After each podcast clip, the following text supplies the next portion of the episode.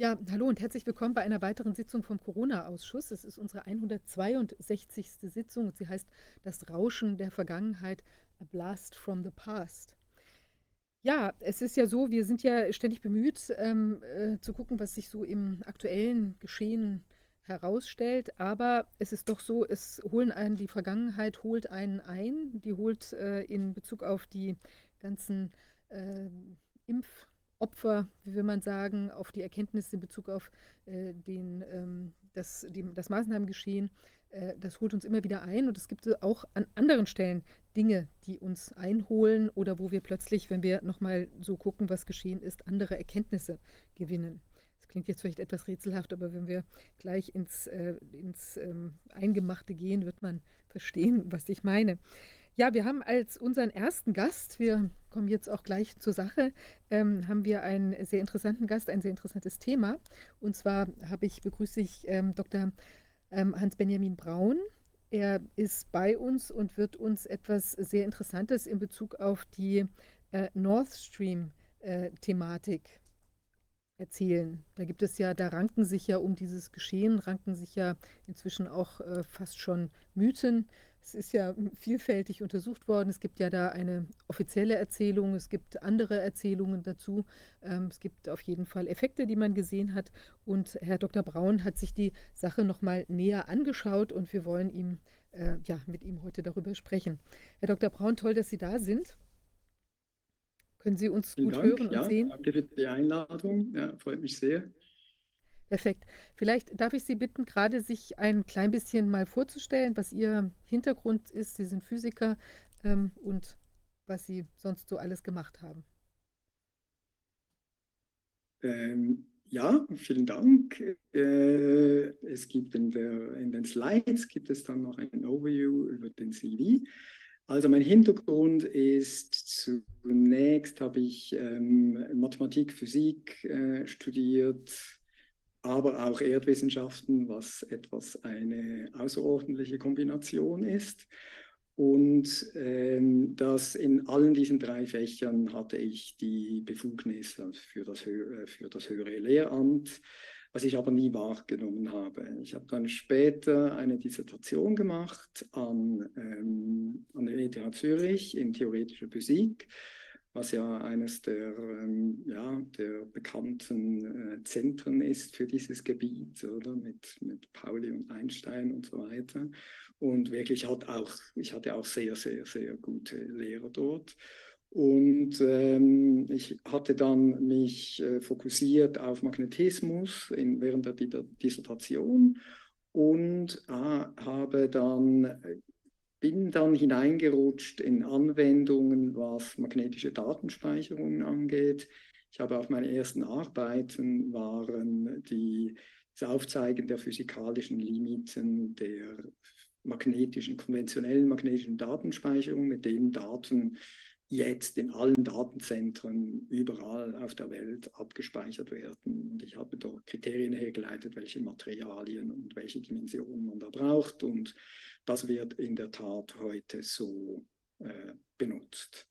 Also auch mit Verzögerung von 30 Jahren oder von 25 Jahren.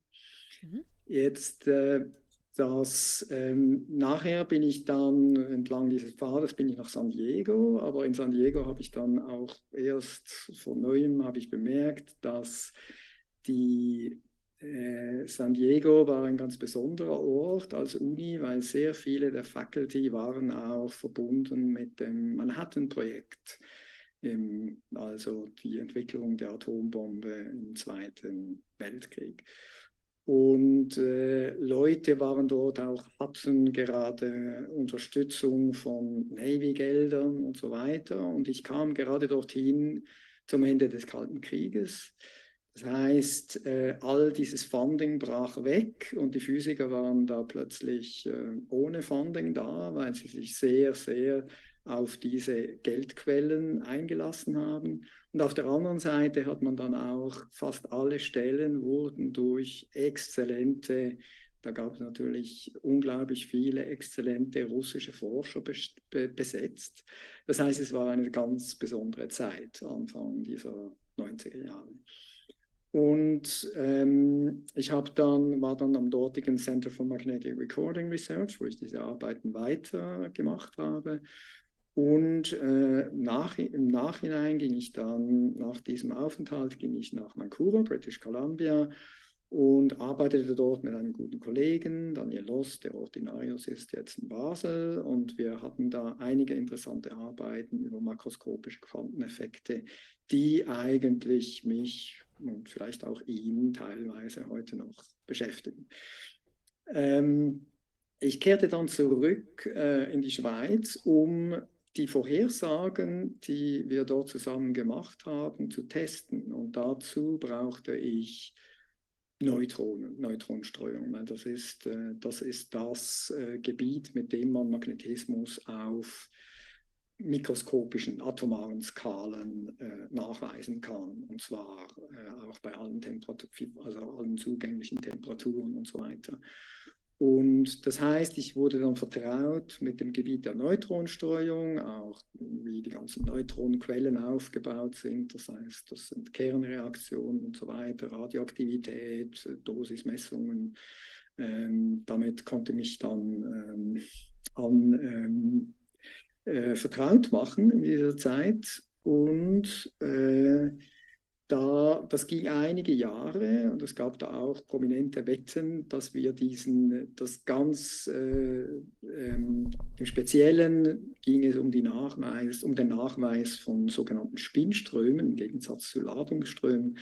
Und das ist, äh, das ist etwas, was auch heute die Leute umtreibt weil es wirklich, äh, es ist Transport von Information, und zwar nicht von klassischer Information, in der Form von Bits, von 0 und 1, sondern in der Form von Quanteninformation. Also man transportiert mit einem Spin eigentlich ein Qubit im Raum.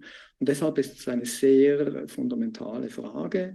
Und deshalb habe ich auch, wollte ich so viel ähm, Energie darauf aufwenden, diese Vorhersagen wirklich äh, zu testen. Und das ging dann mit einem außerordentlichen Team von äh, Kollegen in der Experimentalphysik. Und ähm, es gab da auch Wetten mit sehr prominenten Physikern, die glaubten, das können wir nicht nachweisen. Und deshalb war das auch ein, ein Erfolgserlebnis, dass wirklich, ähm, dass das möglich war. Und äh, danach ging ich dann in die Lehre, äh, also es wurde publiziert, sehr guten Journals. Ähm, äh, hatte nicht gerade den Impact, äh, den ich mir erhofft hatte dort, aber ähm, das geht ja meistens Jahre. Und äh, dann ging ich in die Lehre, unterrichtete Undergraduates äh, in, in Dublin. Das ist University College Dublin, ist die Universität, ist das katholische Pendant zum Trinity College, das die meisten Leute kennen weil ähm, Katholiken äh, durften nicht studieren am, am ähm, Trinity College. Das heißt, man, deshalb wurde eine eigene Universität gegründet. Äh, wenn man auch die Universität nicht so kennt, dann kennt man doch dessen prominentesten Absolventen und das ist James Joyce, äh, der ja Ulysses geschrieben hat und der auch einen außerordentlichen Einfluss auf Physik hatte, indem er nämlich ähm, den Begriff Quark einführte. Natürlich lange bevor Murray Gell-Mann dann die Quarks so benannte, aber Murray Gell-Mann hat nachweislich äh, hat die Bezeichnung übernommen von James Joyce Finnegan's Wake, wo dieser Begriff zuerst auftauchte. Das war ein völliger Fantasiebegriff, den James Joyce da fand.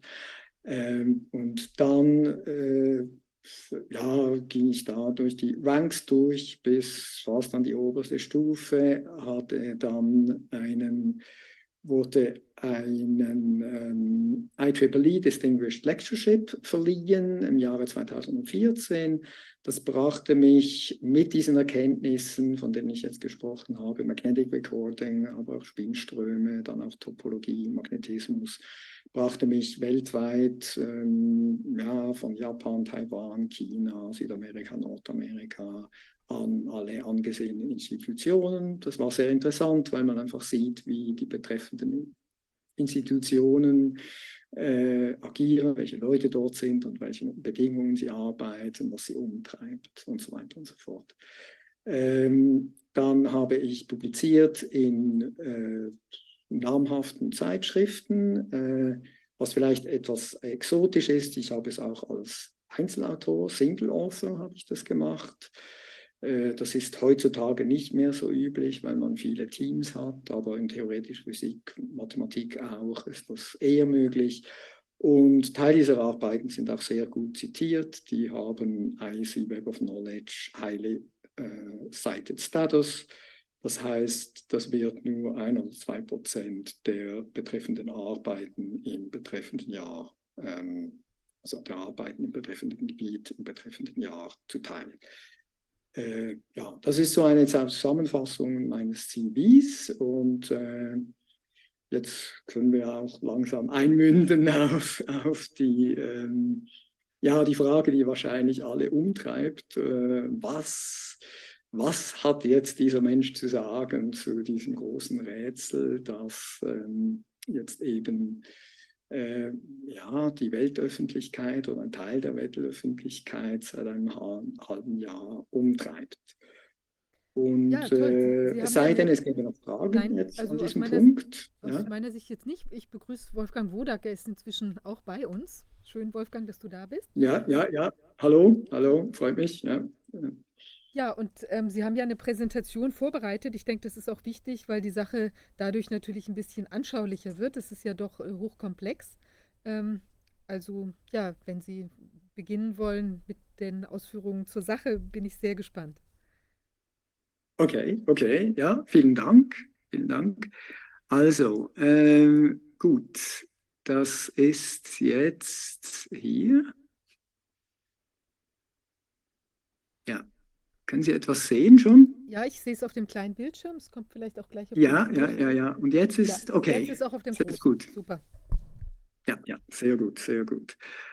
Also, ähm, also ich möchte eine jetzt ohne ähm, ja ohne uh, anmaßen zu wirken, aber ich denke, es ist schon eine relativ vollständige geophysikalische Analyse zu dem, was sich äh, bei der Nord Stream-Explosion tatsächlich abgespielt hat. Und dazu, wie Sie sehen werden, werde ich verschiedene absolut unabhängige Methoden benutzen. Also es ist nicht so, dass ich mich auf eine Methode beschränke, sondern ich habe sieben Methoden, die alle unabhängig voneinander sind. Das heißt, ähm, äh, es gibt da nicht, äh, ja, also man müsste jetzt diese sieben, diese, die Ergebnisse dieser sieben Methoden, die können nicht durch das herkömmliche Narrativ, das bis jetzt herumgereicht wurde, erklärt werden. Also, ähm, ja, das können wir jetzt überspringen. Davon haben wir jetzt äh, schon eine, äh, vielleicht allzu lange geredet. Also, was war die Motivation für diese Arbeit? Äh, als Physiker war ich am Anfang einfach überrascht und verwirrt durch die Beschreibungen, die herumgereicht wurden.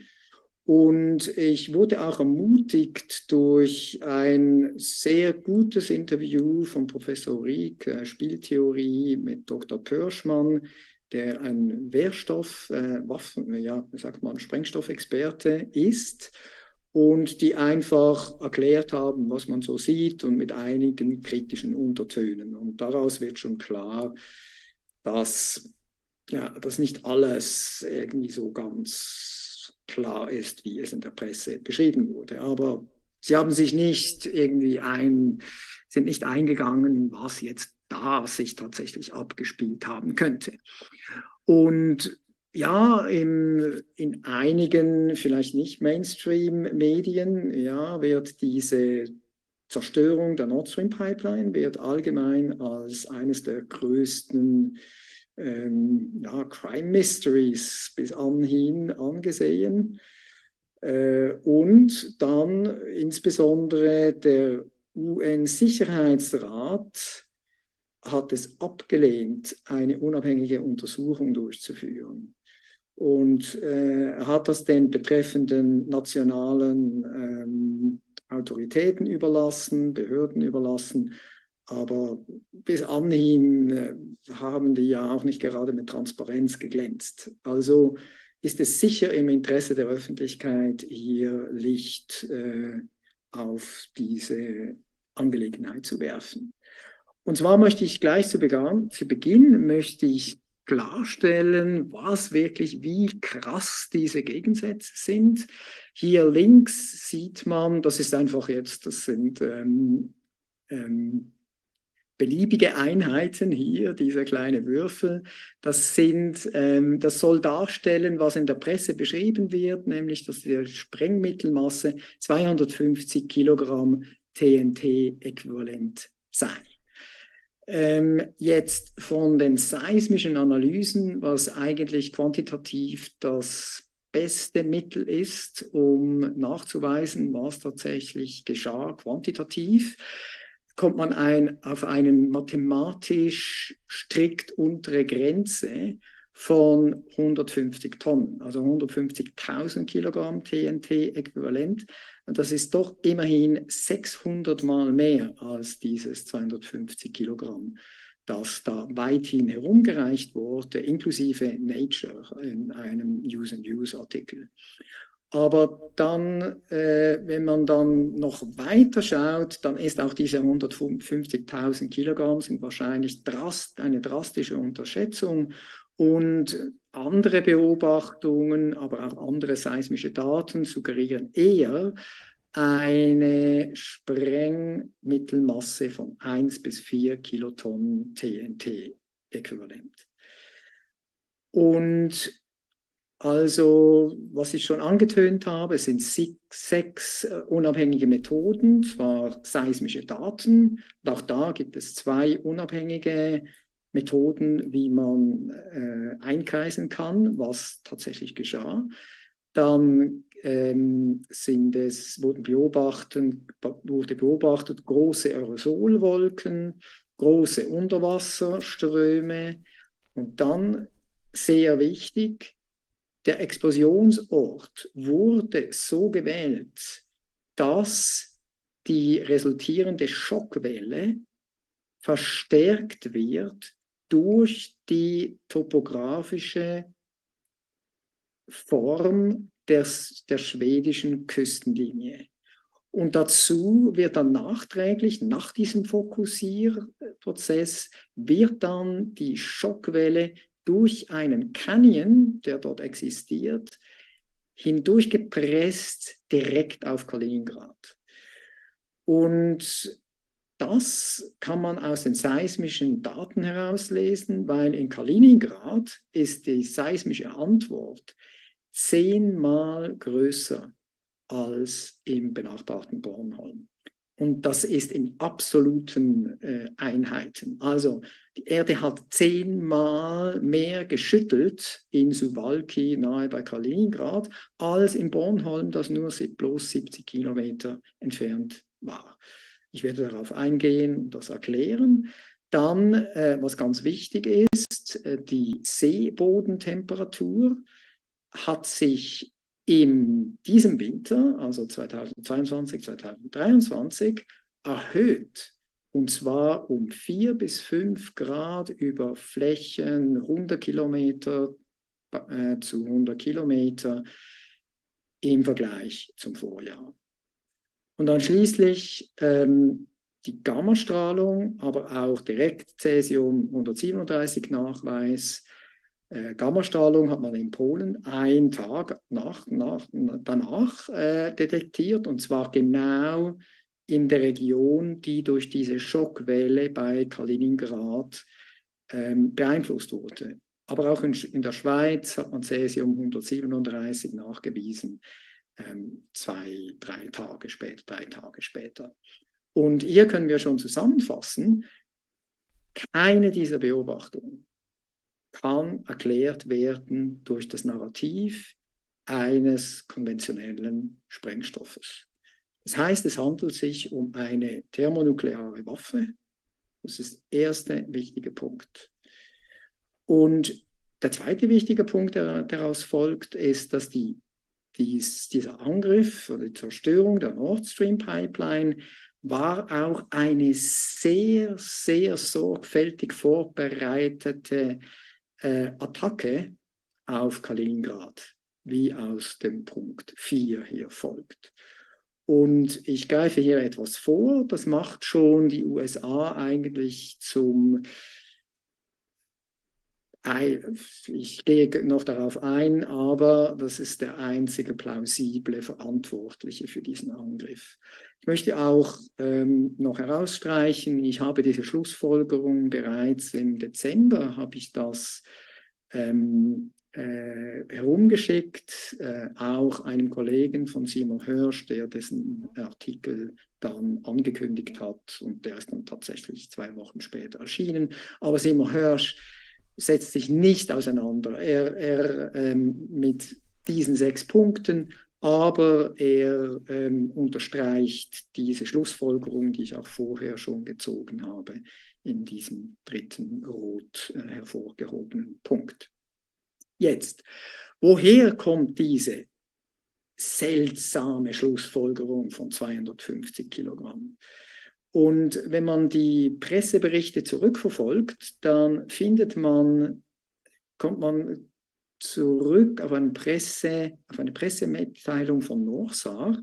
Norsar ist ein seismisches Labor in Norwegen, wurde allerdings ähm, gegründet als Joint Venture zwischen Los Alamos, das das Manhattan-Projekt beherbergte, und äh, dem norwegischen Staat und ungefähr 1968.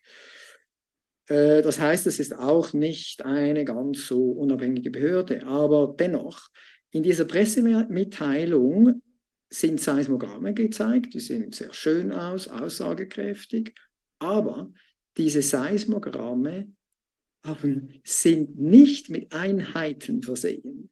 Und die Einheiten sind ganz wichtig, wenn man die seismischen Magnituden herauslesen will, dann möchte man, äh, dann braucht man diese Amplituden, wie ich später äh, noch darauf eingehen werde.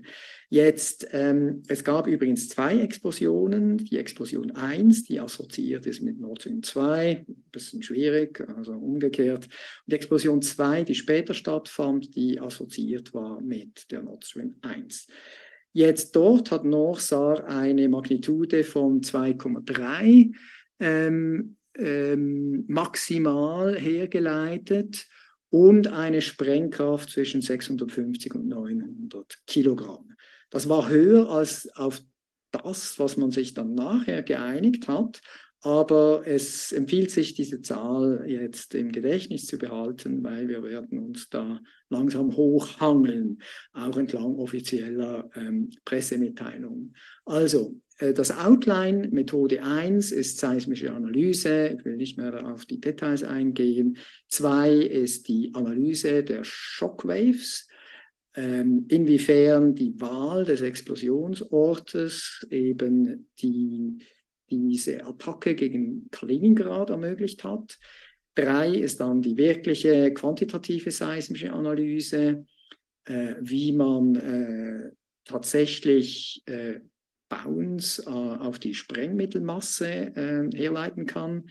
Vier ist dann die satellitenbasierte molekulare Absorption, mit der man die Aerosolwolken bestimmen kann. Dann Hydrodynamik, was Radar ist, satellitbasierte Temperaturanalyse, äh, Infrarot und dann schließlich die Gamma-Ray Detection. Ich betone, dass diese Methoden sind absolut unabhängig voneinander. Und ähm, äh, schließlich äh, stelle ich das noch in den Zusammenhang mit der NATO-Baltops-Übung und äh, generell die Waffenentwicklung in den USA und schließlich komme ich zu reden auf die politischen Schlussfolgerungen. Hier zuerst ähm, eine Übersicht, um äh, sich nochmals daran zu erinnern. Links sieht man die, den Verlauf der Pipelines. Das rote ist die Nord Stream 1, die länger in Betrieb war. Und rechts die Nord Stream 2 in grün. Äh, die war nie in Betrieb, aber war mit Gas gefüllt. Deshalb hat man auch die Gasplatten äh, gesehen, Gasblasen gesehen äh, nach der Zerstörung. Die erste Explosion, die seismisch identifiziert wurde, war um Mitternacht UTC, also 2 Uhr morgens früh, Lokalzeit am 26. September und die geschah hier. Ja, das war auf dänischem Hoheitsgebiet. Und die zweite Explosion, da gab es drei assoziierte Leaks wahrscheinlich. Ja, und äh, das erstaunt auch nicht, wenn wir den Charakter dieser Explosion anschauen. Auf alle Fälle dies, äh, fand dies statt um 17 Uhr UTC oder 7 Uhr abends. Jetzt rechts ist eine größere Übersicht, also hier, das war ein Ausschnitt hier, hier unten. Und jetzt sieht man schon, dass diese Küstenlinie, die schwedische Küstenlinie, wenn man hier Bornholm noch einschließt, dann ist das fast eine elliptische Küstenlinie, wie man auch hier sieht, in einer dreidimensionalen Darstellung. Das ist auch Schweden hier, Bornholm ist hier. Also ähm, das agiert wie ein fokussierender Spiegel. Das Senkrechte hier ist dieser Explosionsort hier, den man sieht. Das ist der Explosionsort von Nord Stream 2. Also im Folgenden reden wir von der Zerstörung von Nord Stream 1, also die zweite Explosion um 17 Uhr UTC. Ähm, und jetzt sieht man andeutungsweise, ich komme dann darauf zurück, hier ist dann dieser Unterwasser-Canyon. Das heißt, die Explosion wird hier ähm, äh, die Schockwellen werden reflektiert, dann refokussiert an einem anderen Ort, wo sie ausgegangen sind, was man aus unabhängigen Experimenten sieht im Labor. Und dann werden sie durch diesen Canyon, wurden sie durch diesen Canyon losgelassen, direkt auf Kaliningrad, wo dieser sehr äh, gigantische seismische Response beobachtet wurde. Jetzt zu den, präzise zu den ähm, äh, Seismogrammen. Hier, das sind verschiedene Stationen, also das ist Zerstörung von Nord Stream 1 Event, äh, hier auch. Das hier ist die Station Dell, das ist in Schweden hier, also auf der Rückseite dieses Reflektors.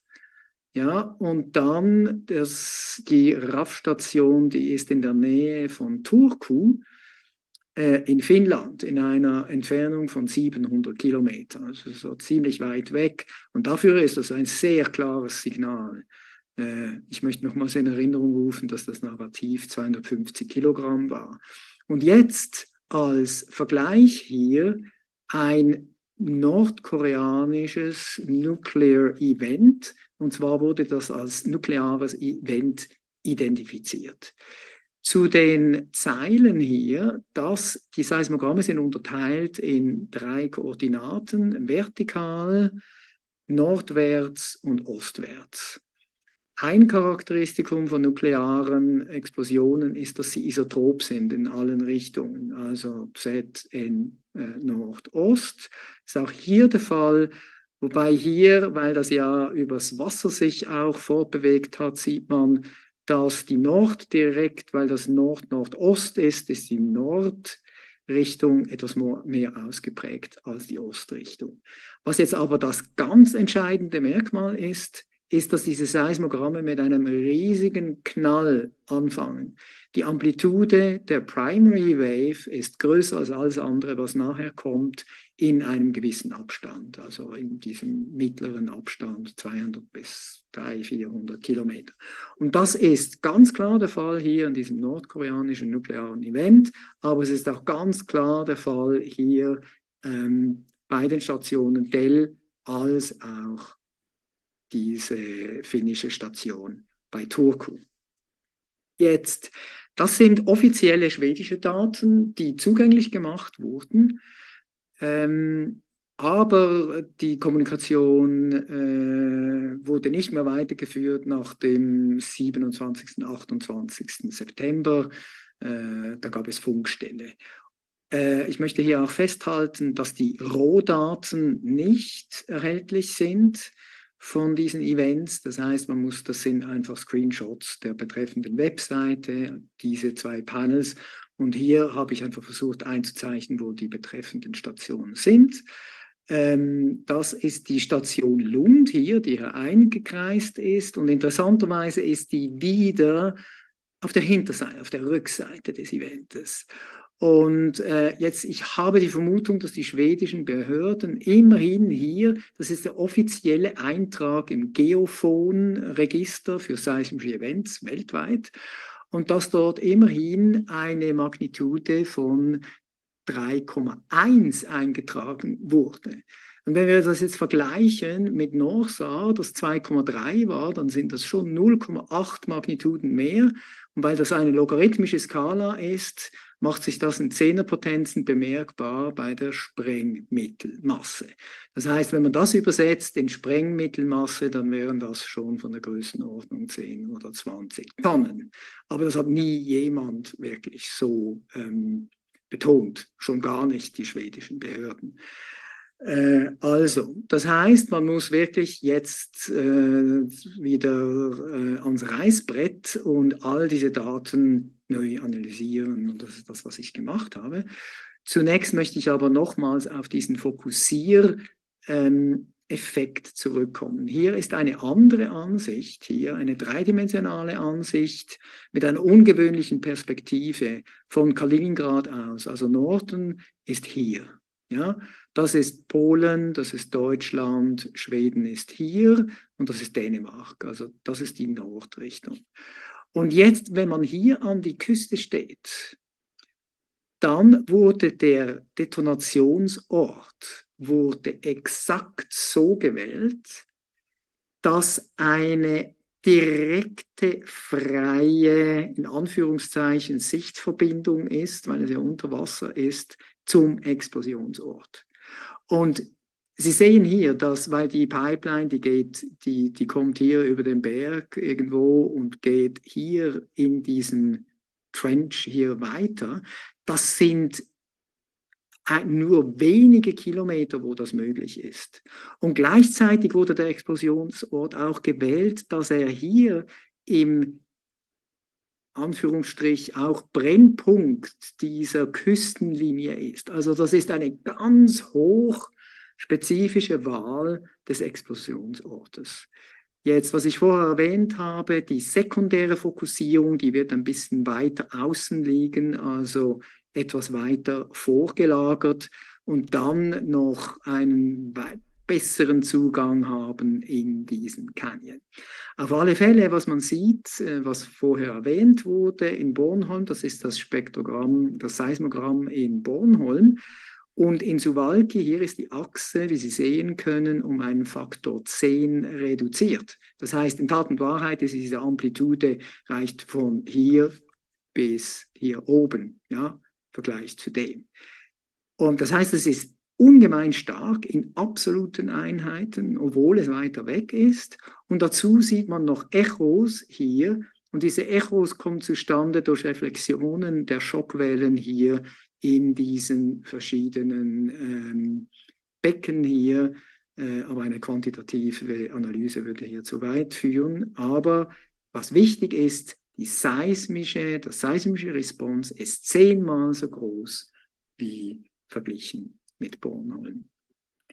Jetzt äh, hier nochmals die Karten und äh, um zu unterstreichen, dass diese freie, dieser freie Weg zu den Stationen vom Explosionsort bedeutungsvoll ist, ähm, möchte ich äh, unterstreichen, dass diese RAF-Station, von der wir vorher äh, gesprochen haben, die ist deshalb interessant, weil sie exakt nicht durch irgendeine Insel hier Öland oder Gotland äh, behindert wird. Es gibt einen freien Weg und deshalb ist das Signal hier so klar. Und wenn man andere Stationen anschaut, dann sieht man immer äh, Signale, die eben durch Streuungen, sekundäre Streuungen noch beeinflusst sind. Also das unterstreicht diesen ganzen Charakter. Hier einfach nochmals zur Wiederholung, dass das auch eine ganz essentielle ähm, äh, Komponente ist dieses Angriffes auf Kaliningrad. Jetzt hier zur quantitativen Analyse. Ähm, für den äh, Laien ist das etwas verwirrlich, weil es ganz viele verschiedene, verschiedene Definitionen gibt von seismischen Magnituden. Wie Sie sicher wissen, das hört man immer, oder? Die Richterskala, die berühmte, aber es ist auch die älteste und die ungenaueste. Das ist die ähm, ganz, ähm, also ist äh, das, das ML hier, wie das normalerweise abgekürzt wird. Dann gibt es aber auch ein MS, das mit einem Standard verbunden ist, äh, das präziser ist. Dann gibt es auch die Bodywave-Magnitude und ein MB-Stern. Das ist auch Bodywave, das aber auf Short Range ähm, spezialisiert ist, weil Bodywave äh, wird hergeleitet aus teleseismischen Wellen, die 3000 Kilometer und weiter weg registriert werden. Also wir werden hier das MB-Stern benutzen, das ist diese Definition. Was, Sie, ähm, was man sich erinnern muss, das Vmax, das ist die, äh, die, die Y-Koordinate im Diagramm, das wir vorher ge gesehen haben, und das wird gemessen in Mikrometer pro Sekunde. Also hier geht diese, diese Größe in Mikrometer pro Sekunde ein und dann ist dieser Korrekturfaktor des Abstandes, weil die Magnitude soll ja unabhängig sein vom Abstand, aber normalerweise nimmt eben dieses Vmax ab. Aber in unserem Fall haben wir eben gesehen, dass es von hier bis hier zehnmal zunimmt. Und das ist einfach, das ist eine empirische Formel. Ja? Und ähm, die ist deshalb wichtig, weil wir diese Größe dann mit der Sprengmittelmasse in Bezug setzen können. Und das heißt, ähm, und zwar sieht man hier, das ist die Magnitude MB oder MB Stern gegen den dekadischen Logarithmus der Sprengmittelmasse in Kilotonnen. Ja? Und das ist, ist jetzt das Beispiel von nuklearen Explosionen und man sieht hier, dass diese Stationen, die in diesen Pressemitteilungen bearbeitet wurden, Sie erinnern sich, der Geophon-Eintrag in Schweden ist 3,1. Das ist genau der Mittelwert von dem, was wir sehen hier von, von der Lundstation und dieser Delaney-Station hier. Sozusagen im Lee dieser, dieses, dieses Reflektors. Wenn wir aber alle anderen Stationen anschauen, zwar inklusive Nordkap, das ist oben, das ist oben beim Nordkap, oder? Auch dort sieht man eine Response. Wenn man das analysiert, dann sieht man, dass diese sehr wenig streuen, wenn man den Mittelwert nimmt, dann erhält man 3,9 über alle Größen. Und 3,9 ist dann eine ganz, ist dieser, ist dieser Wert, der hier eingetragen ist. Und da sehen wir, dass wir schon im Bereich, uns im Bereich von Kilotonnen, 0,5 bis 2 Kilotonnen bewegen. Dann Suwalki ist äh, extraordinär.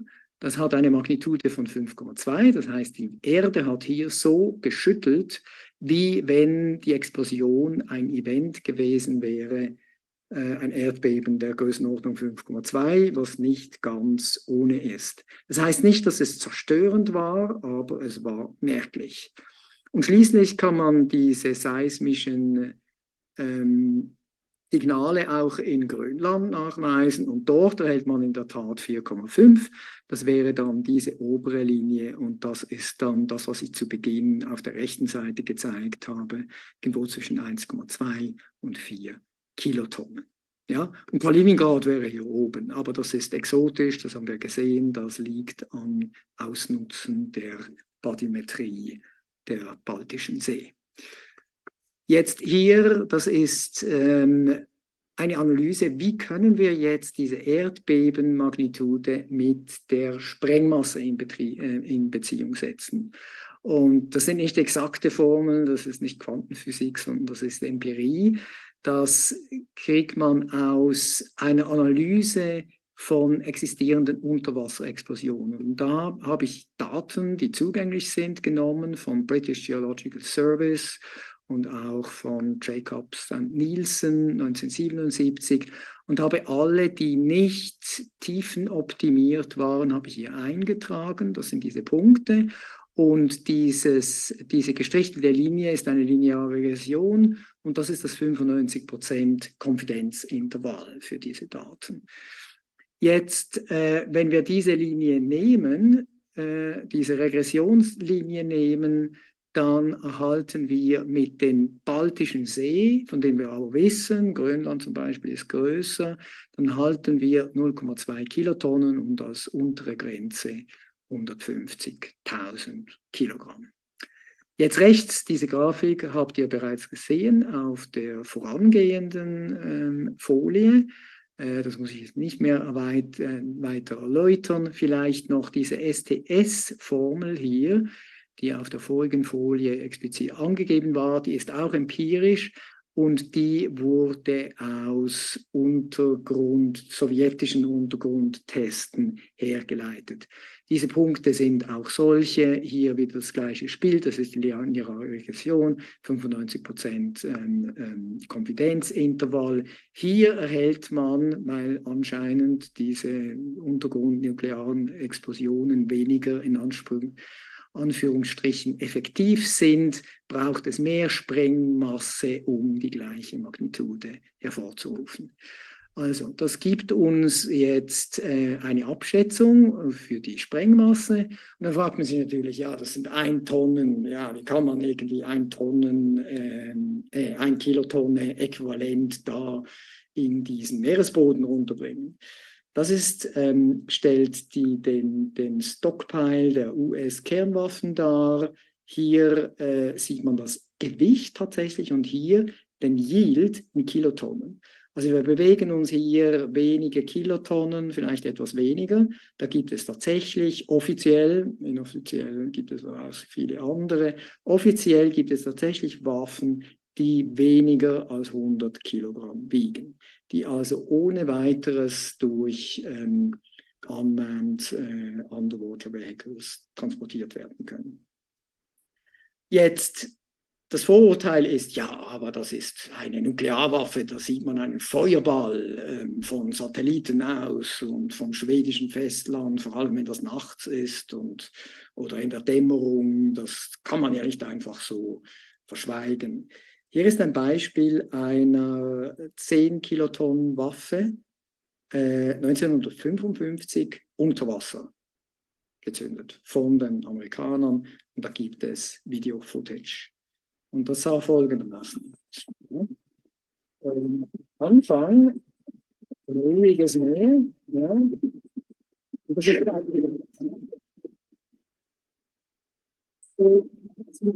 Zu Beginn sah man die Schockwelle weglaufen. Ja, vielleicht wenn man das nochmals äh, äh, zeigt. Jetzt sieht man, wenn die Explosion erfolgt,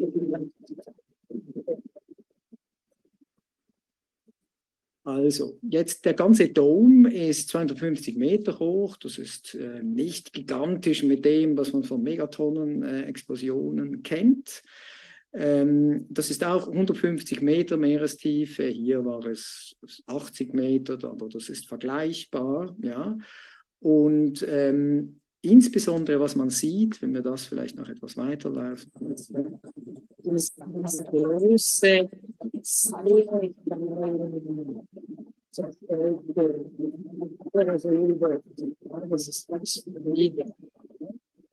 und ähm, das bringt sich dann relativ schnell, relativ lange nach einer gewissen Zeit ähm, kann man gar nicht mehr entscheiden, war das jetzt eine Wolke nicht.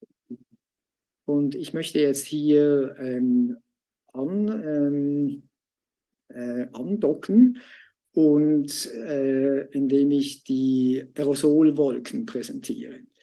Links ist diese Aerosolwolkenverteilung aufgrund von Copernicus äh, Satellitendaten.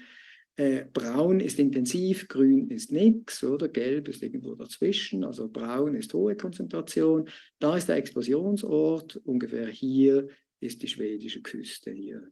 Äh, das sind 100 Kilometer übrigens. Ja, das ist eineinhalb Stunden vor der Explosion, ja, um 17 Uhr UTC. Ein paar Stunden nach der Detonation sieht man hier eine Wolke. Und zwar eine Wolke, die sich über mehr als 100 Kilometer erstreckt. Und sie erstreckt sich nicht nur weg vom Detonationsort, sondern sie erstreckt sich auch weg vom Detonationsort in der zu jener Zeit vorherrschenden Windrichtung. Das ist der erste Punkt. Der zweite Punkt ist, dass plötzlich hier um Kaliningrad eine riesige Aerosolwolke, noch viel größer, ähm, äh, sich bemerkbar macht. Und Sie erinnern sich an diese Schockwelle, die von hier ausgeht und hier gegen die Küste klatscht und durch diese Wechselwirkung diese seismischen Response äh, hervorruft, aber natürlich auch ähm, äh, sehr viel, wie sagt man, Schaum, Wellen, Wellengang verursacht. Äh, an dieser Stelle sollte man auch äh, betonen, dass es nicht eine klassische Tsunami-Situation. Erstens benötigt ein Tsunami einen vertikal, einen vertikal bewegenden Meeresboden, wie zum Beispiel auch durch Unterwasser, ähm, Landslides oder eben Erdbeben, aber auch eine ganz äh, bestimmte zulaufende Küstenlinie. Aber zweifelsohne gab es hier intensive Wellen, die zu diesem Schaum, äh, zu diesem Aerosol äh, in großem Maß Anlass gegeben haben. Jetzt, was spielte sich unter Wasser ab? Ja? Unter Wasser ähm, links ist die Situation hier wieder vertraut, die Küstenlinie, der Explosionsort jetzt hier in Weiß.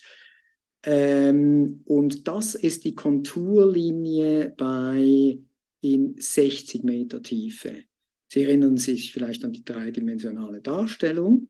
Ähm, das ist diese, und das ist dieser Unterwassercanyon, von dem wir gesprochen haben. Der ist auf, dieser, auf diesem Level sehr eng. Das hier ist Kaliningrad. Ja? Also, wir sehen hier nicht viel, nicht sehr Auffälliges hier. Das sind die Nord-Süd-Komponenten in der Strömung.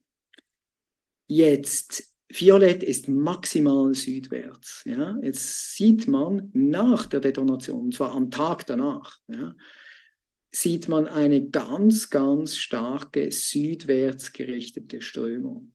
Das heißt, die Explosion hat eine Strömung in Gang gesetzt, wiederum auf einer Skala von beinahe 100 Kilometer. Ja? Und einen Tag später ist es wieder weg. Ja? Und was jetzt auch interessant auf, auf, und das ist nicht nur auf 60 Meter, sondern das ist auch auf 80 Meter. Ja? Hier auch das Gleiche, das Gleiche zu sehen. Ja? Also das hat vom Explosionsort sicher abwärts eine solche Südströmung generiert. Aber man sollte sich vor Augen halten, das ist nur die vertikale, also Nord-Süd-Komponente. Die Ost-West-Komponente ist hier gezeigt, wieder der Explosionsort hier. Und da sieht man, dass hier die, eine, eine ähm, Strömung Richtung Osten vorherrscht, die aber auch begleitet wird von einem Rückfluss von Osten her in das Becken hinein. wenn man sich vorstellt, dass die Explosion das Wasser durchgedrückt hat, dann ist es, ähm, äh, äh, dann wird das Wasser muss dann aus, der, aus dem Ostteil des Beckens nachgesogen werden. Und in der Tat kann man hier auch tiefe Salinität ähm, äh, nachweisen, weil dieser Bereich der Baltischen See hat deutlich tiefere Salinität als dieser Teil. Äh, das heißt, das Wasser wurde wirklich angesogen von hier. Das heißt, man hat das Szenario, dass sich hier in diesem Becken ein, wenn man dies und dies überlagert, dann äh, sieht man, dass sich hier ein Wirbel gebildet hat. Ja? Und jetzt gleichzeitig erwarten wir auch, dass hier sehr viele Sedimente aufgewirbelt wurden ja, bei dieser Explosion. Und wenn im Falle einer nuklearen Explosion sind diese Sedimente natürlich auch nicht ganz unschuldig. Ja. Und wir sehen das jetzt in, den, in der Unterwassertemperaturverteilung hier, das ist wiederum das Becken, Explosionsort hier in schwarz, kleiner Punkt. Ähm, das ist die Temperatur in diesem Winter und das ist die Temperatur letzten Winter. Und das jetzt Tag für Tag verglichen, also hier dieses Jahr, das letzte Jahr, ähm, schon hier sieht man deutlich mehr, hier ähm, tiefere Temperatur. Wir können das jetzt laufen lassen. Also immer über Monate hinweg deutlich erhöhte Temperatur, die allerdings etwas abflaut gegen Ende des Winters, Ende März. Wenn wir direkt die Differenzen evaluieren, das können wir hier machen, dann sieht man das. Ja? Also unglaublich, es sind 5 Grad, mindestens 5 Grad an den maximalen Stellen. Das nochmals laufen lassen. Und genau, das ist die Küstenlinie jetzt noch, oder? Und das ist genau das am Rande dieses Beckens, das wir vorher gesehen haben was wir in der Tat erwarten. Und wir sehen sogar noch erhöhte Aktivität auch in diesem Canyon, der eine entscheidende Rolle spielt. Das also unterstreicht ähm, alles, was wir bis jetzt gesagt haben. Und eine 5 Grad erhöhte Temperaturdifferenz zum Vorjahr, das kann man nicht erklären mit einer konventionellen Waffe. Ja, es geht nicht, weil TNT, das ist im Moment vielleicht äh, ein bisschen Hitze, aber nicht über hunderte, hundert Kilometer hinweg eine erhöhte Meerestemperatur. Hier sollte man anfügen, dass die Sedimente in der Baltischen See haben ähm, äh, ein paar Prozent ähm, seltene Erden und seltene Erden haben einen enorm hohen Neutroneneinfangquerschnitt. Das heißt, die Wahrscheinlichkeit, dass wenn ein Neutron kommt, dass die seltene Erde es absorbiert, in einen, Iso in einen Isotopenzustand äh, übergeht, der dann nachher zerfällt, ist sehr hoch. Und interessanterweise sind die Halbwertszeiten dieser seltenen Erden sind auch äh, um die 30 Tage, was sehr ähm, plausibel ist, wenn man diese zeitliche Verteilung dieser Temperaturdifferenz ansieht. Aber das, sind, das ist nur eine Vermutung an diesem Punkt, was die seltenen Erden angeht. Was ein harter Fakt ist, ist diese äh, absolut gigantische Temperaturzunahme. Und ich möchte betonen, das sind 5 Grad. Und wir im, im, im Zusammenhang mit Climate Change sind zwei oder ein halbes Grad sind schon Schlagzeilen wert. Ja, also das ist eine ganz, ganz, das ist ein ganz, ganz signifikanter Effekt. Jetzt äh, zur letzten direkten Evidenz, das ist die Gammastrahlung. Hier möchte ich nochmals zurückkommen auf die Aerosolwolken. Ja, also nach der Detonation hier Aerosolwolken, aber auch hier. Und hier ist Kaliningrad und hier sind die beiden Stationen, die ich hier verbucht habe äh, Olstin und Suwalki. Suwalki, erinnern Sie sich, das ist diese seismische Station mit den gigantischen Amplituden.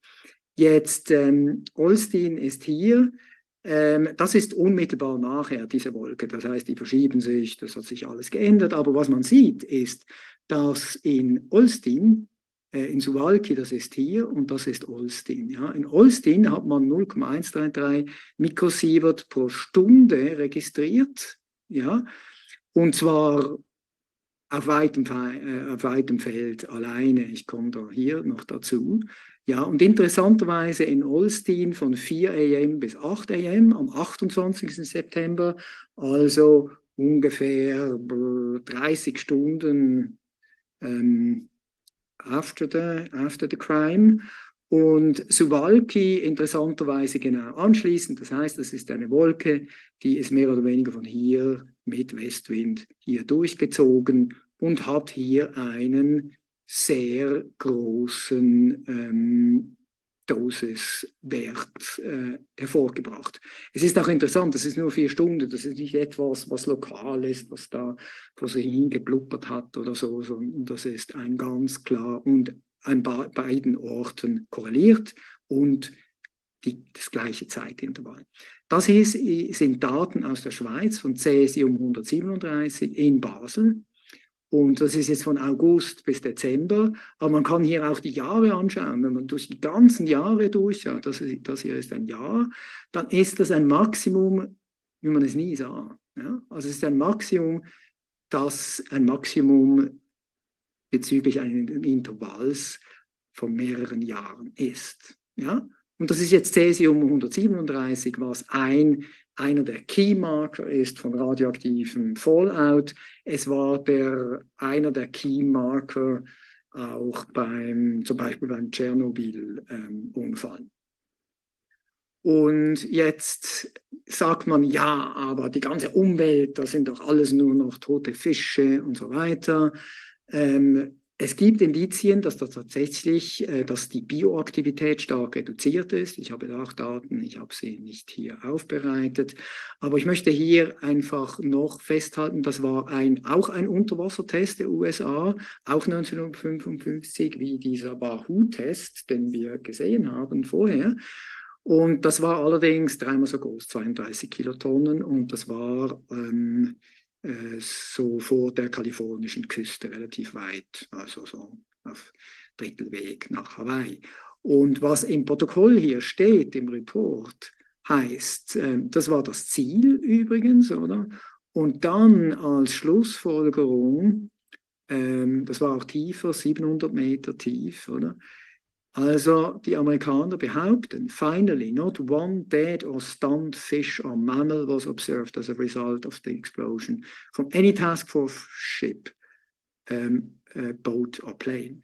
This may be the result of two circumstances. First, fish in the area were scarce, as described below. Again, Denmark is a bit anders. And second, it is highly probable that a shock wave having the slow decay of this one may be lethal to fish at an extremely short range only und dann, weil das exponentiell abfallend ist, kann es gut sein, dass dann, wenn es wirklich die Fauna beeinflusst ist, dann bleibt wirklich nichts übrig.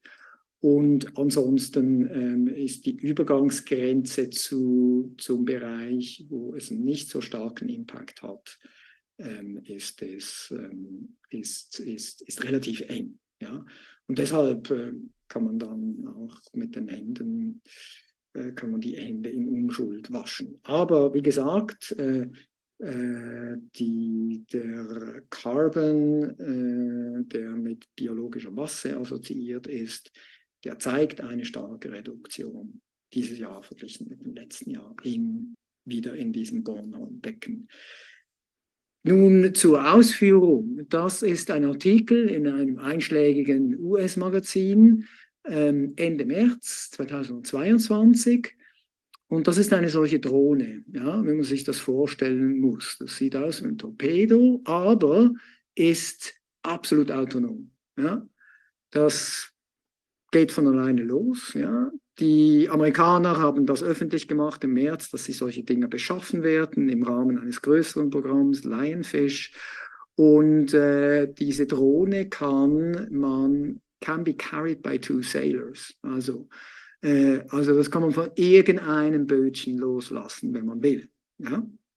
Ähm, also was vielleicht auch einige, keine Ahnung, irgendeine Stories, die da herumgereicht wurden, tatsächlich adäquat sind, aber die Essenz ist, das ist nicht relevant. Was relevant ist, ist, dass es sich um, ähm, um einen nuklearen Sprengsatz handelt. Ja? Und ähm, es ist nicht so, dass das vom blauen Himmel fiel. Diese Unmanned Underwater Vehicle, das ist die Abstract NATO-Webseite, ähm, die wurden beübt, diese, diese, diese äh, UUVs wurden eingesetzt in dieser Baltops 22 Übung, die auch von Simon Hirsch erwähnt wird, und interessanterweise hat diese Übung ja gerade bei Bornholm stattgefunden. Ja? Under the direction of US Sixth, uh, Sixth Fleet Task Force, ja? 68. Und die ganze Übung drehte sich um Kommunikation mit diesen Drohnen und so weiter, wie man diese einsetzt, man sie kontrolliert, Emerging UUV Technology und interessanterweise auch 10 Days of Mine Hunting Operations, collecting over 200 hours of undersea data. Das heißt, die haben nochmals ganz präzise den Meeresboden ausgemessen. Und wenn Sie sich erinnern an die dreidimensionalen Darstellungen des Meeresbodens, ich konnte natürlich nur relativ grobkörnige Daten hier verwenden, ähm, ist es ganz essentiell, dass man detaillierte Kenntnis hat von der Topografie des, des Beckens und auch dieses Canyons. Schlussendlich zur Frage des Sprengsatzes. Ähm, ja, dazwischen noch ja, diese Schlussfolgerung, von der ich jetzt gesprochen habe, das ist die Timeline, wem ich was wann geschickt habe. Äh, also ich habe es überall hingeschickt, aber also bis ähm, Ende April hatte ich keinerlei Echo, außer Professor Jeff Sachs, äh, der aber wollte, dass ich die Unterstützung von Kollegen öffentlich habe, was ich aber nicht erreichen konnte, weil die Angelegenheit einfach zu delikat ist. Äh, meine Kollegen haben das Manuskript angeschaut, kritische Bemerkungen gemacht, verschiedene, und das schätze ich sehr. Äh, das war also wirklich, äh, ich möchte an dieser Stelle anonym diesen danken. Und, ähm, aber niemand wollte sich da öffentlich exponieren aus bekannten Gründen. Und ähm, ja, was ähm, ist das Ganze schneidet natürlich einen viel, viel größeren Themenkreis an, als wir hier jetzt äh, bis jetzt äh, behandelt haben. Einfach die Zerstörung und eine Bombe, die losgeht, die jetzt nuklear ist. Ähm, es geht um den Grundsatz von nuklearen Waffen und ich möchte hier erinnern, dass der Head des Manhattan-Projekts, ähm, Oppenheimer, hat äh, mit einem Komitee mit anderen prominenten Physikern in einem GAC-Report 1949 nach dem Krieg, wo es darum ging, äh, ob man sich entscheidet, eine thermonukleare Waffe zu entwickeln. Und ich möchte auch erinnern, thermonukleare Waffen sind tausendmal effektiver als die äh, Fissionswaffen, Spaltwaffen, die in Hiroshima und Nagasaki eingesetzt wurden. Oder umgekehrt, bei kleiner Sprengkraft sind sie tausendmal leichter, ja, was ungefähr. Ja. Äh, was zeigt eben, dass die auf ein solches UUV gepackt werden können. Und Oppenheimer hat dort in diesem Bericht ganz offen gesagt, äh, ein Bericht, äh, der an Truman adressiert war, therefore a superbomb might become a weapon of genocide. Ja, ganz klar. Und äh, Fermi, Nobelpreisträger, Rabi, Nobelpreisträger, beide waren noch ein bisschen, ähm, gingen mehr ins Detail. Und ähm, schon am Anfang, by its very nature, it cannot be confined to a military objective, but becomes a weapon, which in practical effect is almost one of genocide, also hier wieder. Und dann auch, it, that, that, um, it is clear that the use cannot be justified on any ethical ground which gives a human being certain individuality and dignity, even if he happens to be a resident of an enemy country. Weil eine Kernwaffe wird ausgelöst durch eine Person. Also das hat überhaupt, also es ist so antidemokratisch, wie es nur geht. Und wenn man bedenkt, dass die alten Krieg, dass Demokratie eigentlich aus der Idee gewachsen ist, äh, ob man sich in einen Krieg engagiert oder nicht, bei den Griechen, dann ist das, äh, also das, ähm, das absolute Gegenteil von Demokratie. Und sie haben auch gesagt, dass das eine Danger to Humanity as a whole ist, ja, weil äh, im Prinzip gibt es keine Grenzen zur äh, Zerstörkraft dieser Waffen. Jetzt ähm, also nochmals zurück. Wer hat diese Attacke ausgeführt? Ähm, erstens, was herumgereicht wurde, Russland, da war man sich schnell einig, ähm, aber das ist aufgrund meiner Analyse ausgeschlossen, äh, weil es eine ganz klar gerichtete Attacke gegen Kaliningrad war. Äh, zweitens, Ukraine ähm, als Hauptakteur ausgeschlossen. Ja? No nuclear weapons. Und äh, ob jetzt irgendwo noch ein Bötchen im, äh, irgendwo dabei war, ähm, but who cares? Also, das ist absolut irrelevant. Ja? Die USA hat Nuklearwaffen, hat die entsprechenden ähm, Systeme, um die auch an den Ort zu bringen und auch eben die Kenntnis dieser topografischen Finessen der Baltischen See. Und schließlich oder, ist vom US Sandia Lab, das US Sandia Lab ist das Lab für die Waffen. Also Los Alamos ist so mehr Wissenschaft und auch Waffen, aber US Sandia Lab ist das Waffenlab. Ja. Und da können wir lesen, dass die Nuklearwaffen von den USA müssen immer ähm, ähm, ausgelöst werden können, wenn der Präsident das befiehlt. Und sie dürfen nie detonieren unter anderen Umständen. Das heißt, das ist ein 1 zu 1 Bezug zur Entscheidkraft des amerikanischen Präsidenten. Und das zeigt auch, wer schlussendlich verantwortlich ist dafür. Da gibt es auch keine Entschuldigung dafür. Konsequenzen, ja. Ähm, auch 1948, Sie erinnern sich, 1949, der Einsatz der Thermo, Entwicklung der thermonuklearen Waffen. Das ist die Vandenberg-Deklarationen zum Ursprung der NATO. Das war vor der NATO. Das ist ein umfangreiches Buch, äh, ist zugänglich auf Google, öffentlich, ähm, 300, 400 Seiten, veröffentlicht erst in den 70er Jahren. Und da steht auf Seite 274 haben die betreffenden Senatoren sich darüber Gedanken gemacht, was denn ist, wenn innerhalb dieser Organisation, die noch nicht gegründet wurde wie NATO, ähm, tatsächlich eine Mehrheit sich gegen eine Minderheit verschwört. Ja?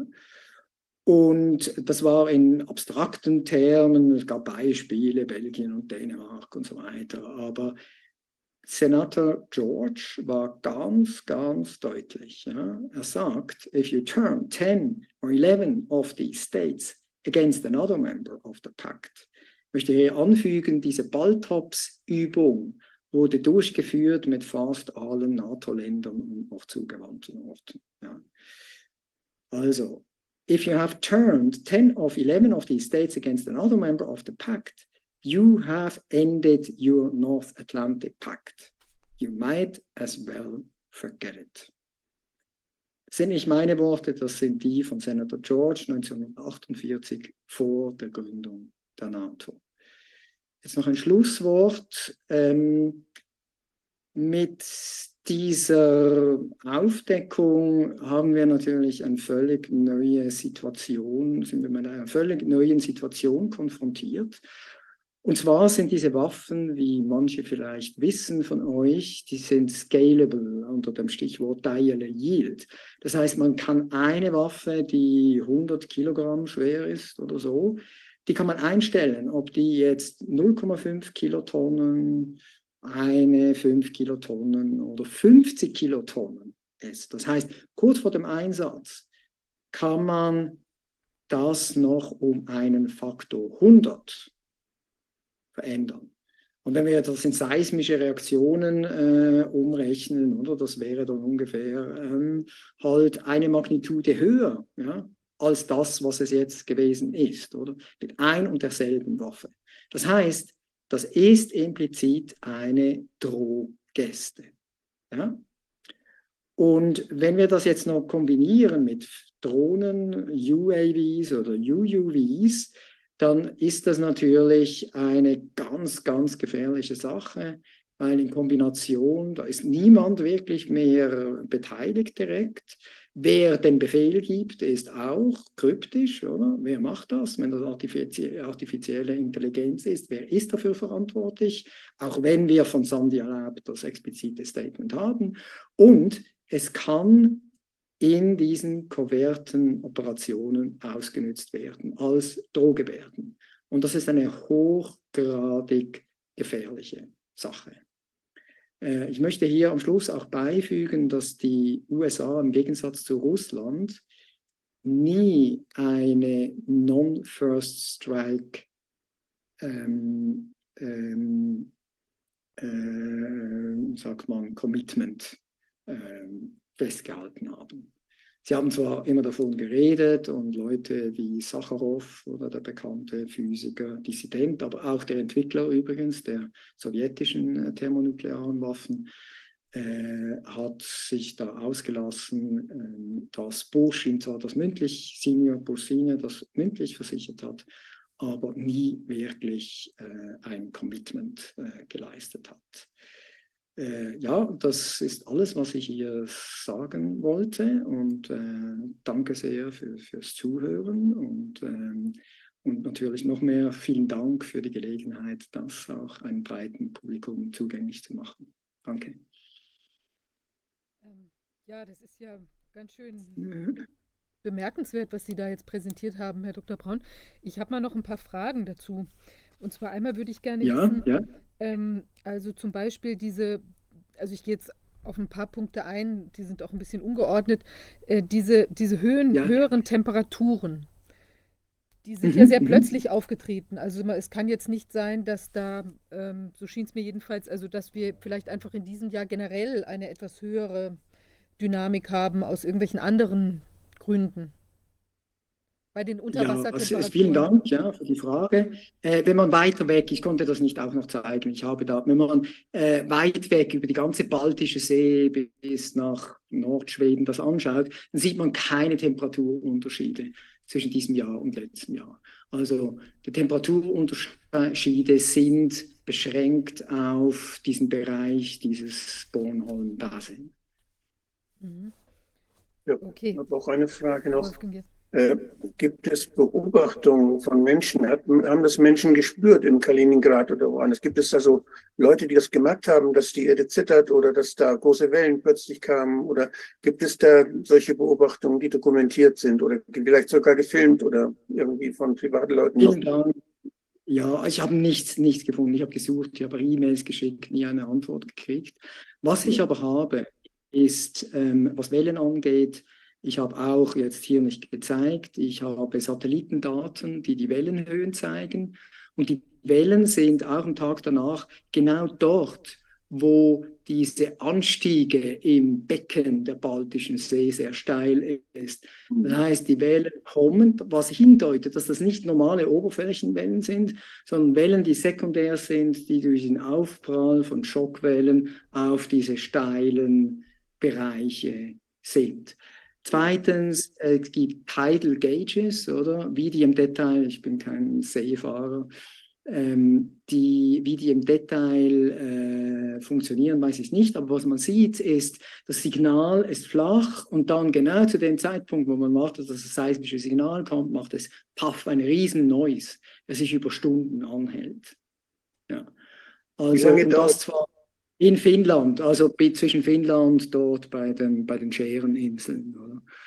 Ähm, also das ist alles eindrücklich, ja. Aber wie gesagt, direkte Evidenz habe ich, hab ich leider nicht, einfach aus Mangel aus Kontakten. Wie lange dauert es bis von, von der Explosion, bis dort Wellen zu spüren sind in einer Küste vor Kaliningrad? Also die, die Schockwellen, vielen Dank für die Frage, die Schockwellengeschwindigkeit jetzt, wenn man die Signal anschaut von Explosionsort bis zu diesem RAF in Turku zum Beispiel. Bei Kaliningrad habe ich eben die Station, die, oder die im Landesinnern liegt, zu Walki mit Echo und so weiter. Aber die Geschwindigkeit ist 5 Kilometer pro Sekunde.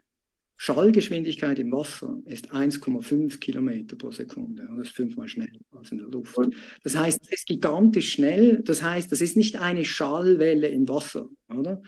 sondern eine gigantische Schockwelle. Normalerweise assoziiert man diese Geschwindigkeit mit einer seismischen Welle, aber diese, diese ähm, Wellen sind Hybride zwischen seismischen Wellen und Wasserschockwellen was vielleicht auch den Umstand erklärt, dass die Seismologen etwas sich schwer getan haben mit der Analyse der, der, der, der Situation im, im, im, im baltischen Becken. Und äh, es ist wirklich so, man braucht, ähm, man braucht Zugänge von verschiedenen Disziplinen, um, um ein Bild hier zu erhalten. Oder eines allein genügt nicht. Ja mich wundert ist, es gibt dort ja, gibt Fischer, es gibt Sportbootfahrer, es gibt ja, es war ja auch im Sommer. Das heißt, da sind viele Segler unterwegs, da ist viel auf dem Wasser los, so ein, und dass es da keine Berichte gibt von Leuten, die dort, äh, ja, die da unterwegs waren. Ich, habe den Eindruck, ich habe den Eindruck, man hört ja so Berichte, seien diese und diese Schiffe gesichtet worden in dieser Zeit. Also wenn man schaut in diesem äh, Wigwam-Test im Pazifik, die haben das natürlich, die haben Schiffe gehabt und oder so einen, einen Ring gemacht, um sicherzustellen, dass niemand durchfällt. Nur Ende September ist schon in Schweden, würde ich sagen, Dämmerung, oder? Das ist nicht mehr Helllicht, oder? Ähm, das ist Dämmerung oder vielleicht sogar weniger, oder? Also, ähm, also ich würde sagen, dass, dass also sicher hat man da nicht ein Segelboot durchfahren lassen, das dann irgendwie in die Luft gespickt hat. Ganz klar. Weiteres ist ja, dass Russland die Ostsee sehr, sehr genau beobachtet natürlich auch. Und dass die ja, dort ja. Sicherheit ja. auch dauernd Messungen machen. Gibt es da von der Seite noch, noch Daten oder irgendwelche Aufzeichnungen, die verwendbar sind? Ich habe nicht, wie gesagt, ich habe es den Russen zur, zur, ich denke, die russische Reaktion, wieso die verhalten ist, die sehe ich so an, oder? Weil, äh, und zwar das eine politische Komponente, oder? Wenn es klar ist, dass die USA einen First Strike ausgelöst haben gegen russisches Territorium, das ist ein bisschen indirekt wie eine Schockwelle, aber trotzdem, es war eine Attacke, oder? dann würde die russische Doktrin verlangen, dass man zurückschlägt. Ja? Und weil das ist meine Meinung jetzt, ähm, ich nicht den Eindruck hatte, dass die Russen diese Angelegenheit eskalieren lassen wollten, ähm, haben sie Interesse, das nicht wirklich so klar zu machen. Es hat auch mit innenpolitischen Gründen zu tun. Es gibt auch Hardliner. Putin ist nicht der, der, der, der ultimative Hardliner, überhaupt nicht. Oder? Es gibt Hardliner und dann plötzlich kann man sagen, ja, weißt du, wir müssen und so weiter. Oder? Also ich denke im Sinne eines ähm, Friedens und darum geht es schlussendlich auch mir. Oder? Ich bin Vater, Großvater. Äh, ich, ich habe dies auch gemacht, wirklich für, für die Generationen, die kommen. Es, es geht darum, eine, eine Gefahr, die wir, die vor allem meine Berufskollegen oder vor 60 Jahren in die Welt gesetzt haben, 70 Jahren, äh, dass die Bevölkerung sich bewusst ist, weil wir haben immer nur diese Fantasiebilder von Filmen und wir denken, ja, das ist so irgendwie so ein Riesending und ja, ja, und dann ist ohnehin alles schwarz. Nein, das ist eine ganz gefährliche Sache und wie man im Englischen so schön sagt, es ist ein slippery slope, oder? Man beginnt irgendwo, oder? Man eskaliert, ja, und, und eigentlich hört es nirgends auf, oder? Es hört erst auf bei der Eskalation, bei der totalen Zerstörung. Und das ist die ganz, ganz, ganz gefährliche Sache. Und dazu, dass es offensichtlich Kräfte gibt, die nicht zögern, solche Dinge zu tun. Ähm, ja, also ich, ich, war, äh, als ich das auf, ich, ich, wusste ja nicht, worauf ich mich einlasse, oder? Als Forscher, man geht einfach ran, oder? Und analysiert Daten. Und dann plötzlich rauft man hier, ja, das darf nicht wahr sein. Und jetzt das, das gibt es ja nicht. Und es war für mich eine sukzessive Entdeckungsreise, oder? Und zwar fast chronologisch, wie ich es jetzt gezeigt habe. Oder? Und ich wusste auch, wie eminent wichtig das ist. Das heißt, ich muss noch viel, viel, viel, viel, viel sicherer sein als bei einer physikalischen Arbeit. Oder? Dort gibt's, dort bin ich mir auch sicher, oder? Aber weil die Konsequenzen sind so riesig, oder? Deshalb auch sieben unabhängige Methoden, absolut unabhängige, oder? Und man kann ähm, und, und äh, das ist die Erklärung, sind thermonukleare Waffen. Und ich habe keine andere Erklärung, niemand sonst hat eine andere Erklärung.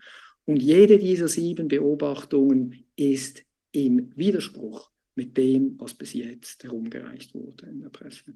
Ihre, Ihre Darstellung haben für mich drei verschiedene Dimensionen oder drei verschiedene Aspekte, die dann einmal die Beurteilung dieser, dieses Ereignisses das haben Sie ja sehr, sehr klar gemacht, dass diese Sprengkraft, die dort äh, offenbar dann zum Tragen gekommen ist, dass die nicht anders erzeugt werden kann als durch solche thermonuklearen Sprengungen.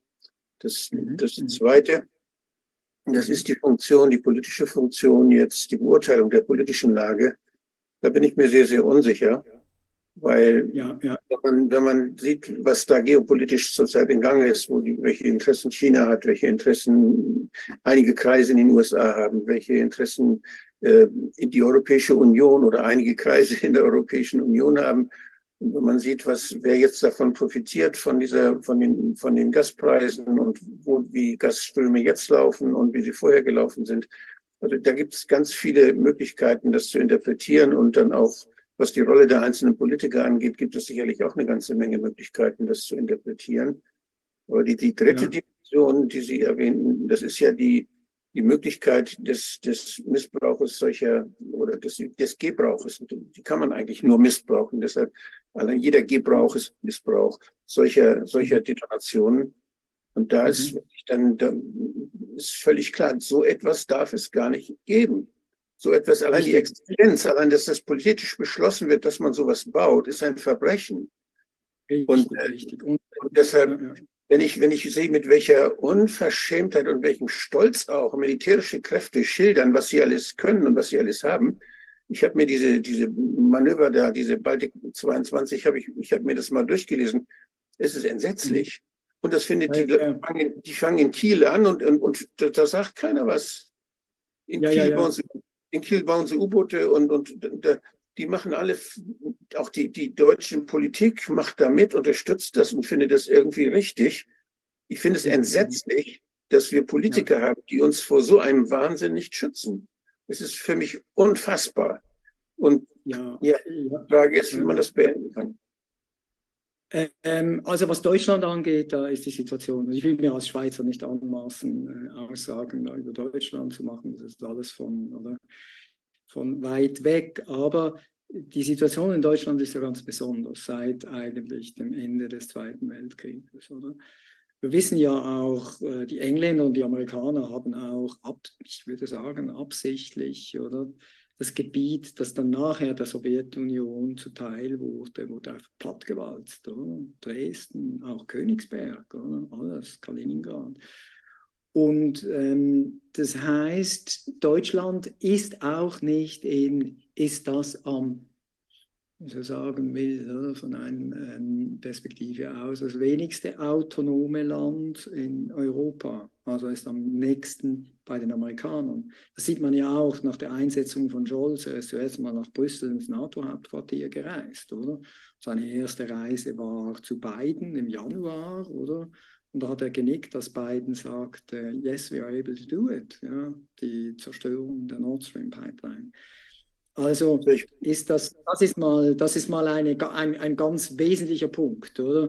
Weil einfach die Politiker kritisieren, das ist ein Punkt, oder? Aber ich glaube, es ist auch eine systemische Sache, oder? Und deshalb wollte ich dieses Dokument, diese Vandenberg Declaration nochmals äh, hervornehmen, weil das, das habe nicht ich erfunden, das haben auch nicht Sie erfunden oder irgendwer. Das ist ein Diskussionspunkt, Schluss. Das, das muss diskutiert werden. Oder?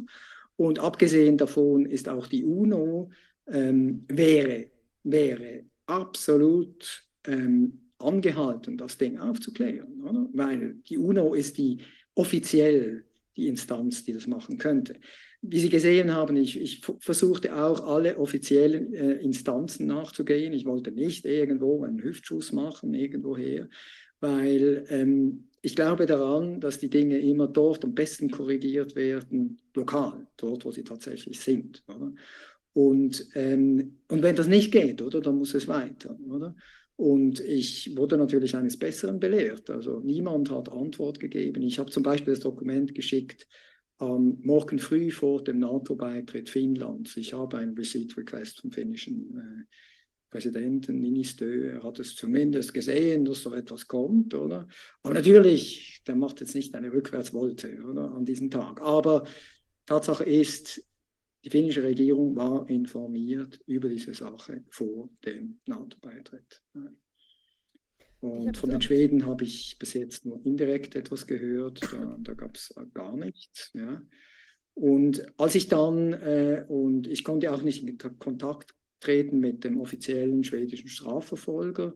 Ich habe angerufen, falsche E-Mail-Adresse gekriegt ähm, oder die hat nicht funktioniert. Dann, und dann habe ich mich entschieden, es nach Den Haag zu schicken, aber ich habe auch keine Antwort gekriegt. Ja. Ich denke auch, das wäre, das wäre etwas für, für die Parlamentarische Versammlung des Europarats. Dass da gibt es ja überall Oppositionsparteien in den nationalen Parlamenten.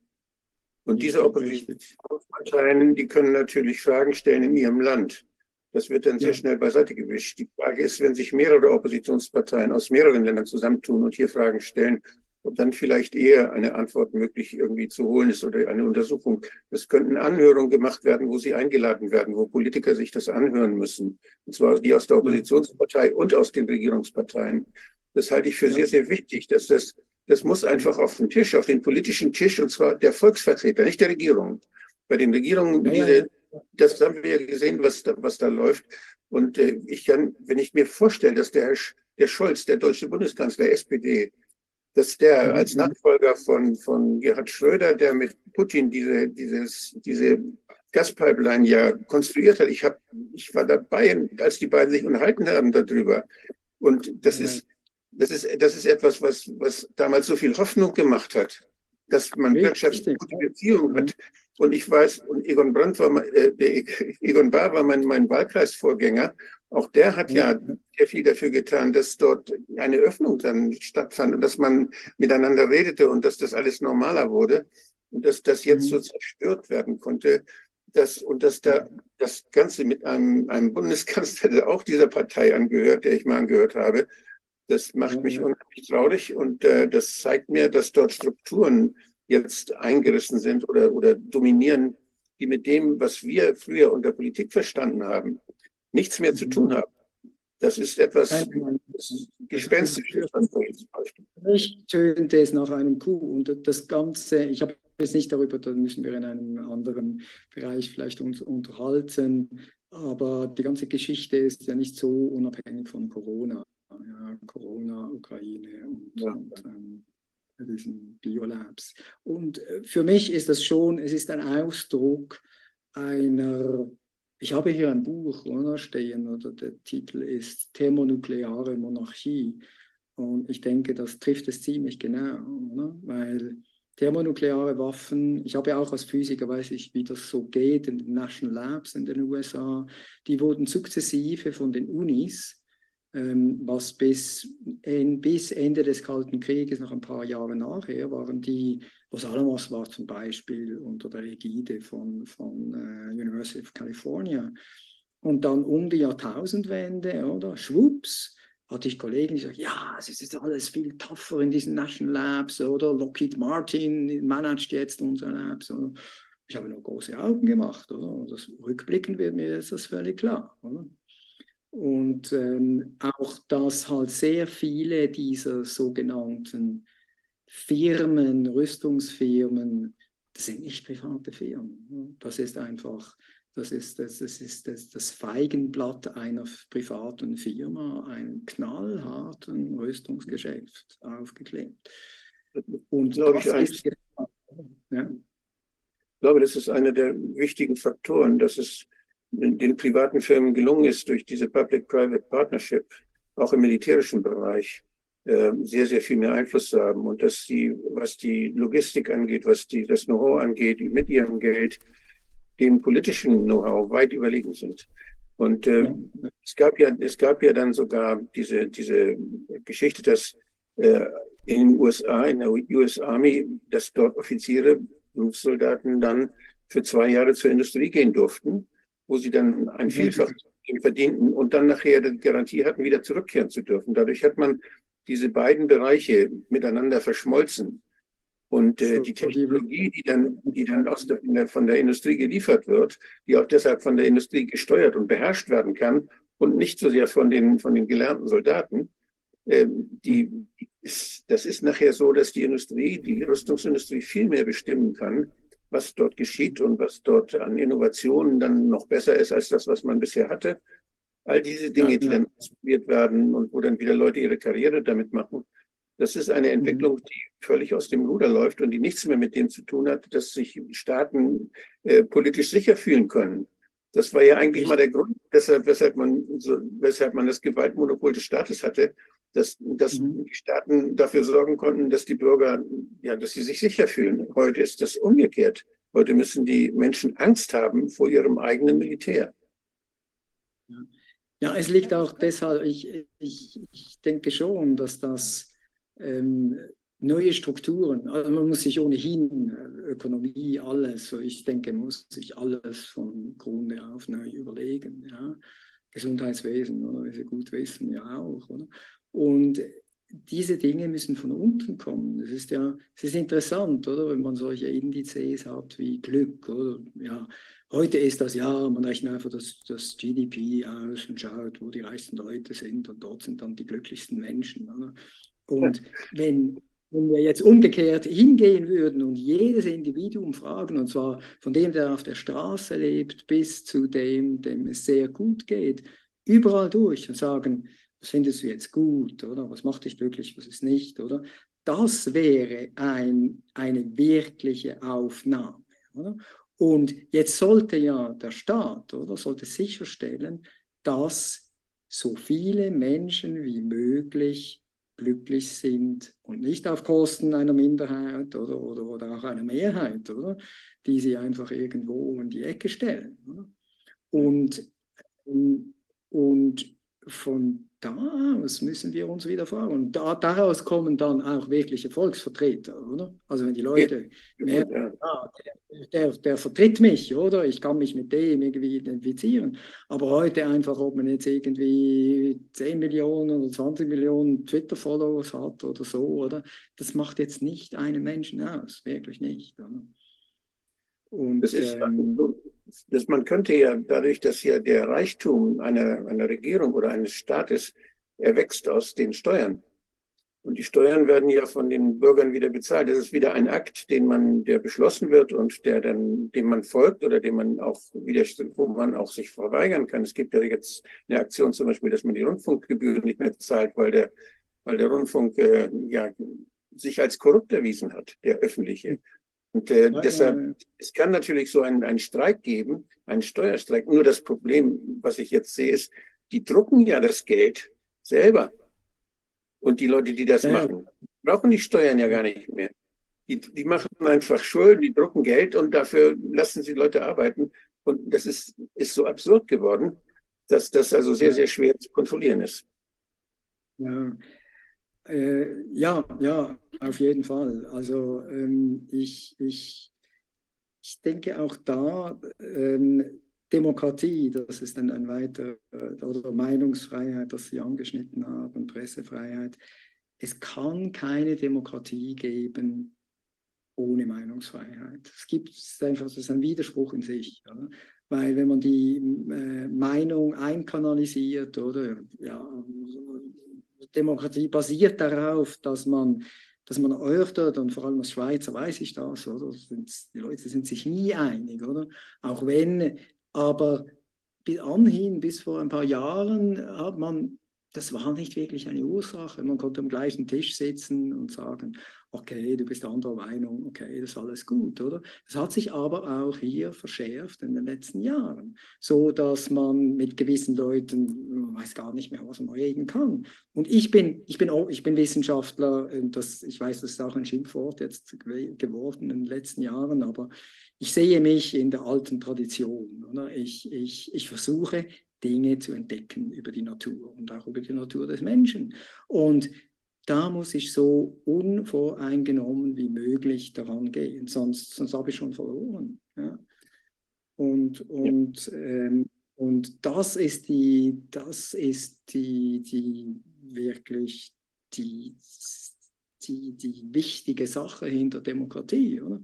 Das heißt, Demokratie ist nicht, man kann nicht irgendwie hinschreiben, Definition, Demokratie ist das und das. Demokratie muss man leben. Ja.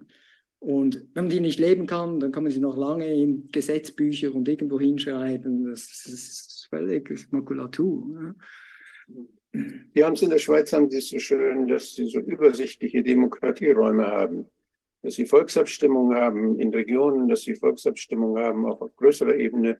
Und dass dort auch dadurch, die, durch diese Möglichkeit, mit Hilfe einer Volksabstimmung solche Dinge auch zu beeinflussen, ähm, die Menschen, merken sie, sie können tatsächlich was machen noch. Und mhm. das ist ja, in Deutschland gibt es sowas ja nicht. Das ist ja, das Instrument ist bei uns so unscharf wie nur was.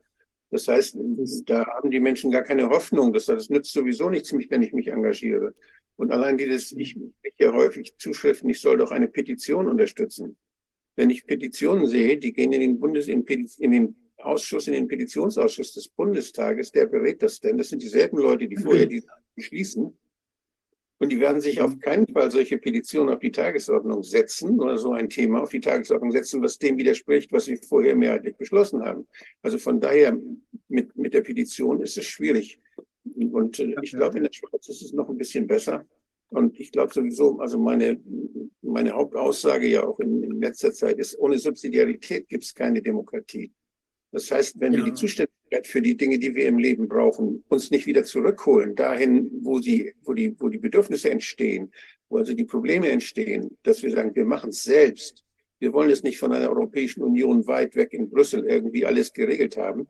Oder wir wollen jetzt nicht von, von, dem, von einem ahnungslosen äh, von einem ahnungslosen Gesundheitsminister uns erzählen lassen, wie gefährlich das Klima ist, wo wir doch schon seit diese Klimadiskussion ist ein so wahnsinnig. Das, die wollen jetzt Regeln machen, damit in allen Krankenhäusern in Deutschland, in allen Kindertagesstätten, in allen Schulen ganz bestimmte Dinge passieren, wenn auf Bundesebene was gesagt wird. Und das, das machen die, nachdem in allen Kreisen Deutschlands, und da gibt es sehr unterschiedliche, ob ich nun in Stuttgart bin oder in Husum, ist das ein großer Unterschied, wo dann die, wo die Schulämter, wo die Gesundheitsämter Bescheid wissen, was man macht, wenn es zu heiß wird oder wenn es zu kalt ist. Denn das, das mhm. sind Dinge, die kann man vor Ort am besten regeln mit den Menschen. Und dann kann man gucken, was, wie, kann man das lösen. Und jetzt versucht ja. man sowas über die, über die Bundesregierung oder sogar über die WHO. Die wollen uns sagen, wo unsere Gesundheit ge gelegentlich gefährdet sein könnte und wollen dann anordnen können, was zu tun ist. Es ist so absurd, das hat weder mit Demokratie noch was, was zu tun, noch mit irgendwelcher Vernunft. Und äh, ich hoffe, dass, dass, dass das viele Menschen merken. Also das, ja.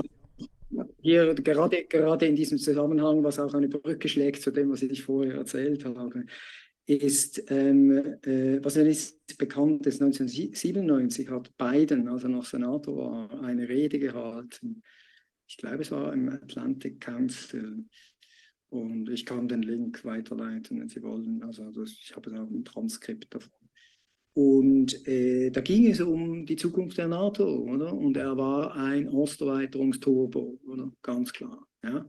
Und er hat ganz klar gemacht und er hat den Takt vorgegeben der NATO-Osterweiterung. Es ist, es ist absolut haarsträubend, das zu sehen. Also, wenn wir von Demokratie sprechen und ja, die Länder sind dürfen ihre eigenen Verteidigungsbündnisse wählen. Es war so hochgradig getaktet und zwar in Packages.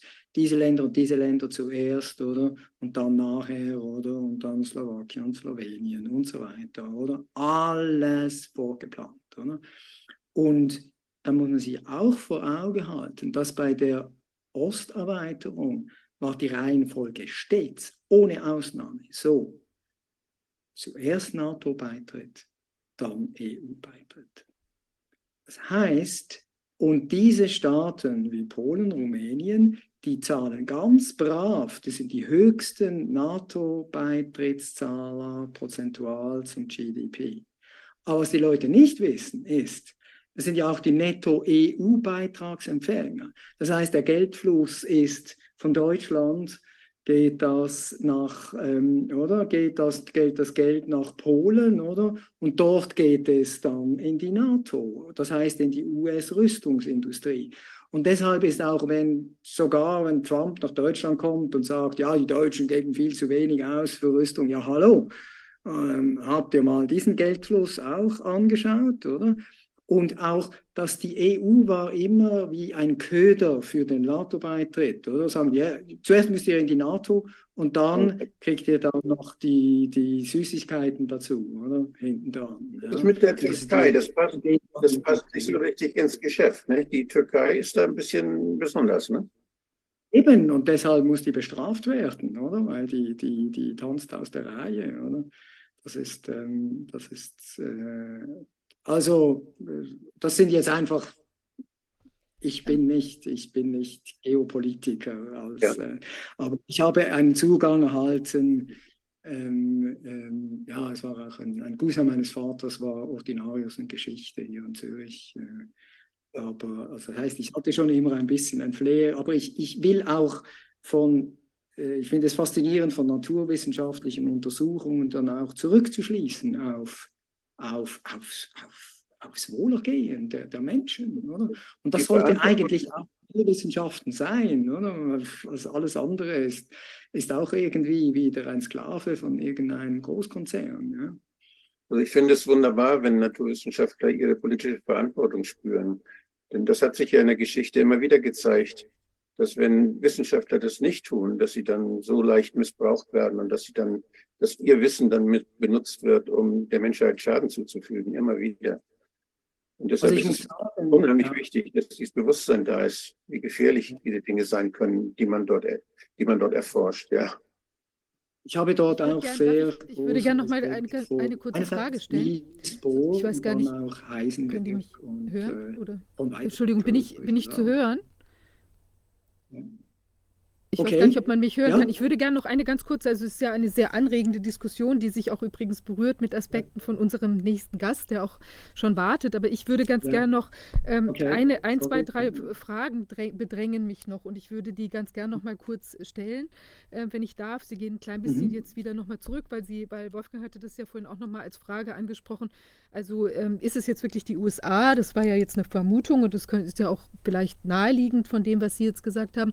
Aber es ja. könnte natürlich auch sein, dass zum Beispiel diese sehr demonstrative ähm, äh, Situation, dass da in Kaliningrad es durch diesen Ring und den genauen Standort diese Wahl so rund gegangen ist, dass das vielleicht auch ablenken soll, dass da eben vielleicht doch die Russen oder andere Leute dahinter sitzen. Sowas wäre ja grundsätzlich auch vorstellbar. Also dass wir, also weil wir jetzt also, in eine Richtung spekuliert hier, haben. Danke für die Frage.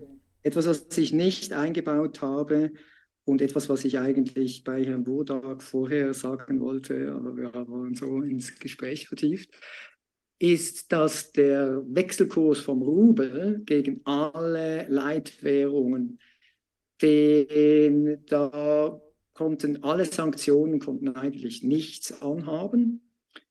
Erst nach der Sprengung der Nord Stream ging der Wechselkurs des Rubels runter, und zwar signifikant. Also ich kann das auch zur Verfügung stellen, diese Daten.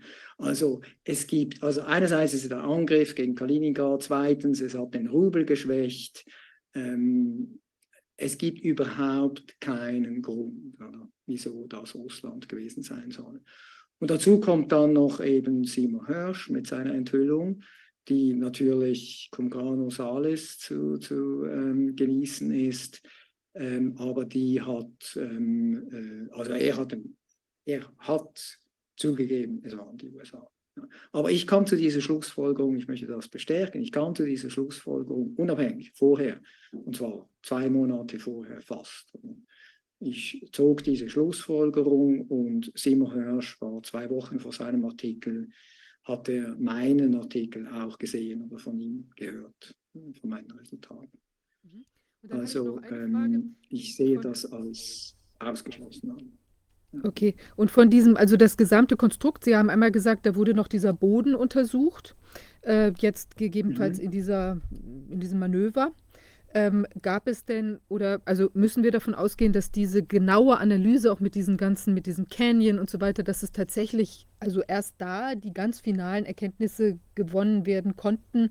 Also ist jetzt völlig spekulativ. Äh, oder gab es da schon vorher ähm, auch viele andere ähm, ähm, Untersuchungen, sodass da gar kein, gar kein Zusammenhang unbedingt bestehen muss? Und dann die Frage, wie viele Leute wären denn an der unmittelbaren Ausführung dieses, ähm, dieser Attacke, wenn sie denn eine solche in der Form gewesen ist, wie Sie das jetzt dargestellt haben, tatsächlich involviert. Überhaupt Leute, wenn Sie sagen, das ist ein unmanned Vehikel, was möglicherweise abgeschossen ist, vielleicht auch nur eine Person, die auf den Knopf drückt? Oder wie muss man sich das vorstellen?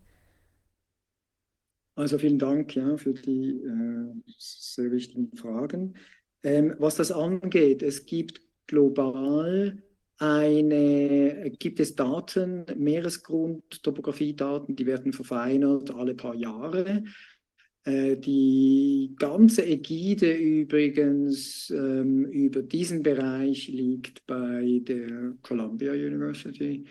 Und wenn Sie in den Report dieses Wigwam-Tests schauen, dann ist die Columbia University auch ziemlich weit oben. Das ist noch eine Seitenbemerkung zu Herrn Wodark, äh, eben mit diesem Konglomerat. Oder? Wo, wo hört das auf? Wo fängt das an? Ähm, und das ist, soviel ich mich erinnere, ist das im Moment ähm, vielleicht ein Kilometer Auflösung. Aber ein Kilometer Auflösung, wie Sie jetzt sehen von diesem Detail, das ist nicht gut genug, oder? Das ist nicht gut genug. Und ähm, äh, deshalb ist das ganz klar ein Vorteil, wenn man da noch höher auflösende Daten hat. Weil ich meine, da spielt jeder Felsbrocken, der im Weg liegt, oder spielt eine Rolle. Das ist, das ist, ähm, das ist ganz klar. Oder? Weil der würde streuen, würde wieder zurückstreuen und so weiter und so fort. Es ist auch nicht klar, ob die Sprengung wirklich genau bei der Pipeline stattfand. Ähm, denn äh, das ist auch wieder der, der Wigwam-Test. Der wurde übrigens durchgeführt mit dem Ziel, herauszufinden, äh, auf welcher Distanz von einer Nuklearwaffe ein U-Boot, äh, die Schale eines U-Bootes standhalten kann. Oder? Es wurden da Distanzen etabliert. Das heißt, man kann ein U-Boot eben wegen dieser Schockwelle oder siehe Fisch und so weiter, wie man, auf welcher Distanz man ein U-Boot zerstören kann mit der Schockwelle, die aus einer thermonuklearen Waffe resultiert. Und ähm, das nächste, was Sie hatten wegen der Verantwortung, ist ähm, unmanned so wie wenn ich diese Policy übersetze von Sandia, ja, dann braucht es einen Knopfdruck. Aber in der Tat, das muss eine Person sein. Aber jetzt ist schon die Frage, oder bei diesen Unmanned Underwater Vehicle, wie ist die Zeitverzögerung? Oder gibt es eine Zeitverzögerung? Ist das, ist das wirklich ähm, Lichtgeschwindigkeit beim Auslösen oder ist das einfach mal, ja, machen wir mal, ich unterschreibe das und dann schickt das Ding mal los, oder? Und dann wenn das dann ist, dann stellt sich dann die Frage nach dem Recht. Oder? Wer, wer, wer, wer, wer, wer hat die Verantwortung? Oder? Natürlich, so würde man sagen, der, der zuerst die Unterschrift gegeben hat, aber es kann ja immer noch einer sein, das machen wir nicht, oder? Machen wir nicht. Ähm, also das wird eine sehr, sehr delikate Angelegenheit. Und jetzt gehen Sie einfach noch einen Schritt weiter, oder? Das Artificial Intelligence hört ja nicht auf bei einem Steuern eines Underwater Vehicles, sondern das kann ja eine ganz globale Sache sein, dass einfach irgendwo kommt dann eine Entscheidung oder sogar der Präsident unterschreibt etwas, der, weil die Information, die er kriegt, oder so ChatGTP-Style heißt, wenn wir das jetzt nicht machen, dann passiert das und das und da, ja, dann, dann sagt er, ja, ja, natürlich machen wir, unterschreibt, oder? Also auch hier wieder Demokratie, Meinungsfindung, wo kommen die Informationen her? Es ist eine unglaublich delikate Angelegenheit und die ein, der einzige Ausweg, wie wir vorher ähm, erwähnt haben, ist ähm, ein Schlussstrich ziehen. Und zwar aktiv, dringend, mit Intensität. Ja. Ja, ich glaube, das ist ein gutes Schlusswort. Vielen Dank, Herr Dr. Braun, dass Sie das uns vorgestellt haben. Also das gibt auf jeden Fall sehr zu denken, was Sie da uns gezeigt haben. Ähm, wir bleiben da miteinander in Kontakt, denke ich, damit wir, wenn, Sie, wenn da noch neue Erkenntnisse hinzukommen, äh, wollen wir auf jeden Fall wissen, was, was los ist. Ja, vielleicht kriegen wir auch Hinweise jetzt nochmal von anderer Stelle. Kann ja sein, Leute, die sich das jetzt angeschaut haben, vielleicht Beobachtungen gemacht haben, selbst noch eigene Gedanken dazu haben. Äh, Würde uns auch freuen, wenden Sie sich an uns oder an Herrn äh, Dr. Braun, dass wir eben äh, da nochmal die weiteren äh, Sachen zusammentragen. Vielen Dank. Das ist toll, mhm. dass Sie sich da so reingebohrt haben und es uns auch, ich finde, auch sehr anschaulich, sehr gut nachvollziehbar dargestellt haben. Also das ist, glaube ich, sehr wichtig, dass wir uns diesen Fragen stellen, die ja auch doch für die ganze Menschheit hier von großer Bedeutung sind. Ja, genau. Es ist sehr, sehr wichtig, dass Sie damit möglichst oft und möglichst viel rauskommen. Es ist so, so wichtig, dass wir das ganz bewusst wahrnehmen, was da gelaufen ist. Vielen mhm. Dank.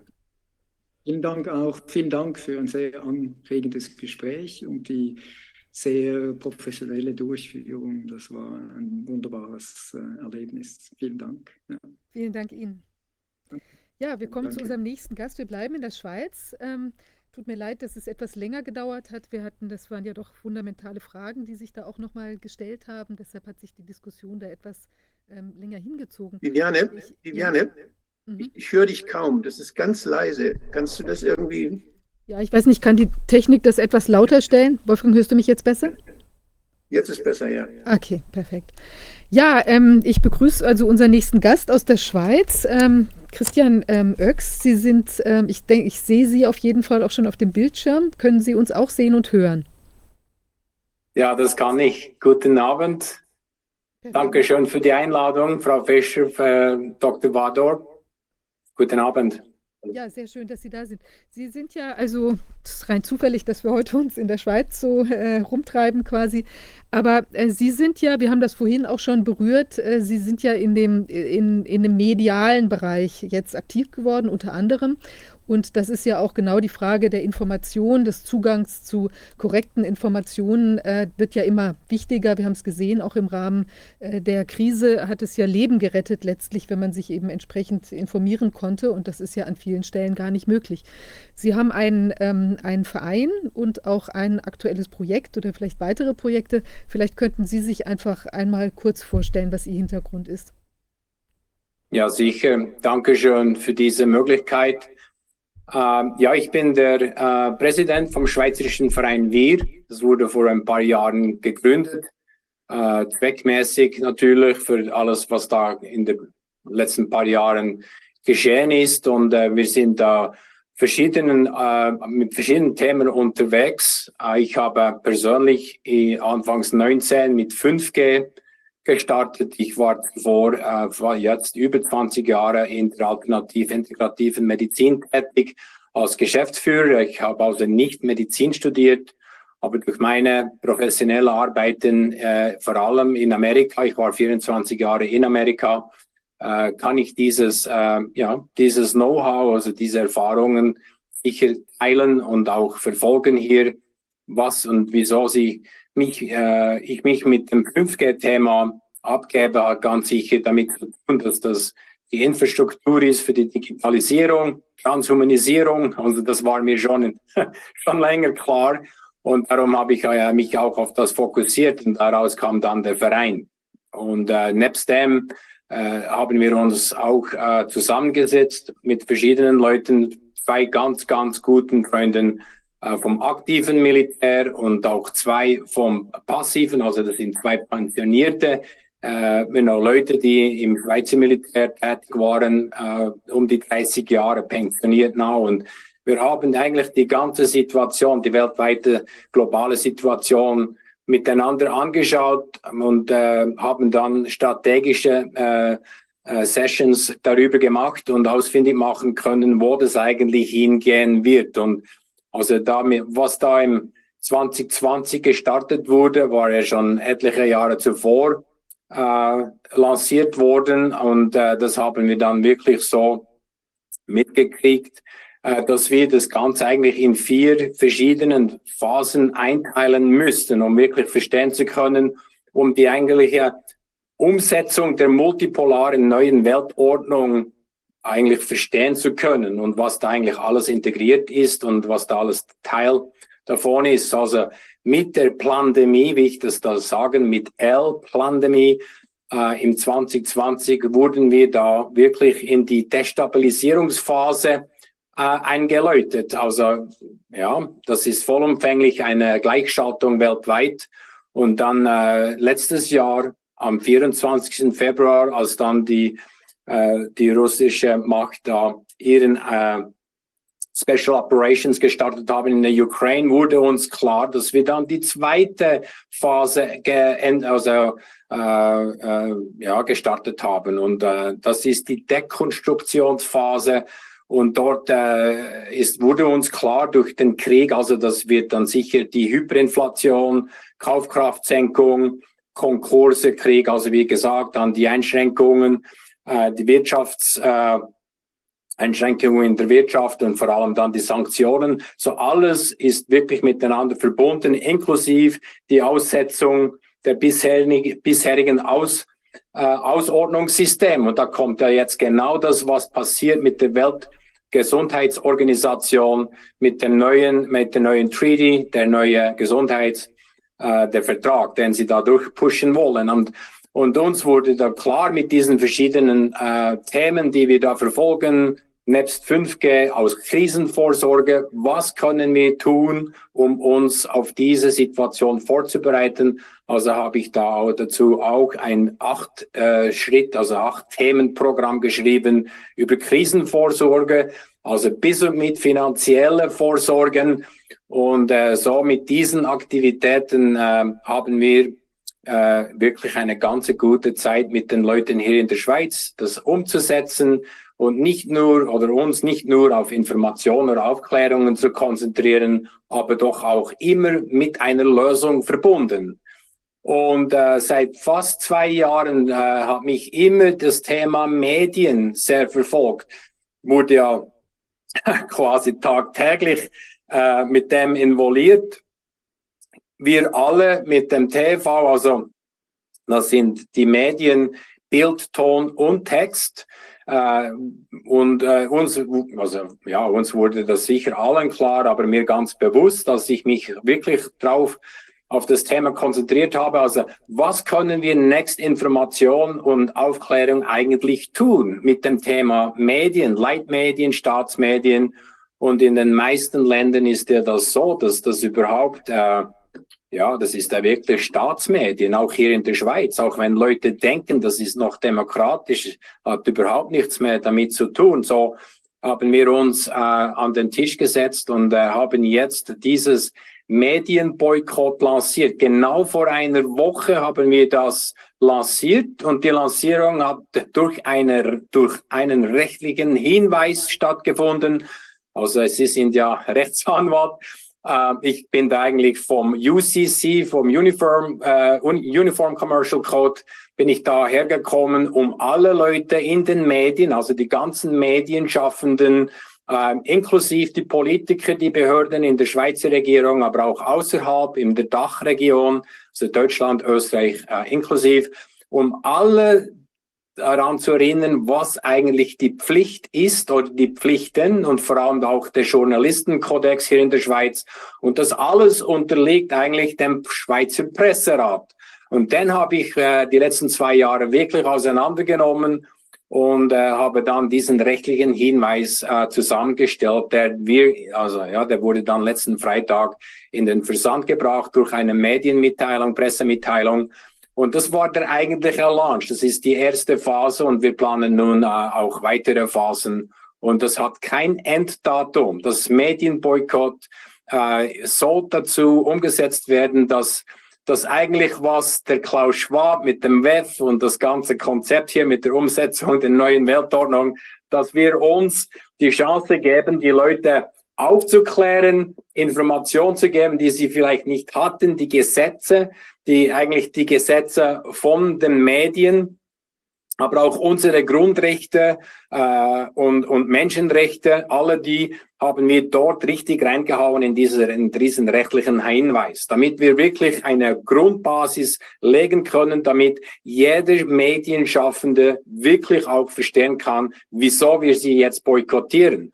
Und die Lösung dazu ist, ist, dass wir eigentlich die Enteignung der Medien vornehmen. Wir möchten mit diesem Bank Medienboykott quasi die Medien enteignen. Also sie sind ja sowieso von den Subventionen abhängig hier in der Schweiz.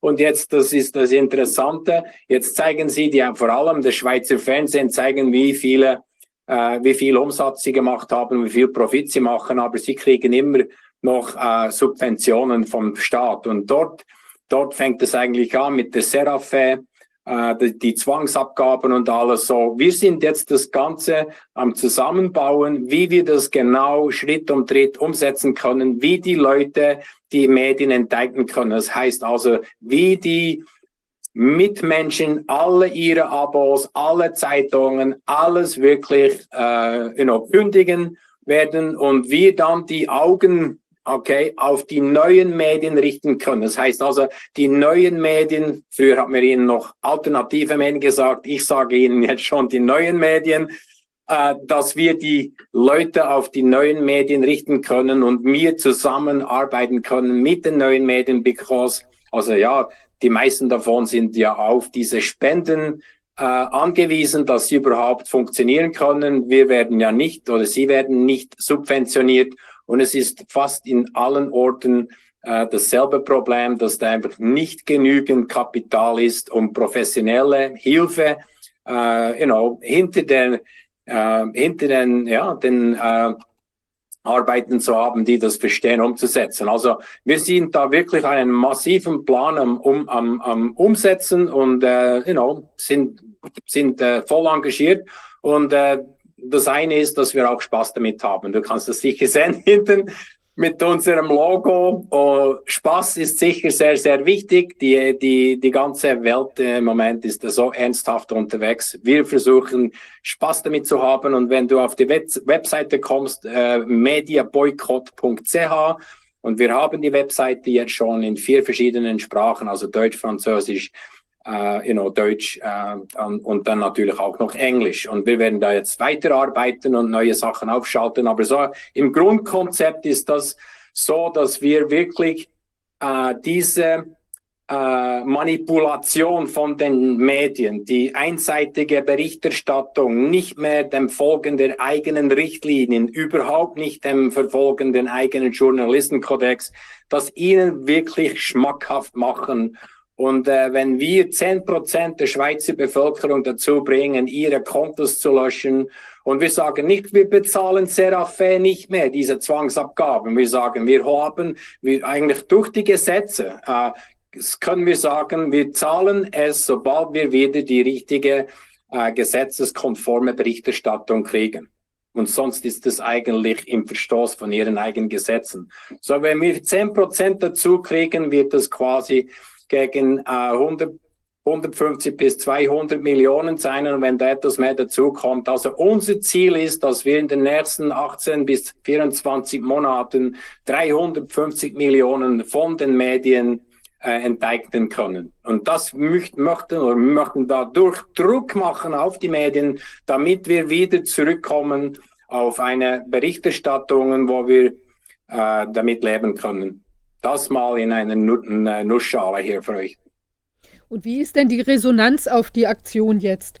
Da sind ja, ich meine, viele Leute haben sich ja auch entkoppelt, auch schon vorher die sagen, die gucken ja. sich das ja gar nicht mehr an. Also ich muss ja sagen, für mich ist das auch so. Also ich habe ja, ich glaube, seit 2009 habe ich mich schon im Wesentlichen entkoppelt. Aus irgendeinem Grund hatte ich plötzlich das Gefühl, dass man da nur überwältigt wird mit Kriegsnachrichten und immer irgendwie dem nächsten Horror, den man sich da bei den Nachrichten angeschaut hat. Da kam man schon immer ganz in ganz schlechte Verfassung, wenn man sich regelmäßig Nachrichten angeguckt hat. Und das ist auch so, ich habe da mal eine kleine Analyse gelesen, dass wenn man Nachrichten in dieser Form sind eigentlich dem Menschen auch gar nicht gemäß, weil eigentlich will der Mensch, wenn er was Schlimmes sieht, möchte er helfen. Und das kann man ja gar nicht, wenn ich jetzt irgendwo in Afrika eine Überschwemmung sehe oder was auch immer. Das heißt, ich bin in einem ständigen Alarmzustand, dass ich eigentlich was tun möchte und ich kann das gar nicht. Da, das ist eigentlich, fand ich, einen interessanten Aspekt und es hält, hält einem ja mit diesem Cliffhanger äh, immer wieder Developing Story und so und man sieht da die, das ganze Grauen. Naja, und ich habe mich dann jedenfalls relativ schon vor langer, längerer Zeit, also aus diesem, das so ständig verfolgen, äh, verabschiedet. Aber jetzt im Zuge der Krise sind ja viel mehr Menschen noch ausgestiegen und sagen, das brauchen wir nicht mehr, insbesondere weil sich ja ganz vieles auch als unzutreffend herausgestellt hat. Haben Sie den Eindruck, dass jetzt so eine Aktion, eine konzertierte Aktion, nochmal neue Leute in diese, in diese Bewusstheit äh, spült, was da eigentlich läuft? Ja, ich denke absolut. Also wir sind ja jetzt nur eine Woche unterwegs und das ist ja nur soweit das Bekanntmachen von dem Projekt. Äh, vielleicht etwas zum Hintergrund, äh, damit das äh, auch koordiniert werden konnte und wie wir zum eigentlichen Verteiler gekommen sind, haben wir vor etlichen Monaten äh, ehrenamtliche Mitarbeiter ins Team geholt und die haben alle, wirklich alle, äh, freiwillig eine, ein NDA, also eine Geheimhaltungsvereinbarung mit uns unterschrieben, damit wir sie einsetzen konnten in diesem Projekt, an diesen Aufarbeiten mit Datensammlungen und so. Und äh, das hat sehr, sehr gut funktioniert. Und äh, genau auf das, wir bewegen die Leute, wir geben ihnen etwas zu tun. Sie können sich auf etwas Neues äh, konzentrieren, fokussieren. Also mit diesen ehrenamtlichen Leuten haben wir jetzt äh, über 9000 Medienkontakte, Medienschaffende. Da ist jetzt wirklich jeder und jede damit äh, eingedeckt worden. Also auch Leute bekamen unsere Medien- oder Pressemitteilung die vielleicht nur Techniker sind. Die haben, die haben nicht irgendwie eine journalistische Begabung, aber die sind in den Medien hinter einer Desk, hinter einem PC und die haben unsere Mitteilung gekriegt. Und wie haben wir das gemacht? Wir haben das eigentlich sehr geschickt aufgeteilt.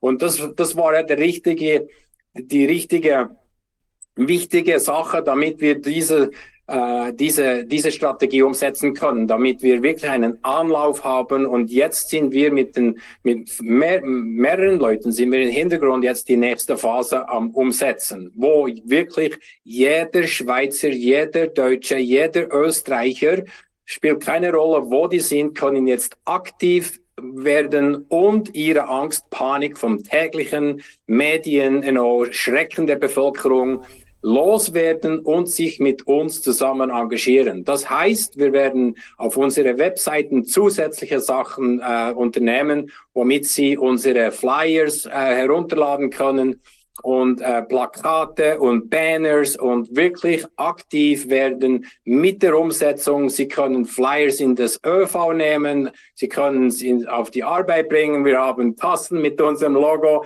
Du kannst es nicht übersehen.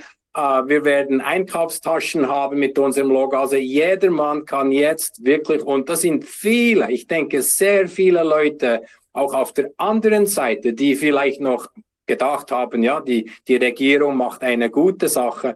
Aber ich kenne wirklich nicht viele Leute, die ich je getroffen habe, die sich freuen auf die Zwangsabgabe, die Serafair-Rechnung zu bezahlen, vor allem wenn sie das nicht konsumieren. Und ich denke, dort haben wir Minimum 15, 20 Prozent der Schweizer Bevölkerung. Also ganz grob gerechnet sind das, you know, Minimum sind das, äh, ich würde sagen, Minimum anderthalb, zwei Millionen Schweizer, die wichtig engagiert werden könnten. Und wenn wir das schaffen, wenn wir das schaffen, schon nur 10 Prozent äh, diese, diese Aktivitäten umsetzen zu können, Spaß miteinander zu haben.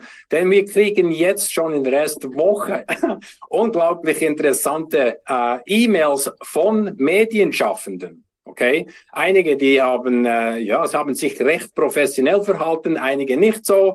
Und wir haben auch schon Feedback von Politikern. Also wirklich, wir haben schon äh, einige Politiker, die uns geschrieben haben und gesagt, das ist jetzt wirklich ein sehr wichtiges, gutes Konzept.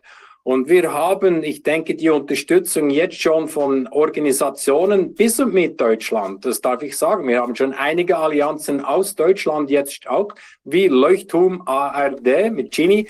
Äh, das sind andere Sachen. Ich darf noch nicht darüber sprechen. Also ich sehe, dass das Konzept richtig heiß läuft und dass sich die Leute jetzt äh, anpacken, also mit uns zusammen anpacken können, denn die sehen, die Basis ist gelegt. Okay, wir haben nicht frech geschrieben, wir haben nicht arrogant, wir haben wirklich mit Herz geschrieben, diese Replika, aber doch firm, firm, also mit fest, also mit den Gesetzen, mit den Rechten. Und wir haben sie wirklich darauf erinnert, was ihr Job ist. Und wenn der Job jetzt wirklich nicht wirklich äh, maßgebend umgesetzt ist, das heißt wieder zurück zu der, zu der richtigen Berichterstattung, äh, werden wir euch enteignen. Und ich denke, dass auch bei unserer Gegenseite, also bei den Leitmedien, Staatsmedien, auch eine gewisse Angst und Panik aufkommt. Denn sie wissen, und wir haben sie auch geschrieben im rechtlichen Hinweis, dass wenn sie sich wirklich nicht an unseren rechtlichen Hinweis halten, wir werden sie enteignen. Und das ist nicht uns, die sie enteignet. Eigentlich enteignen sie sich selber durch das, dass ihre Zuhörer und Leser und ihre ihre Abonnemente kündigen. Und äh, das, ich denke, wir sind hier an einem Anfang nur an einer wahnsinnigen Welle. Und durch das wir jetzt auch die Möglichkeit haben, mit euch, mit eurem Netzwerk, diese, äh, dieses Projekt äh, know, bekannt zu machen und wir das zusammen anpacken, das kann gar nicht mehr gestoppt werden. Und es ist nicht nur ein Schweizer Problem.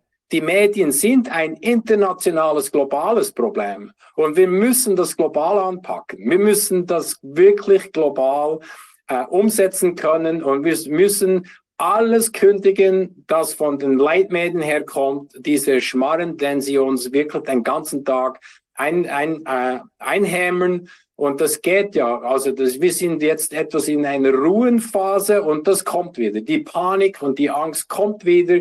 Und ich denke sehr bald, was da passiert mit der Weltgesundheitsorganisation, sobald sie dieses Zertifikat umgesetzt haben, sobald sie diese 3D umgesetzt haben, dann kommt die nächste Pandemie und dann geht's genau wieder weiter. Und ohne die Medien hätten wir nie erfahren, dass sich irgendwas etwas, ja, mit, um eine Pandemie getan hat. Also, wenn wir die Medien nicht hätten, dann hätte nicht jemand je Angst gehabt, Panik. Niemand hätte eine Maske aufgesetzt. Also ich sage, ich denke, dass ihr mit mir einig seid dass die Medien hauptverantwortlich sind. Und wir wissen erst von Jahrhunderten, dass die Medien immer als psychologische Kriegsführung angewendet worden ist. Und es ist heute absolut optimiert worden. Und wir müssen uns jetzt zusammenbringen und sagen, jetzt ist fertig. Und das habe ich für mich gesagt, damit ich überhaupt die Energie aufbringen konnte, das Konzept zu schreiben das zusammenzustellen, zu, zu strategieren. Und jetzt sind wir in der Umsetzungsphase. Und ich würde auch Sie alle damit einladen, mitzumachen, damit wir das wirklich ganz schmerzhaft über die äh, Linie bringen, hier gegen die Leitmedien vorzugehen. Das ist, und hauptsächlich wichtig ist, dass es gewaltfrei ist, okay? Sie wollen uns zur Gewalt bringen. Wir sehen jetzt, was da passiert in Frankreich und so. Sie versuchen alles uns in einen Bürgerkrieg zu bringen. Und wir müssen das intelligenter angehen. Wir müssen das strategisch intelligenter angehen. Wir müssen das äh, ohne Gewalt umsetzen können. Und wenn wir ihnen das Geld entziehen, dann, dann wird es wirklich fast. Dann, wenn sie wirklich das spüren, dann hören sie auch zu. Ähm, ich finde das so super, was Sie machen. Und äh, ich bin, habe da eben überlegt, äh, es gibt diese, gibt ja schon lange die, diese militärischen Überlegungen auch der psychologischen Kriegsführung. Und eine psychologische Kriegsführung funktioniert ja nur, wenn man die Medien auch in, in den Griff bekommt. Sonst äh, kann man keine psychologische Kriegsführung machen. Und ich äh, will da nur mal ganz kurz dieses Bild einblenden hier. Bitte. Das ist, warte mal, wie geht denn das? Augenblick, ich muss was nehmen. Nur, dass man das mal sehen kann. So, freigeben. Das hier. Sieht man das jetzt? Ich sehe es noch nicht. Oder das, warte mal.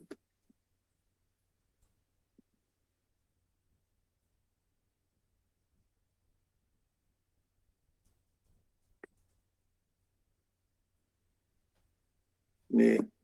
Und es gibt jedenfalls einen, äh, ja, einen Plan, Psychological Operations, diese PSYOP-Geschichte, die dann ganz offiziell genau. bei den in den, in den USA dann ja, auch wo alle, alle Details dann aufgelistet wird, was man machen muss, wie man das machen muss. Und es gibt auch äh, ja unheimlich viele soziologische und psychologische Studien. Jetzt eine habe ich gesehen aus Göteborg, jetzt schade, dass man das nicht sehen kann, äh, wo eine Meta-Analyse gemacht wurde, wie man es schaffen kann, dass die öffentliche Meinung über ein bestimmtes Thema sich ändert. Und da haben sie zum Beispiel, da haben sie festgestellt, dass die Leute, wenn man das so bringt, dass es fair ist, so zu denken, wie die Regierenden es wollen, dass man von Fairness redet, Solidarität, gleichmäßige Verteilung, für alle muss da was dabei sein, dass das unheimlich top ist, damit kriegt man alles umgesetzt. Und die haben diese ganzen Tricks, wie man Menschen dazu bringt, dass sie mit dem Kopf nicken und dass sie mitmachen, diese werden analysiert und die erkennt man wieder bei diesen ganzen Maßnahmen der psychologischen Kriegsführung. Und das ist natürlich, das wirkt natürlich nur, wenn man die auch in sein Wohnzimmer lässt. Das heißt, wenn man die neue Züricher weiterhin abonniert und wenn man, und wenn man die, die Fernsehsender weiterhin anschaltet, sonst läuft das leer. Und deshalb ist es so wichtig, was sie tun. Ich finde es sehr, sehr gut. Ich habe eine Frage aber. Wenn Sie jetzt, wenn Sie jetzt in Deutschland wohnen, dann müssen Sie dann diese Zwangsgebühren zahlen, ja, diese Fernsehgebühren. Jeden Monat müssen Sie da was abdrücken. Und äh, wie ist das jetzt, wenn man das alleine macht, dann kriegt man da Entmahnungen, dann muss man vor Gericht und so weiter. Wenn man das nicht alleine macht, wenn es viele machen, dann kann sich das ja eventuell ändern. Welche Erfahrungen gibt es da bisher? Wie, was können Sie den Menschen sagen, die da jetzt mitmachen wollen? Was kann auf sie zukommen? Also äh, ich bin ja nicht Rechtsanwalt und wir sind äh, diese Schritte am Überprüfen im Moment. Das ist eine wirklich sehr, sehr gute Frage. Okay, die Antwort habe ich nicht für Deutschland. Äh, ich habe eine Halbantwort für die Schweiz. und dort ist es so, wir bezahlen einmal im Jahr. Das ist viel einfacher als jeden Monat. Ja. Und äh, wir haben jetzt, äh, aber interessanterweise, interessanterweise habe ich Information gleich von heute, wo sie sagen, dass 165.113 Berliner zahlen keine GEZ mehr. Also das heißt, in Deutschland geht auch schon was ab. Und mit der Zahl, also wenn wir uns, okay, die Masse, wenn wir uns zusammentun und äh, alle miteinander ein paar Millionen, also in, in das ist eine rechte Zahl. Also in Deutschland 10 Prozent, das ist Minimum was? 8 Millionen. In der Schweiz 10 Prozent ist, you know, 860, sagen fast 900.000.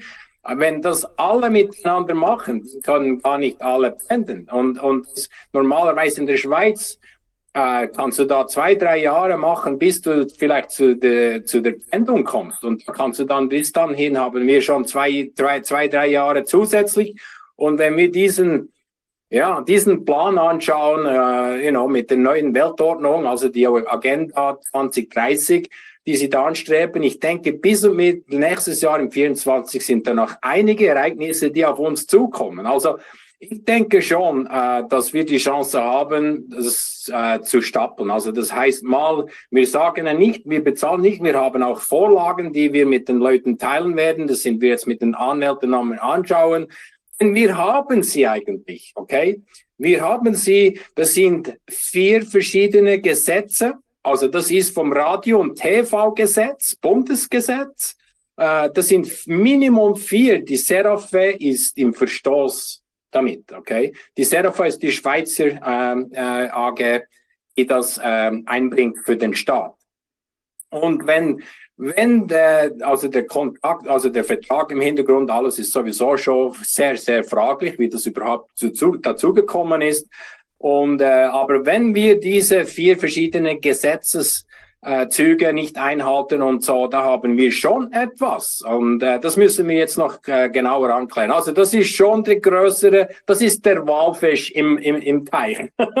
Aber wenn wir schon mal anders anfangen, jede Zeitung, jedes Abo, die NZZ auf dem, aus dem Internet, alles kündigen, das geht in Millionenbeträge sehr, sehr schnell. Und, und wenn das, wenn die Welle, wenn sich die Welle von dem Tropfen zu einer Welle, bis das auf dem anderen Ufer ankommt, das könnte ein Tsunami sein und auf, auf das hoffen wir. Und wenn wir das international koordinieren, was ich wirklich äh, sehen möchte, mit allen zusammen koordinieren und das, das sieht so aus. Also in einer Woche äh, Dr. Bordag, haben wir in einer Woche haben wir massive äh, Zuflüsse von Allianzen. Wir kommen eigentlich gar nicht nach, das auf dem Internet hochzuschalten. So schnell sind die hier am Zuwachsen.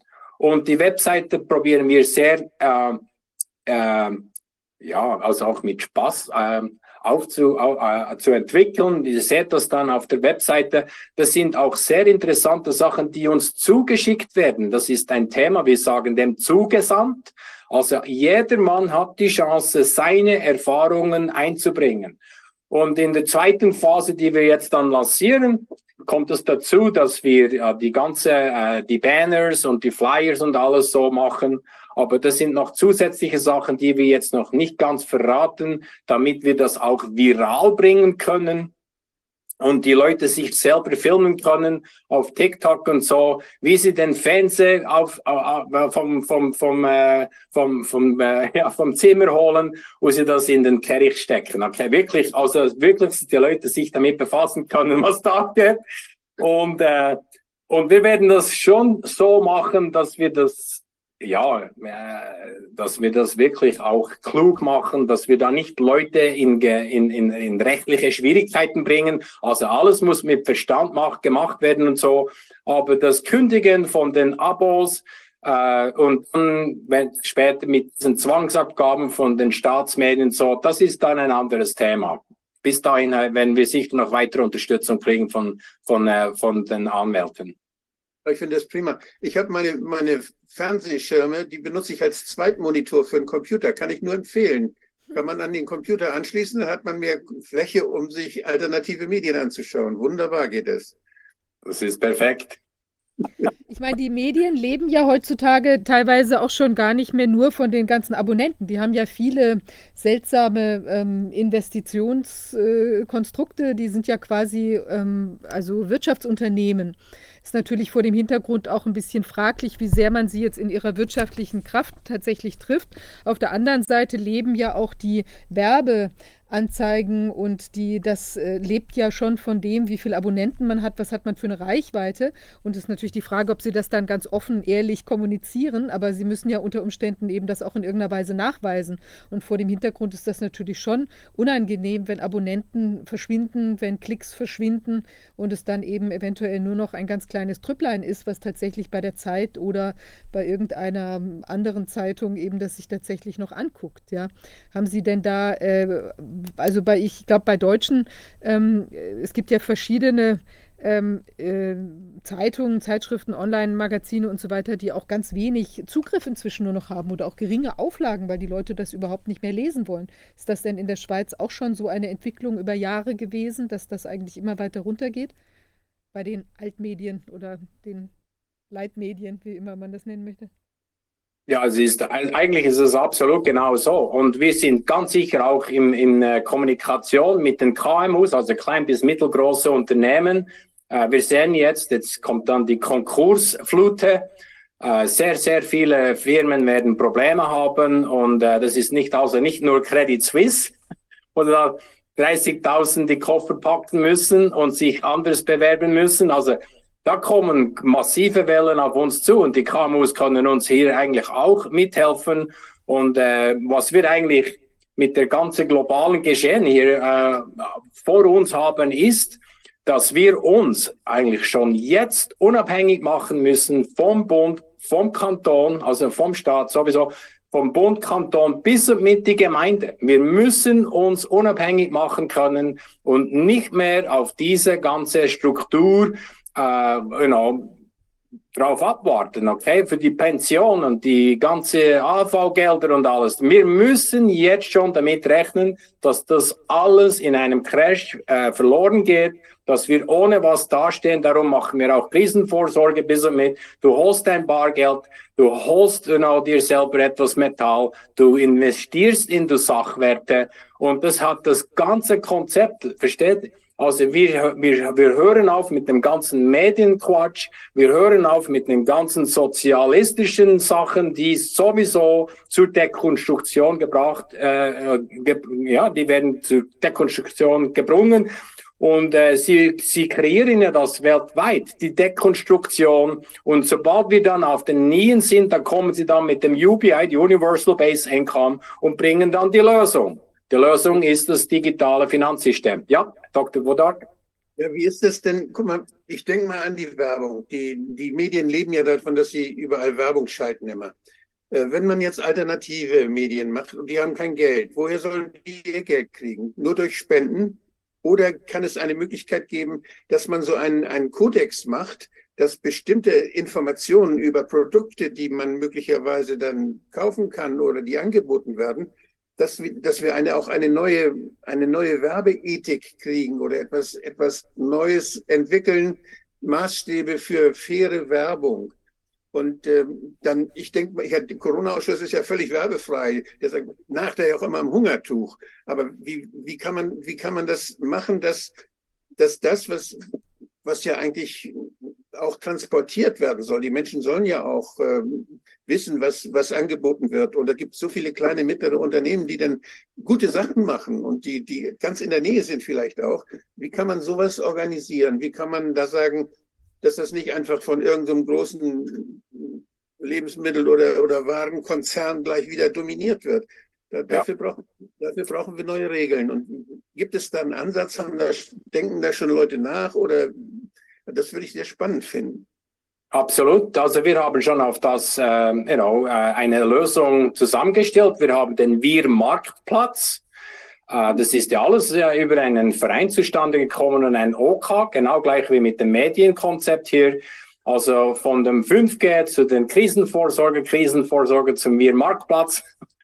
Äh, und dort geht es eigentlich darum, sich zu vernetzen, lokal, regional, hauptsächlich die Produzenten, nicht nur äh, die Bauern, die Landwirte, aber auch Produzenten wie die Imker mit Honig und und alles kommt dort drauf. Und das ist jetzt auch alles gebaut und wir haben schon die ersten ganz, ganz großen Erfolge.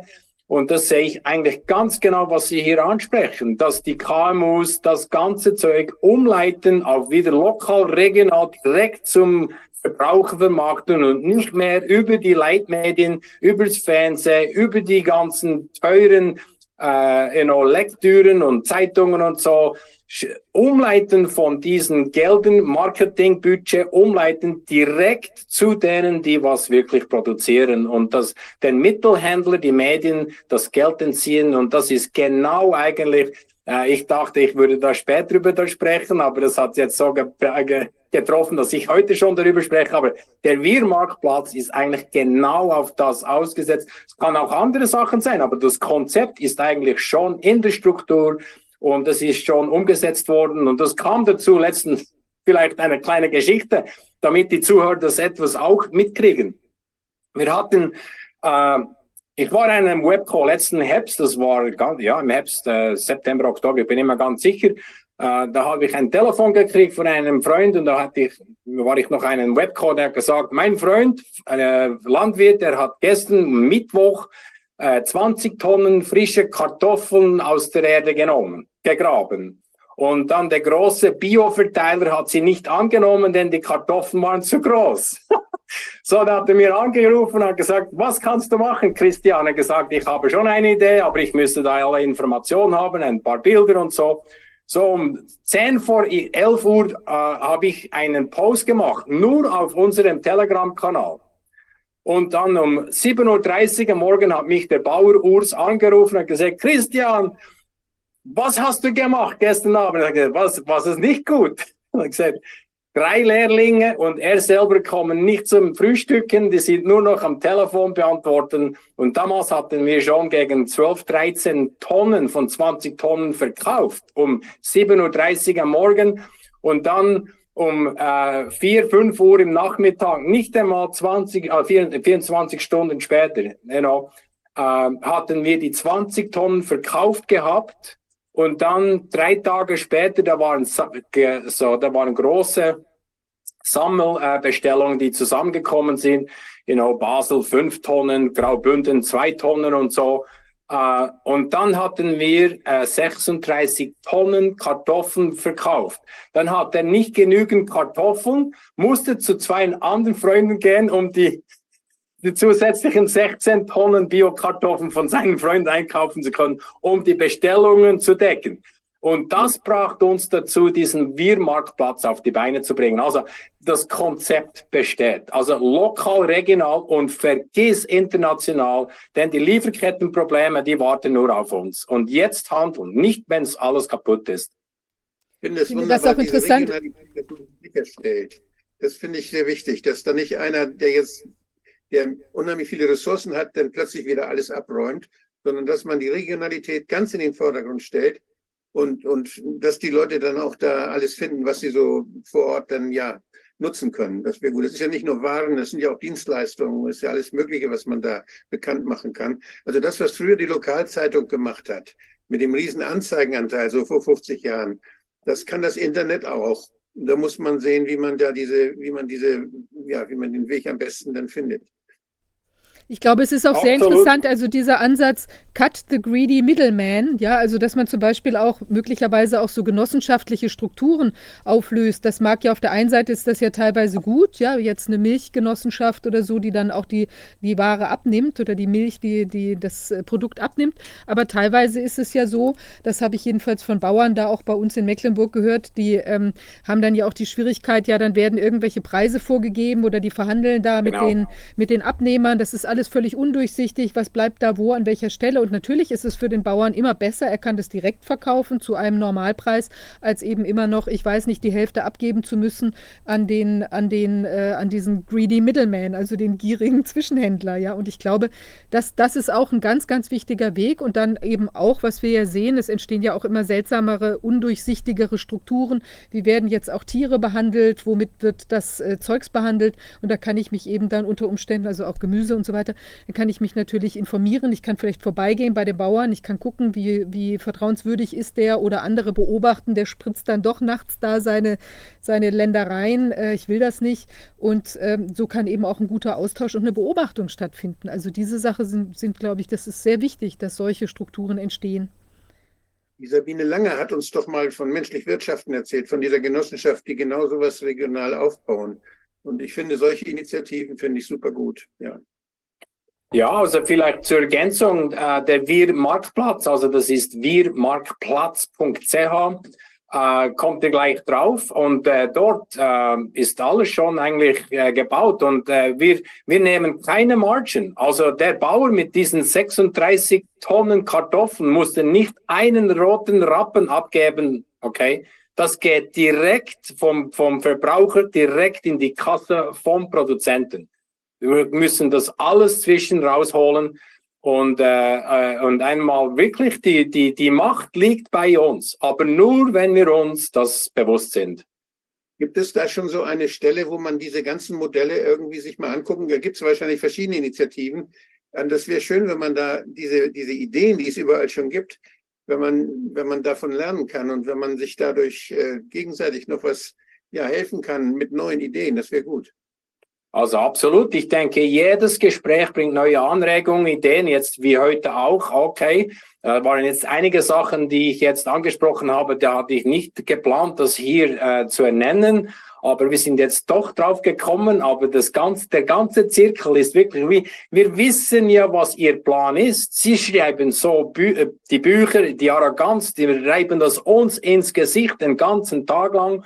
Und wir machen jetzt alles auf Gegenmaßnahmen. Zurück zu dein, bei dir selber starten, bei dir. Komm aus der Angst, komm ins Tun. Und wir geben ihnen nicht nur Informationen und Aufklärung, wir geben ihnen wirklich auch die Lösung. Und das ist das Wichtige. Ich mache nie was ohne eine Lösung hinten dran. Also Information, Aufklärung ist nicht, glaube genügend. Wir müssen immer eine Lösung dahinter haben, denke ich. Ja, bitte, Dr. Wodak. Zurück. Wir wollen nicht zurück, sondern wir wollen vorwärts zu uns. Ja, genau. Genau. Das ist wichtig, ja. Das ist ja. genau das.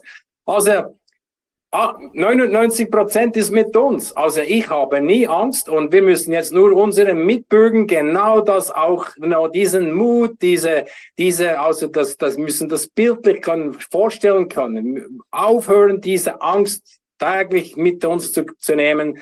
Die Angst, das wissen wir, das ist auch ganz schlecht im ganzen äh, biologischen System in, uns, in unserem Körper. Äh, das, das ist nicht gut auf unsere Nierennebendrüsen äh, mit dem ganzen Hormongeschichten und so.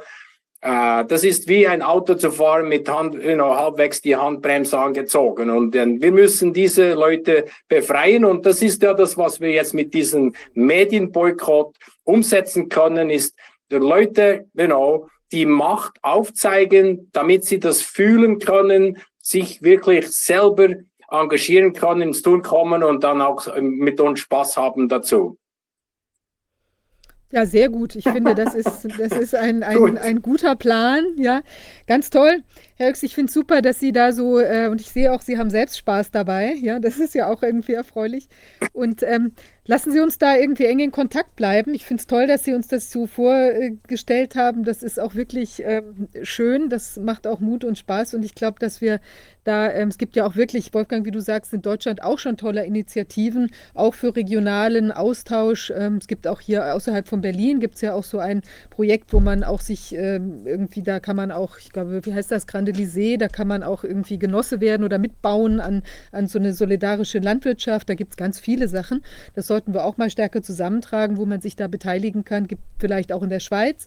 Und eben, ich finde solche Sachen natürlich toll, wie mit dem Bauern, der da eigentlich in Not ist und plötzlich hat er möglicherweise eine ganz neue ähm, Vertriebsstruktur, ja, wo er sich vielleicht auch in Zukunft darauf verlassen kann, dass die Leute das eben entsprechend kaufen wollen. Ja. Also es entsteht viel Positives. Also da ist wirklich, das muss man auch mal betonen, trotzdem ja. der harten Zeit, aus der wir jetzt kommen. Ja, es ist toll, da entsteht, ist tolle, sind tolle Sachen entstanden.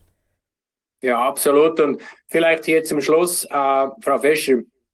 Also das Wichtige, das ich euch mitteilen möchte, ist, jetzt sitzen wir auf einer unglaublichen Datenbank, die wir über Monate zusammengebracht haben, über jedes Konzept Medien hier.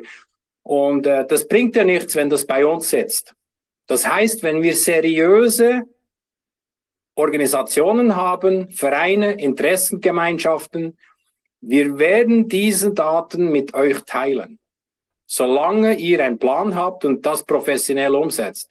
Denn es nützt uns nicht, wenn wir diese Redaktoren täglich oder wöchentlich anschreiben, anrufen und dazu bieten, dass, aber wenn wir 10, 20, 100, 200 Organisationen in der ganzen europäischen Region hier dazu bringen, ihren Redaktoren, okay, zu erinnern, um was es geht.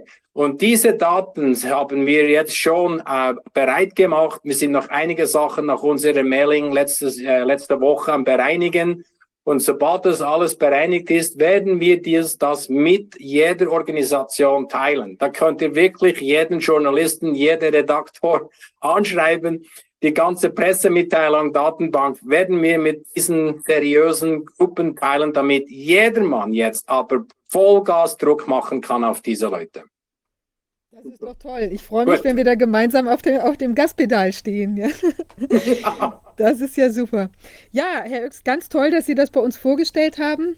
Ähm, ja, wir bleiben in Kontakt und erstmal alles Gute weiterhin für die dynamische, das dynamische Voranbringen dieser Ideen. Vielen Dank. Ich danke euch vielmals für eure Zeit. Ich wünsche euch alles Gute und vor allem beste Gesundheit immer. Tschüssli. Danke, gleichfalls. Auf Wiedersehen. Tschüss. Ja, wir haben unseren nächsten Gast äh, in der, in der äh, Leitung. Ich weiß, dass er sehr eingespannt ist, von einem Termin zum anderen heute sich begibt. Und ich freue mich deshalb ganz besonders, dass es jetzt dass es geklappt hat, dass wir miteinander sprechen können. Ähm, Professor Andreas ähm, Zörnichsen. Hallo Andreas, ich freue mich, dass du bei uns bist. Hallo Viviane, hallo Wolfgang. Ich freue mich auch sehr, dass ich heute hier dabei sein darf. Ja, Und, toll. Du bist ja sehr aktiv gerade, also ein von Gerichtsverfahren zur, zu Lesung oder Vorstellung von, du hast ein Buch geschrieben, was sich mit den Geschehnissen der letzten äh, drei Jahre auseinandersetzt. Ähm, vielleicht sagst du, ich meine, die meisten kennen dich ohnehin, aber vielleicht stellst du dich ganz kurz noch einmal vor und ich würde mich freuen, wenn du dann vielleicht auch uns berichten könntest, dass du, vielleicht magst du mit deinem Buch anfangen, was da so ähm, dich, was zu welchen Erkenntnissen du gelangt bist. Ja, ähm, ich, also äh, kurze Vorstellung. Äh, mein Name ist Andreas Sönnigsen und ich war bis ähm, ja, muss selber nachdenken, bis Ende 21 war ich äh, Professor an der Medizinischen Universität in Wien für Allgemein- und Familienmedizin, äh, bis die Uni mich vom Dienst freigestellt und fristlos entlassen hat. Ähm, ich bin zwar dagegen arbeitsrechtlich vorgegangen und habe da auch einen, zumindest einen Teilerfolg erzielt, in dem wir einen für mich äh, akzeptablen Vergleich geschlossen haben. Ähm, ja, und wie, wie immer äh, haben solche schrecklichen Ereignisse, Lebensereignisse natürlich auch, auch Positives, denn sie, sie setzen sehr viel Energie frei, die äh, unsinnigerweise gebunden war. Und ähm, ich konnte mich doch sehr intensiv in den Widerstand gegen die Corona-Politik einbringen in den letzten Jahren. Ähm, ja, und daraus ist jetzt ein Buch entstanden. Aber vielleicht das Wichtigste, was vielleicht im Moment gerade zu äh, berichten ist, ich hatte heute eine Berufungsverhandlung ähm, vor dem Landesgericht in Salzburg. Äh, Berufungsverhandlung deswegen, weil am 9. Februar äh, wurde ich freigesprochen vom Bezirksgericht äh, wegen des Vorwurfs des Betruges und der Amtsanmaßung weil ich ja gemeinsam mit Markus Böhnig, daher kennen mich wahrscheinlich auch einige, äh, Liberation Express betrieben habe in Österreich. Ähm, das heißt, wir haben äh, über das Internet ähm, Impfbefreiungszertifikate ausgestellt, äh, die auch sehr gut angenommen wurden. Und wir haben, glaube ich, sehr, sehr viele Menschen äh, durch diese Zertifikate von der Impfung befreit und gerettet vor, vor der Impfpflicht in Österreich. Ähm, also das ist wirklich ein sehr erfolgreiches Projekt ähm, gewesen und hat mir eben diese Klage eingebracht, diese äh, Verfolgung durch die Staatsanwaltschaft. Und äh, gegen den Freispruch im Februar ist die Staatsanwaltschaft in Berufung gegangen und aber heute die Berufungsverhandlung. Und die habe ich wieder gewonnen, zum Glück. Insofern geht es mir jetzt richtig gut, ähm, weil es ja, sagen wir mal, man ist ja eigentlich sich darüber im Klaren, dass man nichts Unrechtes getan hat. Aber das behauptet, äh, das, das besagt ja heute nicht unbedingt was. Heutzutage, äh, wir haben ja unzählige Beispiele inzwischen aus der Justiz, vor allem in Deutschland, mehr als aus Deutschland als aus Österreich, würde ich sagen, äh, dass ähm, äh, hier Unrecht zurechtgemacht wird durch den Staat, ähm, der hier Druck auf die Justiz ausübt und äh, letztendlich den Rechtsstaat ja mehr oder weniger aushebelt. Äh, also hier heute ein wichtiger, ein wichtiger Teilerfolg, äh, Teilerfolg, ein weiterer Teilerfolg für mich persönlich natürlich und für uns alle, äh, auf dem Weg zu rechtsstaatlich, zurück zu Rechtsstaatlichkeit ähm, und ähm, im Kampf gegen äh, dieses äh, perfide System, das sich in den letzten drei Jahren etabliert. Ähm, und ja, gerade in meinem Vorgängerbeitrag ging es ja nun auch darum, ähm, wie, wie wir hinters Licht geführt werden von dem Staat, wie wir äh, kontrolliert werden, wie wir ähm, ausgebeutet werden ähm, und ein tolles Konzept, ja. Wir haben sowas ähnliches hier in Österreich. Da gibt es die EMUs. Äh, das sind die, äh, also ähm, engagiert, ähm, äh, motiviert, äh, unbeirrbar, äh, ist eine Gruppe von Menschen, die sich zusammengeschlossen haben und genau solche Dienstleistungen gegenseitig anbieten. Also es geht nicht nur um Lebensmittel, sondern es geht auch um andere handwerkliche Dienstleistungen zum Beispiel. Ähm, das heißt, wir, wir brauchen ähm, lokale Vernetzungsprojekte, mit denen wir ähm, letztendlich äh, sagen, nee, wir, wir machen da nicht mehr mit. Und das hat ja äh, mein Vorredner sehr schön gesagt. Es, es liegt an uns. Ja, wir haben eigentlich die Macht in der Hand. Äh, wenn wir äh, den Unsinn, den der Staat uns aufoktroyiert, nicht mehr mitmachen, dann kann der Staat sich auf den Kopf stellen. Ähm, und wenn wir wir sind jetzt schon viele und wir müssen natürlich noch mehr werden. Wir müssen all, alle müssen wir hier zusammenhalten und äh, dann haben wir auch Hoffnung, dass, dass wir das Schicksal nochmal ins Gute wenden. Ja, äh, wie gesagt, ich habe auch über die letzten drei Jahre ein Buch geschrieben, die Angst- und Lügenpandemie.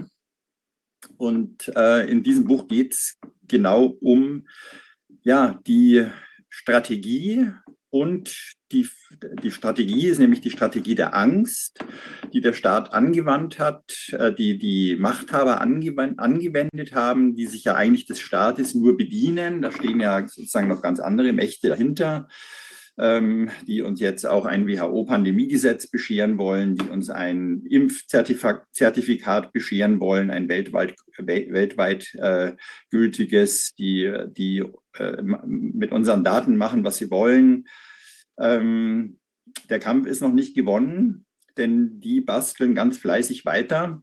Und äh, umso wichtiger ist, dass man diese äh, Dinge aufdeckt. Ja. Und äh, in meinem Buch habe ich, ähm, ja, habe ich eigentlich zwei Dinge zusammengeführt. Ich habe ähm, einmal die tatsächliche Evidenz über diese Pandemie, angefangen äh, von der vom Nicht-Vorhandensein dieser Evidenz. Man muss eigentlich nur eine Grafik, vielleicht, ich, ich mache mal gerade meine Power, da kann ich meine PowerPoint scheren. Ja, Versuch mal.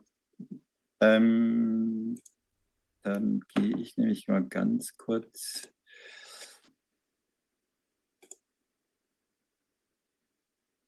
Sieht man das jetzt? Sieht man die meine, meine PowerPoint-Präsentation? Ja, die, die, drei Bücher, ähm, Noch nicht als Präsentation, sondern erstmal in der. Ja, ja, ich habe es jetzt extra nicht als Präsentation gemacht, weil das ist jetzt eigentlich der Vortrag für heute Abend und ich muss jetzt ein bisschen hin und her klicken sozusagen, ähm, weil ich wollte eigentlich nur ein Bild jetzt mal zeigen,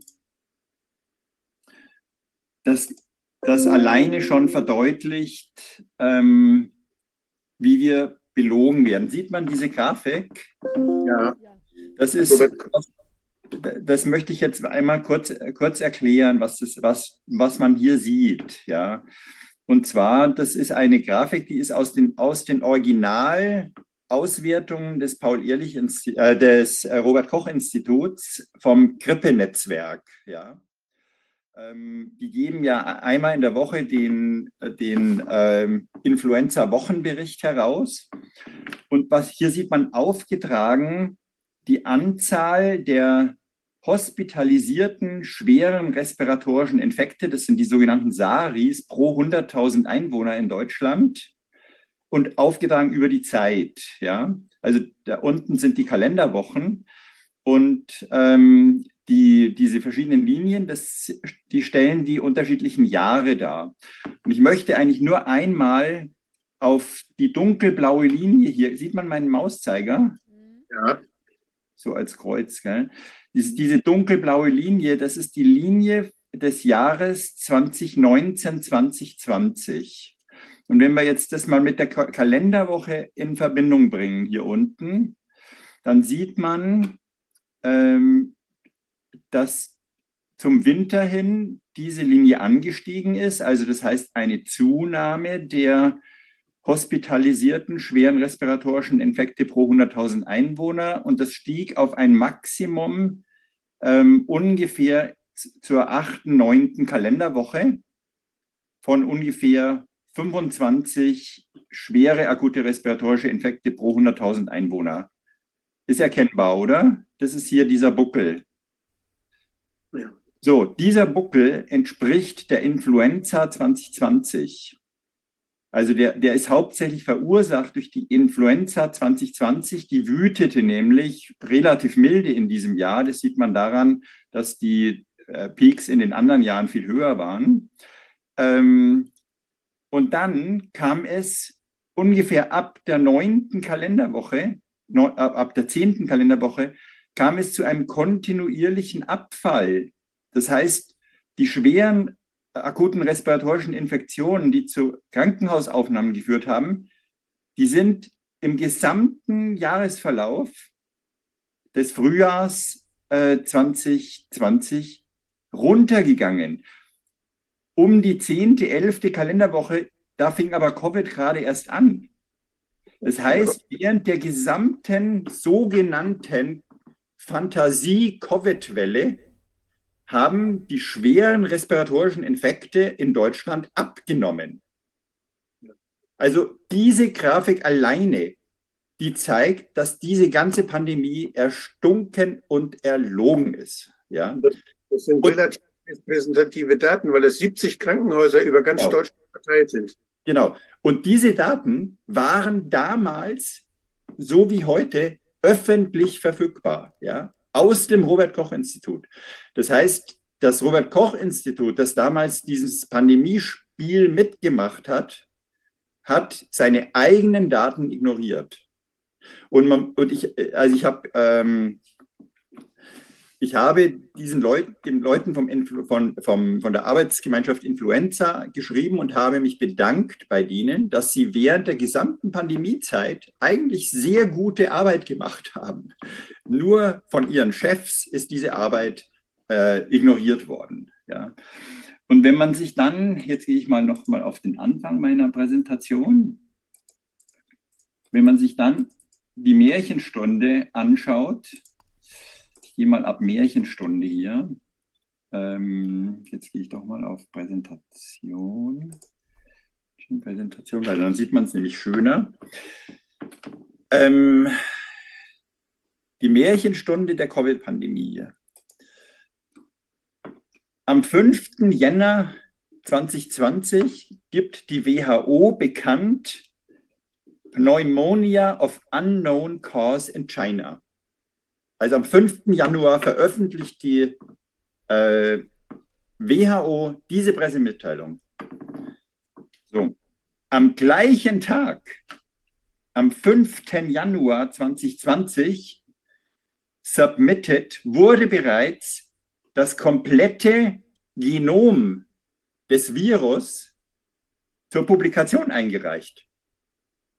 An dem gleichen Tag, an dem die WHO von einer unbekannten Pneumonie spricht. Also das ist ja an Absurdität nicht mehr zu übertreffen. Ja. So, das ist am 7. Januar veröffentlicht worden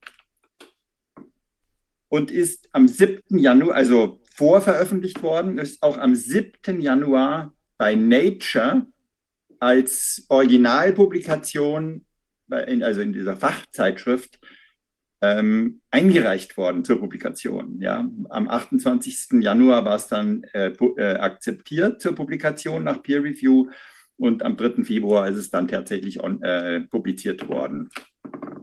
So, und jetzt geht diese Märchenstunde natürlich weiter. Also die WHO behauptet am 31.12. erste Fälle.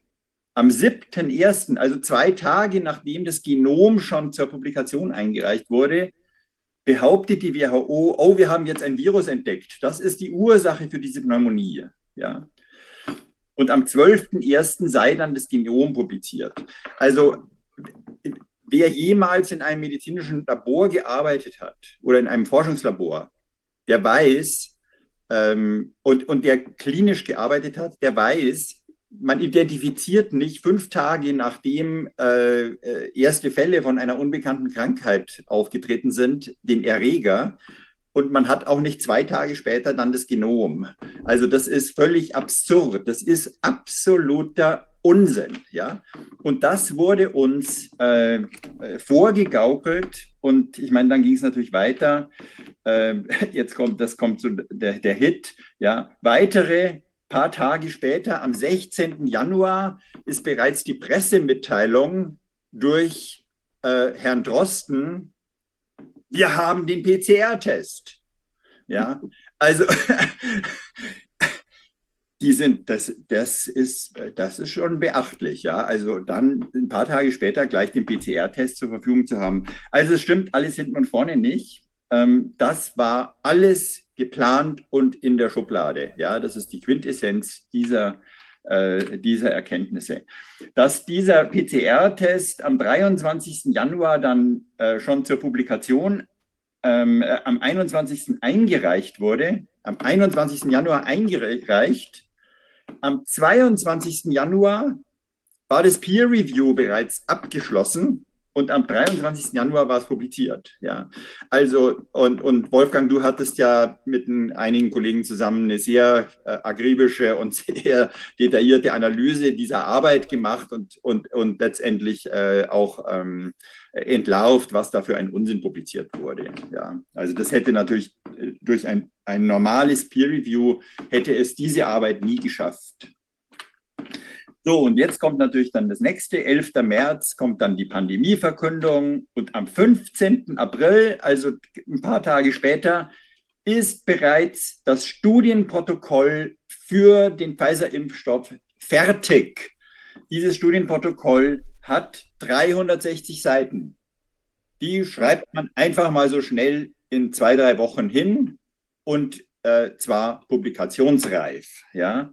Dann wird am 15. Ähm, April so ein merkwürdiger Zufall gleichzeitig von Bill Gates verkündet, dass sieben Milliarden Menschen geimpft werden müssen.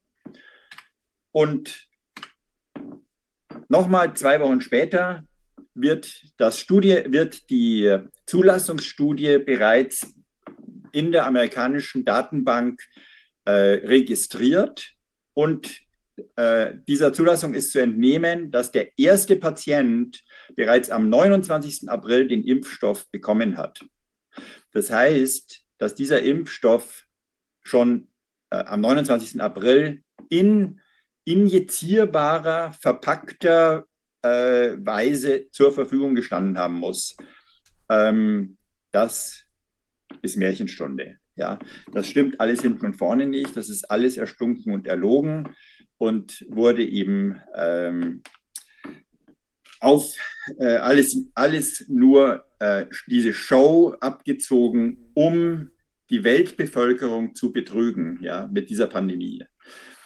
Ja, und das habe ich in, meiner, äh, in meinem Buch äh, natürlich alles schön zusammengefasst und ähm, wer würde mich natürlich freuen, wenn viele sich dieses Buch doch zulegen. Ja, und genau, ähm, äh, und dann habe ich das verwoben mit dem Wahnsinn, mit dem Wahnsinn, äh, der nicht nur mir, sondern auch vielen anderen Kritikern natürlich passiert ist. Das heißt, ähm, ich lese mal die ersten Zeilen aus diesem Buch vor. Verzeihung, ich habe Kritik geäußert.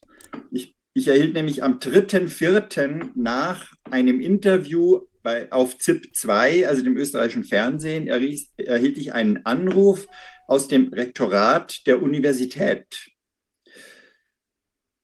Du Du hast der Universität schweren Schaden zugefügt.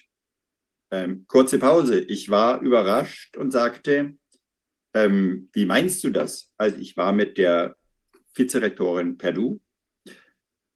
Wie kannst du den Rektor so in der Öffentlichkeit bloßstellen? Du hast dich gegen die Universität gestellt. Du hast die Glaubwürdigkeit der Universität beschädigt. Du hast dem Rektor öffentlich widersprochen ähm, ich verstehe immer noch nicht so ganz, wovon du sprichst. Also bitte, dein Interview in ZIP 2, du hast doch die Corona-Maßnahmen in Frage gestellt, die vom Expertengremium der Bundesregierung auf der Basis wissenschaftlicher Erkenntnisse empfohlen und vom Gesundheitsministerium umgesetzt wurden. Du hast damit das Vertrauen der Bevölkerung in die Universität und die Regierung untergraben. Wir bekamen Tausende von aufgebrachten Anrufen. Solche Aussagen können wir jetzt nicht gebrauchen. Wir müssen diese Pandemie unter Kontrolle bringen. Ach so, du sprichst von dem Interview gestern Abend. Aber, aber ich habe doch nur gesagt, dass ich es für sinnvoll halte, die Maßnahmen auf der Basis der aktuellen, aktuellen Entwicklung zu überdenken und auch die möglichen Kollateralschäden der Maßnahmen zu berücksichtigen. Die Universität habe ich eigentlich mit keinem Wort erwähnt. Das spielt überhaupt keine Rolle. Du bist Professor der Universität. Deine Aussagen fallen auf die Universität zurück. In diesem Falle besonders auf den Rektor selbst, der den Gesundheitsminister nach der aktuellen wissenschaftlichen Datenlage berät. Das geht einfach nicht. Ich untersage dir hiermit weitere Interviews zum Thema Corona. Ja, das endete dann, ähm, also die Universität hat sich dann auf Social Media und in, der, in den Medien öffentlich von mir distanziert und ich wurde als Schwurbler und keine Ahnung was noch alles diffamiert. Ähm, das hat sich dann noch weiter gesteigert, äh, dass ich dass man mir auch Antisemitismus nahegelegt hat. Ähm, das habe ich vor allem Sicherheit Bakti zu verdanken, der, der, der, der da auch angeführt wurde in Klageschriften gegen mich, dass ich ja mit dem in Kontakt sei und deswegen sei ich auch Antisemit, weil der sei ja Antisemit und also es äh, ist ja völliger Irrsinn. Äh, man kann es eigentlich gar nicht glauben. Ähm, aber ich habe so ein bisschen die, die Absurditäten dieser Zeit dann auch ähm, in meinem Buch ähm, dargestellt. Äh, unter anderem auch Originalzitate aus den Schriften der österreichischen Ärztekammer, zum Beispiel in einem Disziplinarverfahren schreibt die österreichische Ärztekammer, der Disziplinarbeschuldigte hätte nach Auffassung des Disziplinaranwalts aufgrund der Datenlage bereits im Oktober 2020 klar erkennen müssen, dass die Covid-19-Pandemie eine wesentlich höhere Mortalität aufweist als Influenza und die mRNA-Impfung bereits jahrelang erforscht und entwickelt wird, von den Zulassungsbehörden verantwortungsvoll geprüft wurde damit ging es dem Disziplinarbeschuldigten offenbar primär um politische Aussagen, die medizinisch unhaltbar sind. Ja, ähm, also es ist ähm, teilweise auch durchaus, durchaus amüsant, mal zu lesen, was die Damen und Herren der Disziplinarkammer, äh, der österreichischen Ärztekammer so von sich gegeben haben, ja, bis hin eben zu ähm, ja, Aussagen wie zum Beispiel, das Verhalten des Disziplinarbeschuldigten kostet Menschenleben. Der Disziplinarbeschuldigte schürt mit falschen Behauptungen Ängste vor Impfschäden und hält damit einen Teil der Bevölkerung davon ab, sich impfen zu lassen. Auf diese Weise wird die Herdenimmunität verhindert, was andere Personen das Leben kostet. Also es sind schon tolle Ergüsse, die man so erlebt hat in den letzten drei Jahren. Und ähm, so ist es, das Buch ähm, ein bisschen aufgelockert durch solche Schmankerl, äh, die dann eingestreut passieren in diese Evidenzzusammenfassung. Ja, so viel kann ich vielleicht. Schön, Andreas, da dass man, dass du nicht ernsthaft glauben konntest, dass ein Arzt in Pandemiezeiten ungehindert die Allgemeinheit mit falschen Informationen verunsichern, damit die Volksgesundheit gefährden darf. Also das hat ja auch irgendwie ja, ja, genau. einen sehr komischen Duktus, muss man sagen. Ja, ja, Und, ähm, faszinierend, ja. Ich, ich, bin ja auch für einen, für einen Tod, den Tod eines Teiles der Weltbevölkerung verantwortlich, ja. Und auch die Spaltung der Gesellschaft, das ist ja schon unglaublich ja, interessant, ja, was ja. du da für eine Reichweite hast, ja, was, wofür du alles verantwortlich bist. Ja. ja, ja, und gemeinsam mit Michael Mayen bewegen sie sich in der Argumentation zum Thema Covid-19 und den dazugehörigen staatlichen Maßnahmen nicht durchgehend auf dem Boden wissenschaftlicher Fakten. Zwar leugnen sie nicht die Existenz, Existenz des Virus, verharmlosen es jedoch stark und suchen in diesem Zusammenhang auch die Nähe zu rechtsnationalen und antisemitischen Positionen. es ist, es ist schon lustig eigentlich, ja. Ja. Aber wie gesagt, ich habe ja heute wieder mal einen Sieg davongetragen, nun, heute ging es um das, um das Betrugsverfahren, aber auch das, ähm, die Disziplinarverfahren sind bis jetzt alle vor Gericht gescheitert für die Ärztekammer. Ähm, ich bin von allen äh, Disziplinarstrafen bisher freigesprochen worden. Und ich bin jetzt sehr gespannt, weil der letzte Freispruch ähm, ist noch nicht rechtskräftig. Da hat die Ärztekammer, die ich denke, dass sie das heutige Urteil abgewartet haben, die haben jetzt noch ungefähr drei Wochen Zeit, äh, dagegen eine außerordentliche Revision beim Verwaltungsgerichtshof in Österreich zu beantragen. Und ich hoffe, dass Sie ähm, so schlau sind, muss man schon sagen, das nicht zu tun. Äh, denn die Wahrscheinlichkeit, dass Sie sich hier erneut blamieren, ist doch relativ hoch. Jo. Ähm, das Sag Andreas, wie, ähm, wie ist denn die. Ich denke gerade, du warst doch vorher bei den evidenzbasierten Medizinern, Medizinern in ganz herausgehobener Position, nicht? Du warst doch, warst du nicht Vorsitzender sogar? Ich war Vorsitzender, ich war Vorsitzender des Deutschen ja. Netzwerks Evidenzbasierte Medizin, ja. Ja. Das ist ja eigentlich die Creme der Creme der evidenzbasierten Medizin, die sich da, die da heftig diskutiert. Ja, sag mal, die, da, die Deshalb haben die sich jetzt mit dem Klima eigentlich beschäftigt, weißt du das? Die hatten noch einen Kongress in Potsdam ja. und da ging es um Klima. Ja, das, das verstehen? Ja, das mitten in dieser Corona, äh, Quatsch, Corona-Geschichte. Ja. Da haben die dann schon das Klima gehabt. Also das IBM-Netzwerk kommt in meinem Buch auch vor, da beschreibe ich das auch sehr, sehr gut, was da passiert ist. Das war ja so, dass ich ähm, ähm, eben als erster Vorsitzender des IBM-Netzwerks ähm, ja auch dann angeregt habe, dass wir uns kritisch mit der Corona-Pandemie auseinandersetzen. Und wir haben ja die erste Stellungnahme des IBM-Netzwerks ist am 20. März bereits erschienen, wo wir also die Maßnahmen letztendlich gefragt haben, wo ist die Evidenz für die Maßnahmen? Und gab es ja nicht, gab es ja keine. Und wir sind natürlich massivst angegangen worden äh, wie alle, also sozusagen auch das, also im ZDF, auch das IBM-Netzwerk ist über die Schwurbler, ist, ist unter die Schwurbler geraten, ja. Eine, bis, eine bisher wissenschaftlich integre Organisation hat sich der Schwurbelei zugewandt. Ähm, und das hat tatsächlich dann dazu geführt, dass äh, ja, also die, die Paniker-Fraktion war natürlich im IBM-Netzwerk auch vertreten, also unter den Mitgliedern. Und es gab dann ähm, zunehmend auch Angriffe äh, innerhalb des äh, Netzwerks und das richtete sich in erster Linie dann gegen mich. Und ich wurde praktisch am, im Anfang Januar 2021 äh, wurde ich letztendlich zum Rücktritt genötigt. Also da war meine Zeit, ich war auf, wir haben ja den Vorsitzenden immer auf zwei Jahre gewählt, war sowieso praktisch um. Also die ging eigentlich bis März, aber äh, man, man, man wollte sich definitiv, man wollte ein Zeichen setzen, sozusagen, wir trennen uns von dem Schwurbler Sönnigsen und ich bin dann zurückgetreten.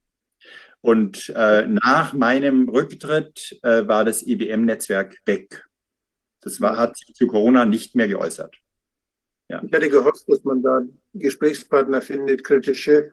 Bin da eingetreten damals, aber bin also, aktiv und muss ja. aber wieder aus, nach, dem, nach dem, was ich da jetzt beobachtet habe. Ja, ja, ja. ja.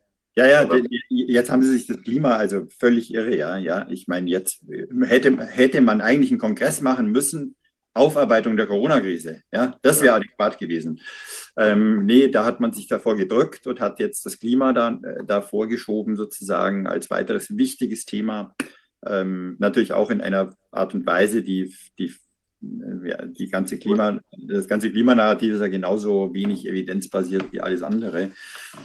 Ähm, auf jeden Fall ist es so, es gibt natürlich einen weiteren äh, kritischen Mitstreiter im IBM-Netzwerk, auch ein ehemaliger Vorsitzender, ist Gerd Antis.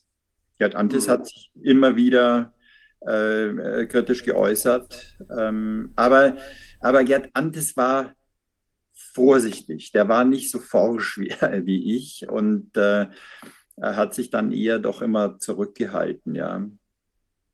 Ich fand von Gerdantes sehr gut, dass er mit den Real-World-Data, dass er da so sehr kritisch war. Das hat er ja, ja auch Nickwick hat ja auch gesagt, die einzige Forschung, die man damit machen kann, ist Marktforschung, aber keine medizinische Forschung. Genau, genau. Ja, ja, das, das betrifft ja diese ganzen äh, Post-Marketing-Studien, ja, die, die natürlich in ihrer Methodik höchstgradig angreifbar sind. Die haben ja so viele methodische Fehler da reingebaut, dass da überhaupt gar nichts anderes rauskommen kann, als dass die Impfung ja toll ist. Äh, das ist ja, das sind ja alles letztendlich gefakte Studien. Ich stelle dir noch mal eine Frage, die musst du jetzt nicht gleich beantworten, aber allein, dass wir da mal zusammen drüber nachdenken. Ich habe neulich auch mit Peter Doshi mal telefoniert und glaube, dass die, die Möglichkeit jetzt, wo bei 80 Prozent der Bevölkerung ja ungefähr diese mehr oder weniger häufig diese, diese Spritzen, von denen wir gar nicht genau wissen, was drin ist und von denen wir auch nicht so genau wissen, wie sie wirken und bei wem von denen wir aber wissen, dass sie nicht bei allen gleich wirken und dass sie nur bei wenigen sehr heftig wirken und bei anderen gar nicht. Also all diese Dinge. Und das ist bei 80 Prozent der Bevölkerung ist das aufgemischt, ist das mhm. angewandt worden. Wenn du jetzt klinische Studien machst über irgendwas, und das ist doch, da ist doch ein ganz starker Bias denn dadurch drin, weil wir, da sind andere Dinge, die wir möglicherweise dann als Confounder, die, die, die wir, die wir gar nicht rauskriegen hm. Und wie will man diese heftige Wirkung, die dort manchmal auftritt, unterscheiden oder wie will man sie beurteilen in Bezug auf die Wirkung von anderen Dingen, die man eigentlich beobachtet, weil das doch alles überlagert wird. Ich denke an die Häufigkeit von Krebs, denke an die Häufigkeit von sogenannten Long-Covid-Diagnosen, ja. die auch so ein Auffangbecken sind für, für die, für, für, für, für Post-Covid, Post-Vac. Ja, und diese ganze ICD-Systematik, die von der WHO ja deformiert wurde, sodass man praktisch jetzt Blindflug macht in Bezug auf Diagnosen. Wie will man da überhaupt noch klinische Forschung machen? Muss man das nicht völlig neu überlegen? Äh, Peter Doschi sagte, das kann man vielleicht durch Randomisierung, wenn man große Zahlen hat, kann man das vielleicht ein bisschen neutralisieren. Das hätte ich jetzt gesagt, ja kann ich mir gar nicht vorstellen, solche großen Studien. Also ich, ich stelle mir vor, jetzt machst du Studien mit einer Kohorte, die, der, der, der diese Spritze von Leuten, die die Spritze nicht gekriegt haben. Aber da hast du ja auch wieder eine Selektion. Also, genau, also sagen wir mal, das, das wäre eine Möglichkeit, dass man sagt, okay, man nimmt jetzt, ähm, man nimmt Ungeimpfte und das bisher immer gemacht haben. Mhm. Äh, dann haben wir den Impfbias draußen, aber wir haben natürlich keine Aussage darüber, wie dieses neue Medikament oder was auch immer wir da testen, bei den Geimpften wirkt. Wissen wir nicht. Ja. Aber du hast den Impfpass raus, aber vielleicht hast du ihn doch nicht raus, denn du hast ja eine Selektion der Leute, die sich nicht impfen lassen. Nee, nee, klar, du, hast nur, du kannst nur eine Aussage treffen über die Leute, die nicht geimpft sind. Also du kannst, du hast, kannst aus dieser Studie keine Aussage ableiten, wie deine Therapie oder was auch immer du testest bei Covid wirkt. Wissen wir nicht. Ja, ja, das ist, äh, das ist un, unglaublich, was da passiert ist. Ähm, also man kann eigentlich, ja, man kann eigentlich nur, also ich hoffe im Stillen, ähm, da die, diese dänische Studie, die jetzt gerade mit den Chargen äh, veröffentlicht wurde, die kennst du. Ähm, ja, ja. Es, gibt, ja. es, es, gibt ja offensichtlich schon eine ganze Reihe von Chargen, die ähm, doch nicht mehr Nebenwirkungen machen als jetzt normale Impfungen ja, oder herkömmliche Impfungen. Und äh, ich glaube, das, das ist etwas, was man erforschen muss, woran, woran denn das tatsächlich liegt. Ja, was ist denn da der Unterschied zwischen diesen Chargen? Ähm, ich vermute, äh, dass das Qualitätsunterschiede sind äh, hinsichtlich Verunreinigung und hinsichtlich Dosierung. Ja, also man hat ja offensichtlich bei äh, Qualitätsmessungen festgestellt, dass die Dosierung der, des Impfstoffs zwischen 25 Prozent und 175 Prozent schwankt. Ja, also eine sehr, sehr breite äh, Dosisschwankung ähm, von Charge zu Charge. Und ähm, möglicherweise ist es so, dass die Chargen mit den wenigen Nebenwirkungen, das sind die, wo halt einfach sozusagen fast nichts drin war. Ja. Ähm, eine andere Theorie, die natürlich auch noch äh, zu bedenken ist, dass möglicherweise die Kühlketten unterbrochen waren bei der, bei, bei der Herstellung oder bei dem Versand von bestimmten Chargen, dass dadurch diese mRNA-Lipid-Nanopartikel kaputt gegangen sind und dann nichts mehr gemacht haben. Ähm, also ich denke, das, soll, das muss man eigentlich versuchen noch rauszukriegen. Ähm, Wobei das ja auch gar nicht so einfach ist. Das, das sozusagen kann man ja auch nur noch retrospektiv. Man kann ja jetzt da keine randomisiert kontrollierte Studie mit Überdosis gegen geringe Dosis machen. Das ist ja ethisch nicht vertretbar. Also es ist schwierig, ja. Ähm, aber also, dass diese Impfung, diese, diese Massenimpfung uns vor noch noch gar nicht geahnte Probleme stellen wird in den nächsten Jahren. Davon bin ich überzeugt. Ja. Man kann nicht nur, eigentlich nur hoffen, dass doch die Mehrheit der Bevölkerung ähm, davonkommen wird. Ja. Aber, aber wie viele es tatsächlich natürlich treffen wird mit, äh, mit fatalen Folgen, ähm, jetzt, du hast es äh, genannt, Krebserkrankungen, Autoimmunerkrankungen, die, die vielleicht nach Jahren auftreten oder so, das, das ist, steht alles noch in den Sternen, weil, weil wir keine Forschungsergebnisse diesbezüglich haben.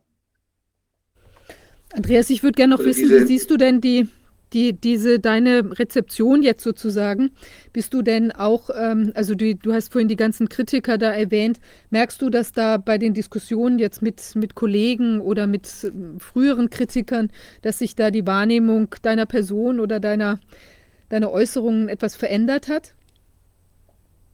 Bei wem jetzt? Bei ja, also jetzt bei, bei Kollegen, Ärzten und so weiter, merkst du, dass da mehr Erwachen kommt oder Bewusstsein für die Probleme, die du ja, die wir früher, früh schon erkannt haben?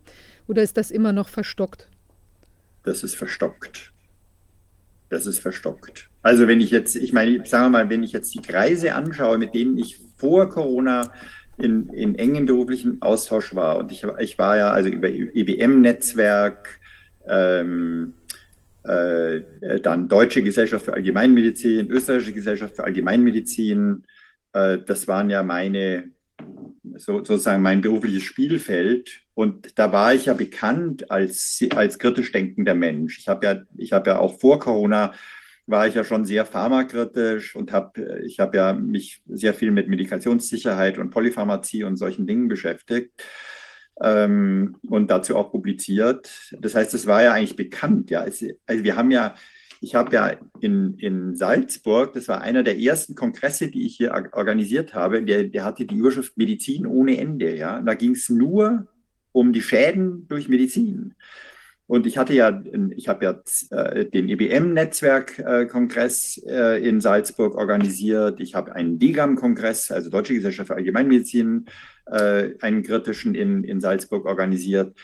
Und äh, es ist ja völlig, ich, ich war ja völlig fassungslos, ja, dass die Menschen, mit denen ich eigentlich die letzten Jahre sehr intensiv zusammengearbeitet habe und eigentlich geglaubt habe, ich bin mit denen auf einer Linie, dass die sich plötzlich gegen mich gewandt haben und mich diffamiert haben. Ja? Also ja, da, da, da denkst du, da, da denkst du erstmal, wo ich bin im falschen Film. Und ich, und ich, ich, ich, ich war eigentlich äh, zu, zu, Beginn der Corona-Pandemie, in Anführungsstrichen, war ich der Meinung, okay, der Spuk, das ist in drei, vier Wochen, ist das alles vorbei, weil es so offensichtlich ist, dass es alles Quatsch ist. Ja? Und nach, jedem, nach jeder neuen Verschwörungstheorie, die sich bewahrheitet hat, hat man, hatte man irgendwie das Gefühl, na also jetzt muss die Stimmung kippen. Ja? Also das gibt es ja nicht. Das, äh, wie, wie kann man sich sozusagen so der Wahrheit gegenüber verschließen ja? und, den, und den Fakten gegenüber? Aber ich sehe da überhaupt, überhaupt kein Licht am Ende des Tunnels. Ähm, es ist, muss, ich, muss mich wiederholen, äh, korrigieren es gab einen Kollegen aus, der österreichischen, aus dem Vorstand der österreichischen Gesellschaft für Allgemeinmedizin, der mit mir wieder Kontakt aufgenommen hat. Und äh, auch ein, ein, ein, sehr kritischer, vernünftig denkender Kollege vor Corona. Und der hat mir gegenüber sehr, sehr vorsichtig signalisiert, naja, wir haben das, äh, wir haben da, glaube ich, einiges falsch gemacht. Und äh, dann habe ich ihm, dann habe ich ihm gesagt, ja, äh, sehe ich auch so. Und ähm, eigentlich wäre es jetzt an der Zeit, darüber zu sprechen. Und eigentlich erwarte ich eine Entschuldigung. Ja, also weil was ihr mit mir gemacht habt, das war einfach nicht okay. Ja, die haben ja also diese Geschichte mit der Zeitschrift für Allgemeinmedizin, ja, wo mein, wo ich ein Editorial geschrieben habe und meine Mitherausgeber dann hinter meinem Rücken eine Schmähschrift in mein, in das von mir herausgegebene Heft haben einlegen lassen. Ja, also da sind ja Sachen passiert, da denkst du, das gibt's nicht. Äh, und ich habe gesagt, ich habe dem gesagt, ja, ähm, ich erwarte eigentlich eine Entschuldigung. Dann hat er gesagt, okay, ja, ich, äh, du hast recht, ich, ent, ich entschuldige mich hiermit bei dir. Es lief über Telegram, ja. Also nie telefonischer Kontakt, es lief über Telegram. Dann habe ich gesagt, ja, Super, akzeptiere ich, finde ich gut. Ähm, du bist doch im Vorstand. Reden wir mal. Schreibt er mir zurück. Ja, also ähm, da muss ich dich leider enttäuschen. Im Vorstand werde ich mich nicht für dich verwenden. Ja, da denkst du, das gibt es ja wohl nicht, sag mal. Ich meine, bist du immer, ist, sind die immer noch, die haben ja, also selbst jemand, der das erkannt hat, ja, dass es falsch war, ist nicht, hat nicht den Mut, jetzt aufzutreten und zu sagen, hey Leute, wir müssen darüber reden, wir müssen das jetzt aufarbeiten, wir müssen äh, hier jetzt umdenken und müssen uns auch öffentlich diesbezüglich deklarieren. Nee, da passiert nichts. Da passiert nichts. Nee, wir impfen weiter. Also da denkst du, was? Hier fällt eine Stelle aus der Bibel ein. Ne? Dreimal wirst du mich verraten. Ja,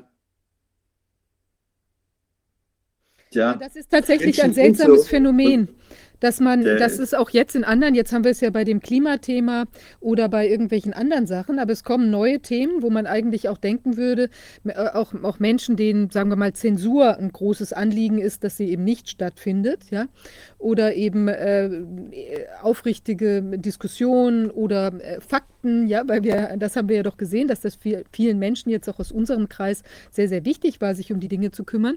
Und äh, dann hat man eine andere Konstellation und plötzlich gibt es wieder laut lauter Rücksichtnahmen, wo jemand nicht sagen will, ich sehe da was, äh, und das spreche ich auch aus. Und das finde ich total unbegreiflich eigentlich, weil im Prinzip muss es doch so sein, dass das, was ich jetzt erkannt habe, also im Großen draußen, diese, was wie du es nennst, da in deinem äh, Buch auch die, die Lügenthematik oder die, die unaufrichtige Darstellung, ähm, das, äh, da habe ich das gesehen, da habe ich vielleicht den Finger in die Wunde gelegt, aber warum sind die gleichen Menschen dann an anderer Stelle bereit, wieder zu schweigen auf, für irgendwelche Interessenverquickungen oder scheinbar Angst, Angst vor irgendwelchen Ausschlüssen oder wieder Rücksicht auf irgendwas nehmen? Das finde ich ganz, ganz merkwürdig, dass das doch dann wieder die gleichen Phänomene sind, dann im Kleinen, ja, zum Beispiel jetzt, oder an anderer Stelle zu anderen Themen.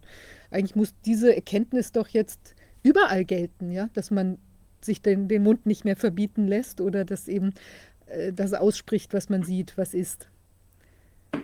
Ja, so weit sind wir noch nicht. Da müssen wir noch ein bisschen dran arbeiten. Was wir machen, ja, das, also, deswegen, deswegen brauchen wir den Corona-Ausschuss auch noch ein bisschen weiter, ja. Und Andreas, jetzt bist du ja in England. Wie ist denn da die Lage? Also siehst du das da ähnlich wie jetzt in Österreich das oder ist ist, mhm. das ist ähnlich. Das ist ähnlich. Also da ist, ich meine, England hat ja sehr viel früher ähm, den Freedom Day, der, der ist ja Mitte 21 schon ausgerufen worden. dann haben, hat man, also man hat in England sehr viel früher äh, zurückgerudert, ja, aber eine Aufarbeitung findet da auch nicht statt. Das ist, äh, man, man ist einfach zu anderen Themen übergegangen. So, so wie es bei uns ja jetzt auch versucht wird, ja, jetzt äh, geht man zum Klimathema über oder zum Ukraine-Thema und so weiter. Und äh, das sehe ich, das beobachte ich in England auch, dass, dass eine, eine echte Aufarbeitung eigentlich nicht, nicht erwünscht ist. Ja. Ja, es bleibt noch viel zu tun. Ja, das ist wahr. Also man sieht ja auch, was ich beklemmend finde, also jetzt so erfreulich wie das ist jetzt mit deinem Erfolg auch vor Gericht. Es ist ja eine sehr merkwürdige äh, Spreizung der Erfolge. Ja, man sieht, ja. bei dir geht so aus und jetzt, ich habe gerade also auch mit dem, äh, dem Kollegen Wilfried Schmitz, der hat, das ging ja auch schon ein bisschen bei uns äh, äh durch die Kanäle, eben dieses Urteil gegen den, ähm, den Arzt äh, Heinrich Habich, ja, der da jetzt zu zwei ja. Monaten und zehn Jahren verurteilt worden ist, auch in einem Teilurteil, was eigentlich im Strafrecht überhaupt gar nicht vorge vorgesehen ist. Ähm, und ähm, also sehr merkwürdig, dass es eben an einigen Stellen jetzt doch wirklich tendenziell wieder evidenzbasiert abläuft oder man sich bemüht, die, die, äh, die, also die Rechtsprechung oder die, die Gesetze auch so anzuwenden, wie sie eigentlich vorgesehen sind. Und an anderer Stelle ist es total anders. Ich finde, das ist wirklich ein, ein, ein faszinierendes, also ich meine, unabhängig davon, wie schrecklich es ist, es ist ein bemerkenswertes Phänomen. Also, dass man sich da auch immer noch traut, jetzt dort an der Stelle, äh, da wo ähm, Herr Habich da verurteilt worden ist, so völlig neben jeglicher äh, Realität zu urteilen. Ja, das ist wirklich ganz, äh, also schockierend auch, muss man sagen. Ja, also das hat mich auch sehr schockiert, muss ich sagen. Hat, und hat, hat, sozusagen in mir natürlich auch durchaus Ängste äh, äh vor, vor, der heutigen Verhandlung ausgelöst. Ähm, und äh, vor allem, weil die Verhältnismäßigkeit natürlich einfach nicht stimmt. Äh, ähm, ich denke, das, das Problem ist natürlich einmal, äh, die, die merken, äh, also wir kommen mit bestimmten Dingen nicht durch.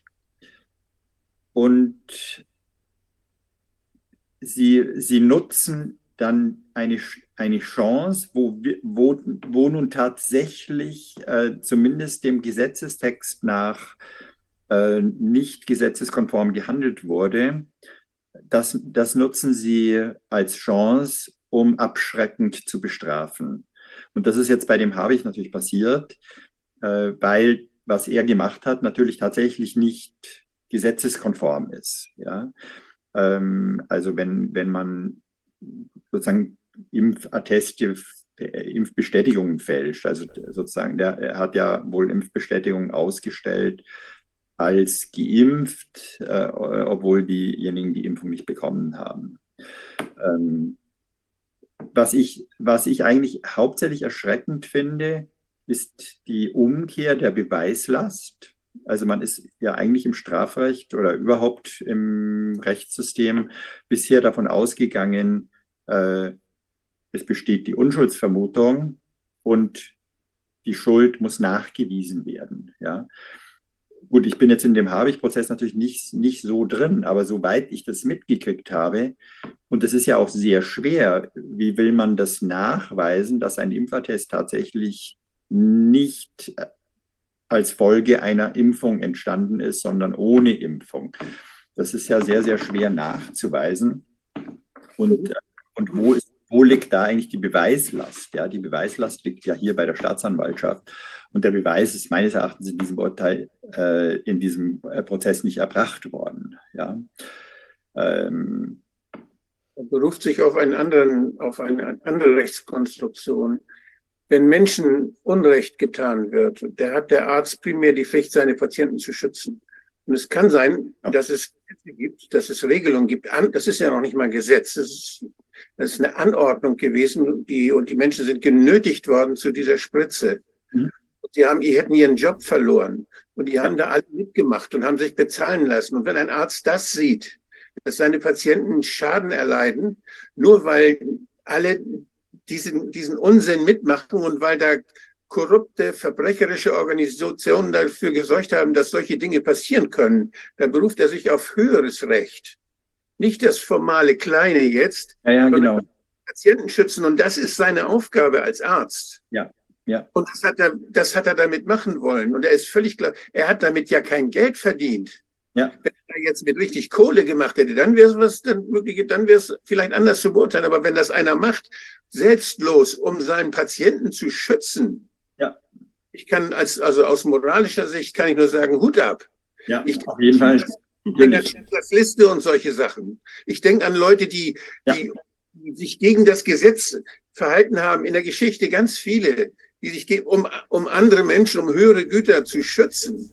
Und ich finde, solch, wenn, was ist das für eine Rechtsprechung, die sowas außer Acht lässt, die blind einfach diejenigen schützt, die Unrecht in die Verordnung geschrieben haben? Ja, also das, das Urteil ist absolut skandalös in dieser, in, in, in, so in der Hinsicht, in der du das jetzt geschildert hast. Auf, auf jeden Fall.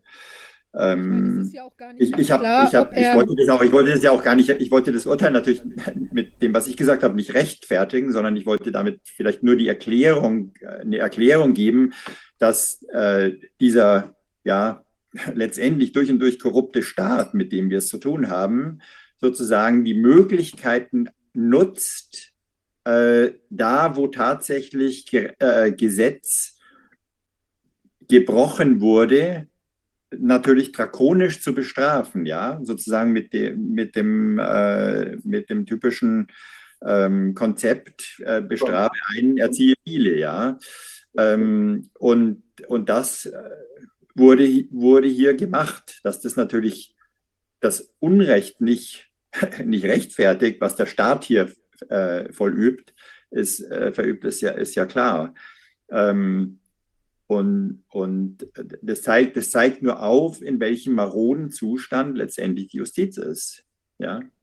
Die, ja. die nämlich, die nämlich äh, staatshörig ist. Die, die, ja, die, sondern das ist, wenn, wenn du diese, wenn du den Druck siehst, der auf die, auf die Richter gemacht werden kann, durch, auf die Staatsanwaltschaften gemacht werden kann, die sind ja nicht, sind ja nicht weisungsunabhängig. Ja. Oder auch die Richter, denen das, das Mandat einfach entzogen wird und die dann einfach in die politisch hinein regiert wird, dass die, dass die dritte Gewalt eben nicht unabhängig das, ja, was die, die Weimar, ja. Ja, also da ist so viel, das ist, da ist so viel aufzuarbeiten und neu zu. Ich denke, wir haben, wir haben unsere Verfassung und die steht über allem. Und anhand dieser Verfassung muss man diese ganzen Rechtsprechungen, diese Verordnungen, müsste man sie jedenfalls irgendwann nochmal aufarbeiten. Bei dem derzeitigen Verfassungsgericht verläuft das, will ich mal vorsichtig sagen, nicht befriedigend. Mhm. Sehr vorsichtig ausgedrückt, ja. Und, ja. Aber das, das wird, wird, hoffentlich, und es gab ja früher schon ganz andere Urteile und Stellungen des Verfassungsgerichts, die sehr viel mutiger im Sinne der Verfassung waren. Und ich, vielleicht findet sich ja irgendwo dieser Mut wieder und vielleicht schaffen wir das ja irgendwann mal wieder, uns zu besinnen auf diese vorzüglichen Grundregeln, die unser ganzes Zusammenleben ja bisher ja, verankert haben. Ja. Das, der Anker hält zurzeit nicht mehr. Ja. Ja. Ich meine, auch bei der, ja, bei der Habich-Angelegenheit ist ja auch die Schwierigkeit noch, auch der Nachweis. Ich meine, dass das überhaupt nicht in all den Fällen überhaupt belegt ist, weil ähm, ob da eine Impfung stattgefunden hat oder nicht, oder in vielen Fällen, weil, ähm, weil es ja auch der, die Nachweisproblematik, wir haben es ja in dieser dänischen Studie gesehen, da gibt es ja dann bei manchen fast gar keine Wirkung von diesen, äh, diesen Spritzen, die da verabreicht worden sich, äh, sind, also jetzt im Sinne von einer toxischen Wirkung, bei anderen eine mittlere und bei wenigen der Chargen gab es ja dann eine ganz enorme Toxizität. Und genauso ist ja überhaupt nicht klar, wann bildet sich denn beispielsweise ein Antikörper, wenn es denn überhaupt ja. eine solche Wirkung hat, also auch da muss ja der Nachweis überhaupt eigentlich gegenüber einem, also Thema Unschuldsvermutung, muss ja auch erstmal der Nachweis geführt werden, äh, dass tatsächlich jetzt wegen einer Nichtimpfung kein, äh, kein Antikörper gebildet werden konnte, beispielsweise. Das ist ja überhaupt durch gar nichts belegt. Also wer hat dafür die Beweislast? Eigentlich natürlich der verfolgende Staat. Und wenn er das gar nicht belegen kann, dann sind wir ja auch in einer merkwürdigen äh, juristischen, äh, wie will man sagen, Freizone, wo dann hier eben plötzlich aus offenbar politisch motivierten Gründen Dinge angenommen werden oder vermutet werden, die überhaupt gar nicht belegt sind. Also das ist auch noch eine sehr, sehr schwierige Entwicklung. Ähm, ich, also ich glaube, dass vielleicht der, der Kollege Habich den Fehler gemacht hat, dass er das letztendlich zugegeben hat, dass er es gemacht hat, oder? Ich weiß nicht, ob sich das auf wie viele Fälle sich das bezieht. Vielleicht bezieht sich das auch nur auf ganz wenige Fälle. Wir wollten ja heute an dieser Stelle auch mit dem Kollegen äh, Schmitz sprechen. Der ist jetzt heute leider verhindert. Ja, der ist noch in sozusagen äh, juristischen Aktivitäten auch in Bezug auf den Fall im Gange und wird uns aber in der nächsten Woche äh, dazu eben äh, die, die, die Angelegenheit noch mal näher da, dass da maximale Öffentlichkeit hergestellt wird, weil das ist das, was womit wir auch im Moment helfen können.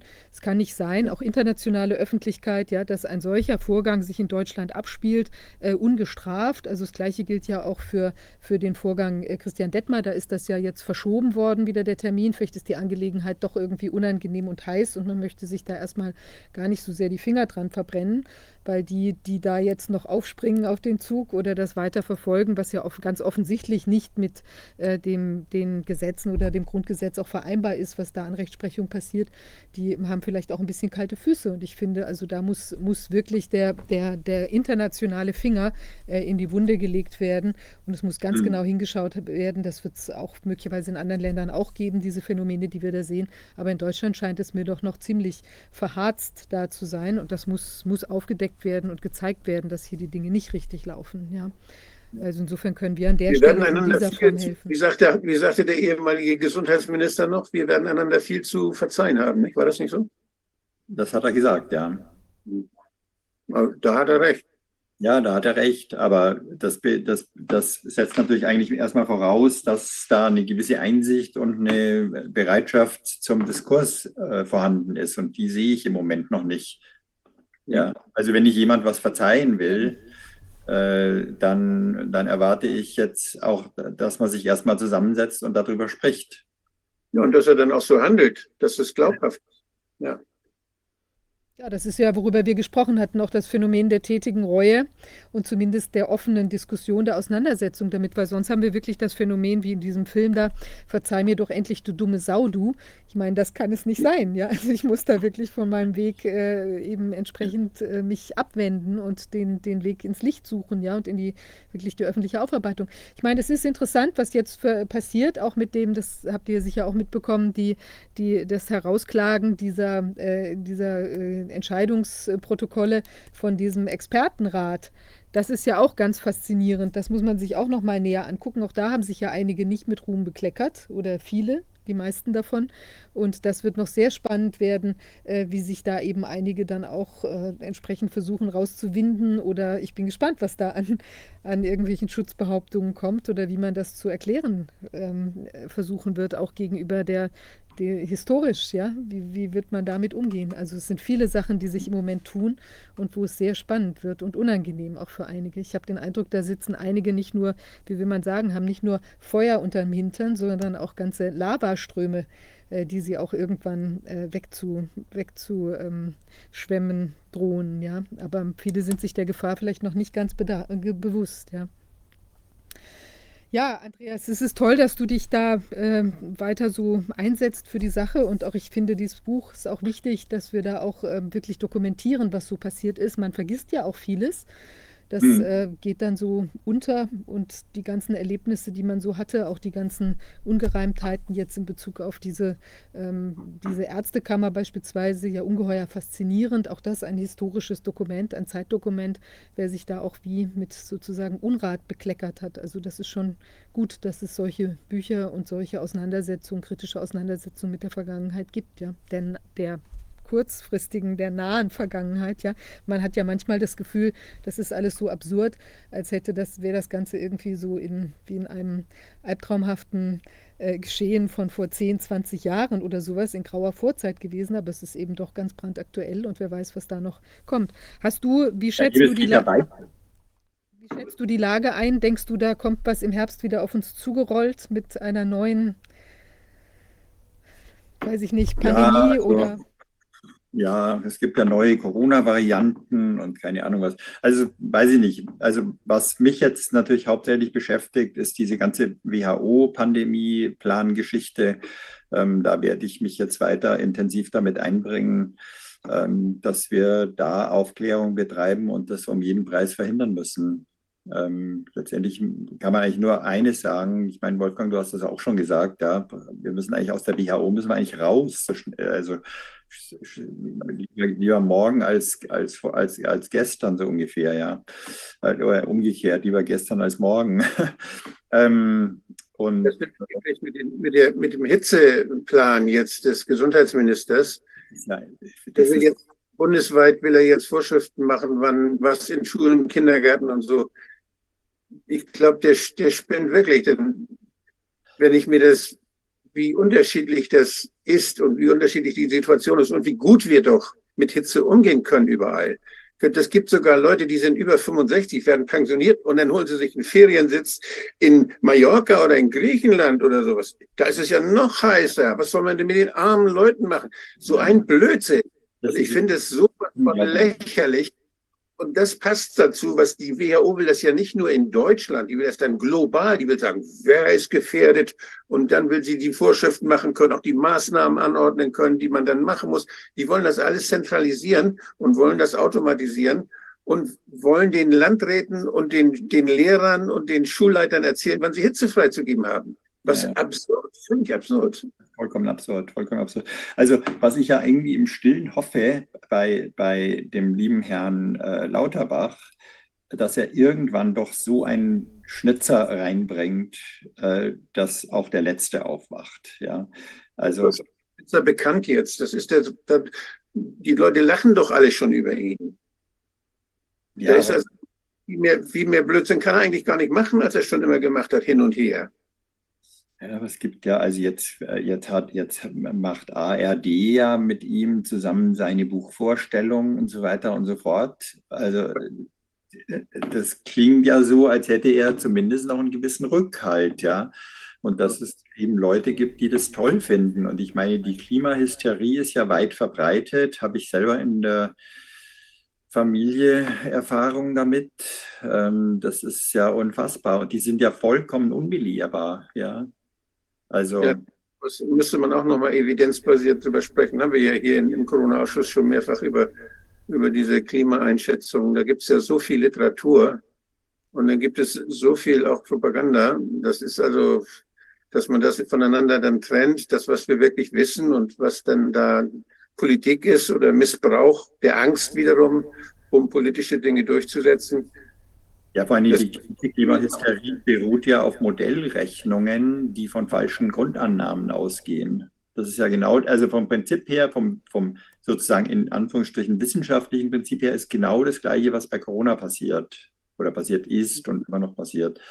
Das heißt, man, man, man prognostiziert irgendetwas und basiert das auf Modellrechnungen, Computermodelle, in die man bestimmte Grundeinnahmen Annahmen einfüttert und dann kommt am Ende irgendwas raus. Und ich meine, jeder, der weiß, wie solche Computermodelle funktionieren, der weiß, ich kann an irgendwelchen Schräubchen drehen und die Annahmen sozusagen so hindrehen, dass dann am Ende das rauskommt, was ich haben will. Ferguson ist ein Meister dieser Kunst, ja. Entschuldigung, wer ist ein Meister dieser Kunst? Ferguson ist ein Meister dieser Kunst und hat uns das jedes Mal vorgerechnet, ja. wie schlimm die Pandemie wird. Aber das jetzt nochmal zum Klima und die evidenzbasierte Medizin, der Kongress in Potsdam, da möchte ich mal die Protokolle sehen, ob da wirklich überhaupt dieses, die Grundlage angeschweifelt wurde. Die haben sich ja über, über Klimawandel und gesundheitliche Folgen als wenn der Klimawandel etwas ist, was nicht mehr in Frage zu stellen ist, hat sich der Verein evidenzbasierte Medizin die Themen gesetzt. Und ich weiß gar nicht, ob da überhaupt das Thema mal gefallen ist. Wo ist denn die Evidenz für den, für den Klimawandel, vor dem man denn Angst haben müsste, wenn er denn käme? Das ist so absurd. Ja, also zu kurz gesprungen, liebe Kollegen. Ja, definitiv, definitiv zu kurz gesprungen. Ja, Andreas, ja. Ich weiß nicht, ob du noch ein abschließendes Wort sagen möchtest. Ansonsten, du hast ja auch gleich die nächste Veranstaltung, glaube ich. Du wirst jetzt nochmal einen ich, Vortrag halten. Ja, heute ein, genau, ein vollgepackter genau. Tag bei dir. Ja, genau. Ja, ja, ich bin, äh, ich bin ja in Salzburg jetzt eben und ähm, wenn, wir, wenn wir in Salzburg sind, dann ist das Programm immer ziemlich heftig, ja. genau.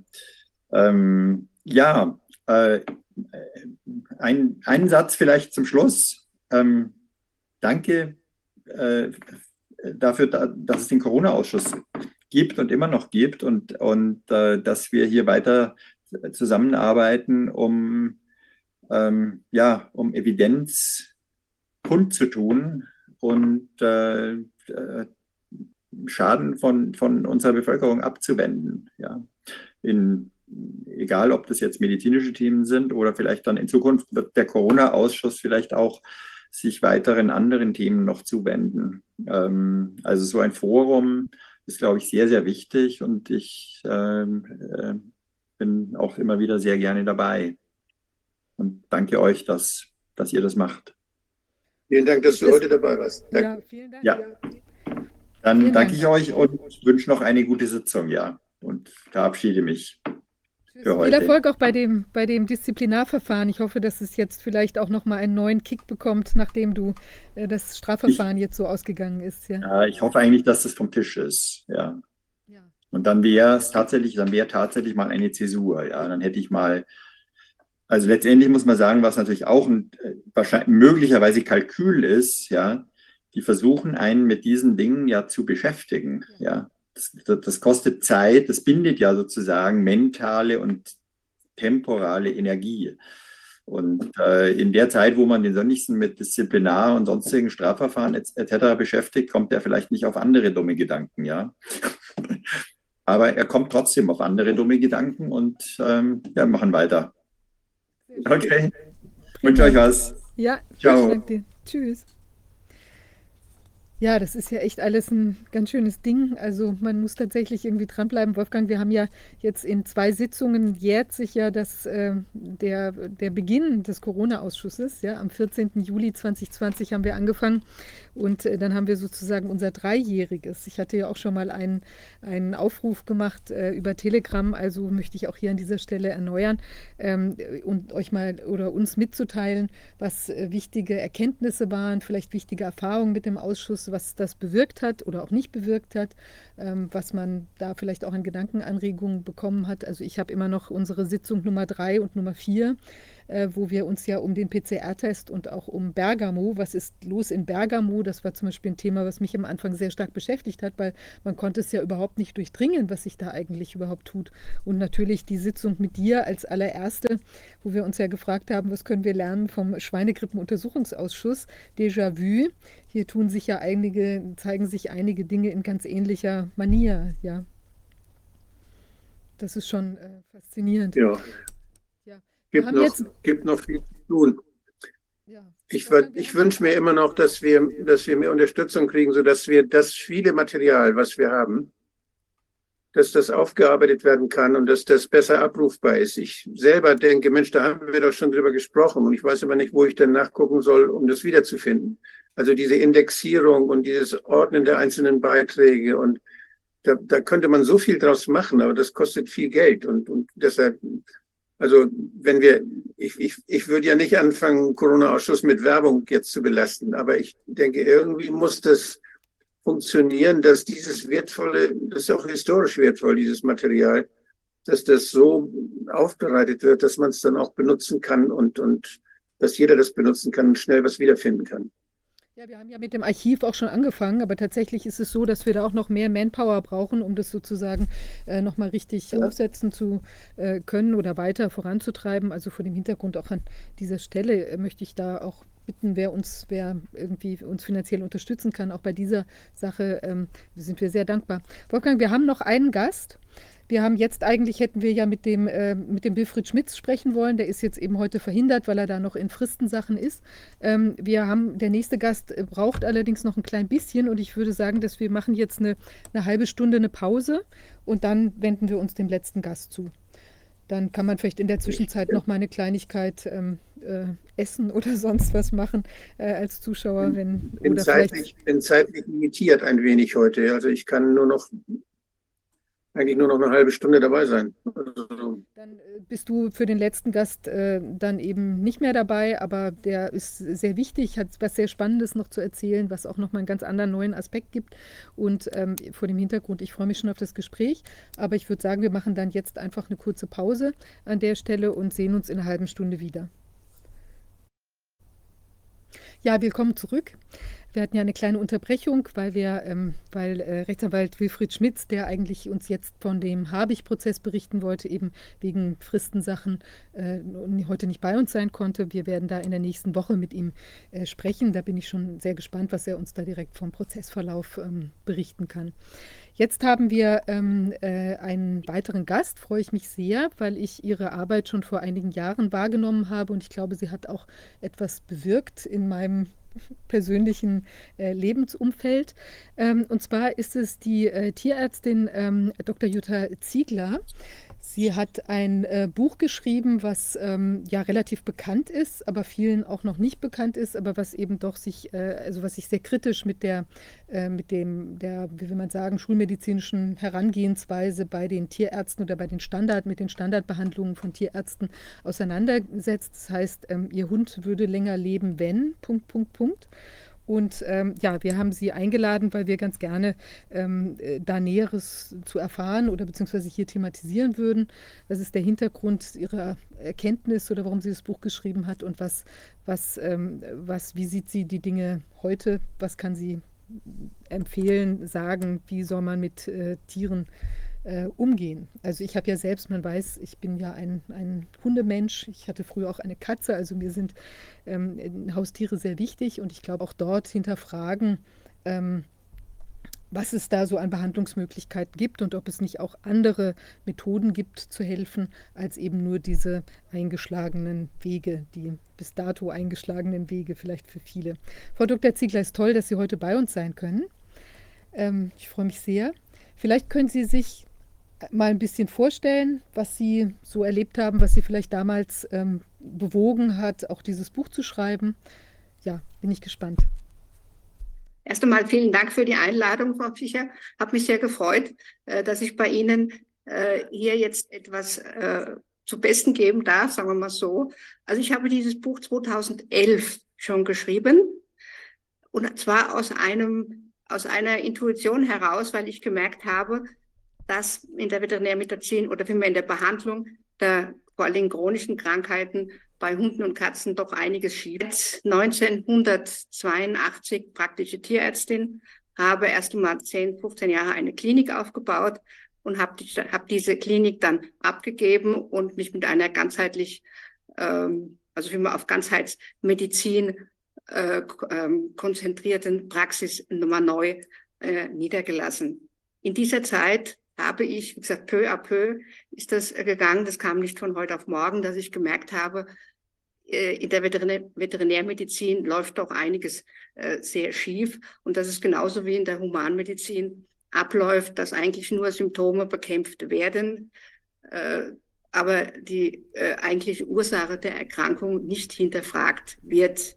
Auch ein großer Punkt war die Ernährung, denn auch ähnlich wie bei Menschen äh, wird, die, wird der Ernährung viel zu wenig Wichtigkeit beigemessen. Und äh, wenn nicht richtig ernährt wird, das ist vor allem bei unseren Hunden und Katzen, dann äh, kommen die chronischen Krankheiten wie das Armen im Gebet. Und mit dem ganzen Fertigfutter, was 1980, 70, 80, in den 60er Jahren eigentlich schon äh, auf den Markt gekommen ist, haben auch die, diese Erkrankungen äh, bei den Tieren massiv zugenommen. Kann man das sagen, also dass 2000, vor dieser ja. Zeit die, die Tiere ähm, per se schon gesünder waren? Haben Sie da noch einen Überblick? Wurden die anders ernährt? Also ich kann mich erinnern, als ich Kind war, meine Mutter hat die, unsere Schäferhündin damals mit gekochtem Pansen, was eigentlich nicht notwendig gewesen wäre, denn äh, zu kochen und äh, Reis und Gemüse ernährt. Und die Hunde sind an Altersschwäche gestorben. Also da waren Tierarztbesuche, waren eher Seltenheit in den 60er, 70er Jahren. Und mit dem Aufkommen des Fertigfutters, und ich meine, das war ein Faktor, was natürlich auch mit den vielen Impfungen und diesen ganzen prophylaktischen Maßnahmen wie Spot-ons, wie Wurmmittel, äh, ist das natürlich massiv explodiert. Und die Hunde sind faktisch äh, ständig traktiert worden mit irgendwelchen chemischen äh, Substanzen. Und das ist natürlich für viele äh, Organismen einfach zu viel gewesen.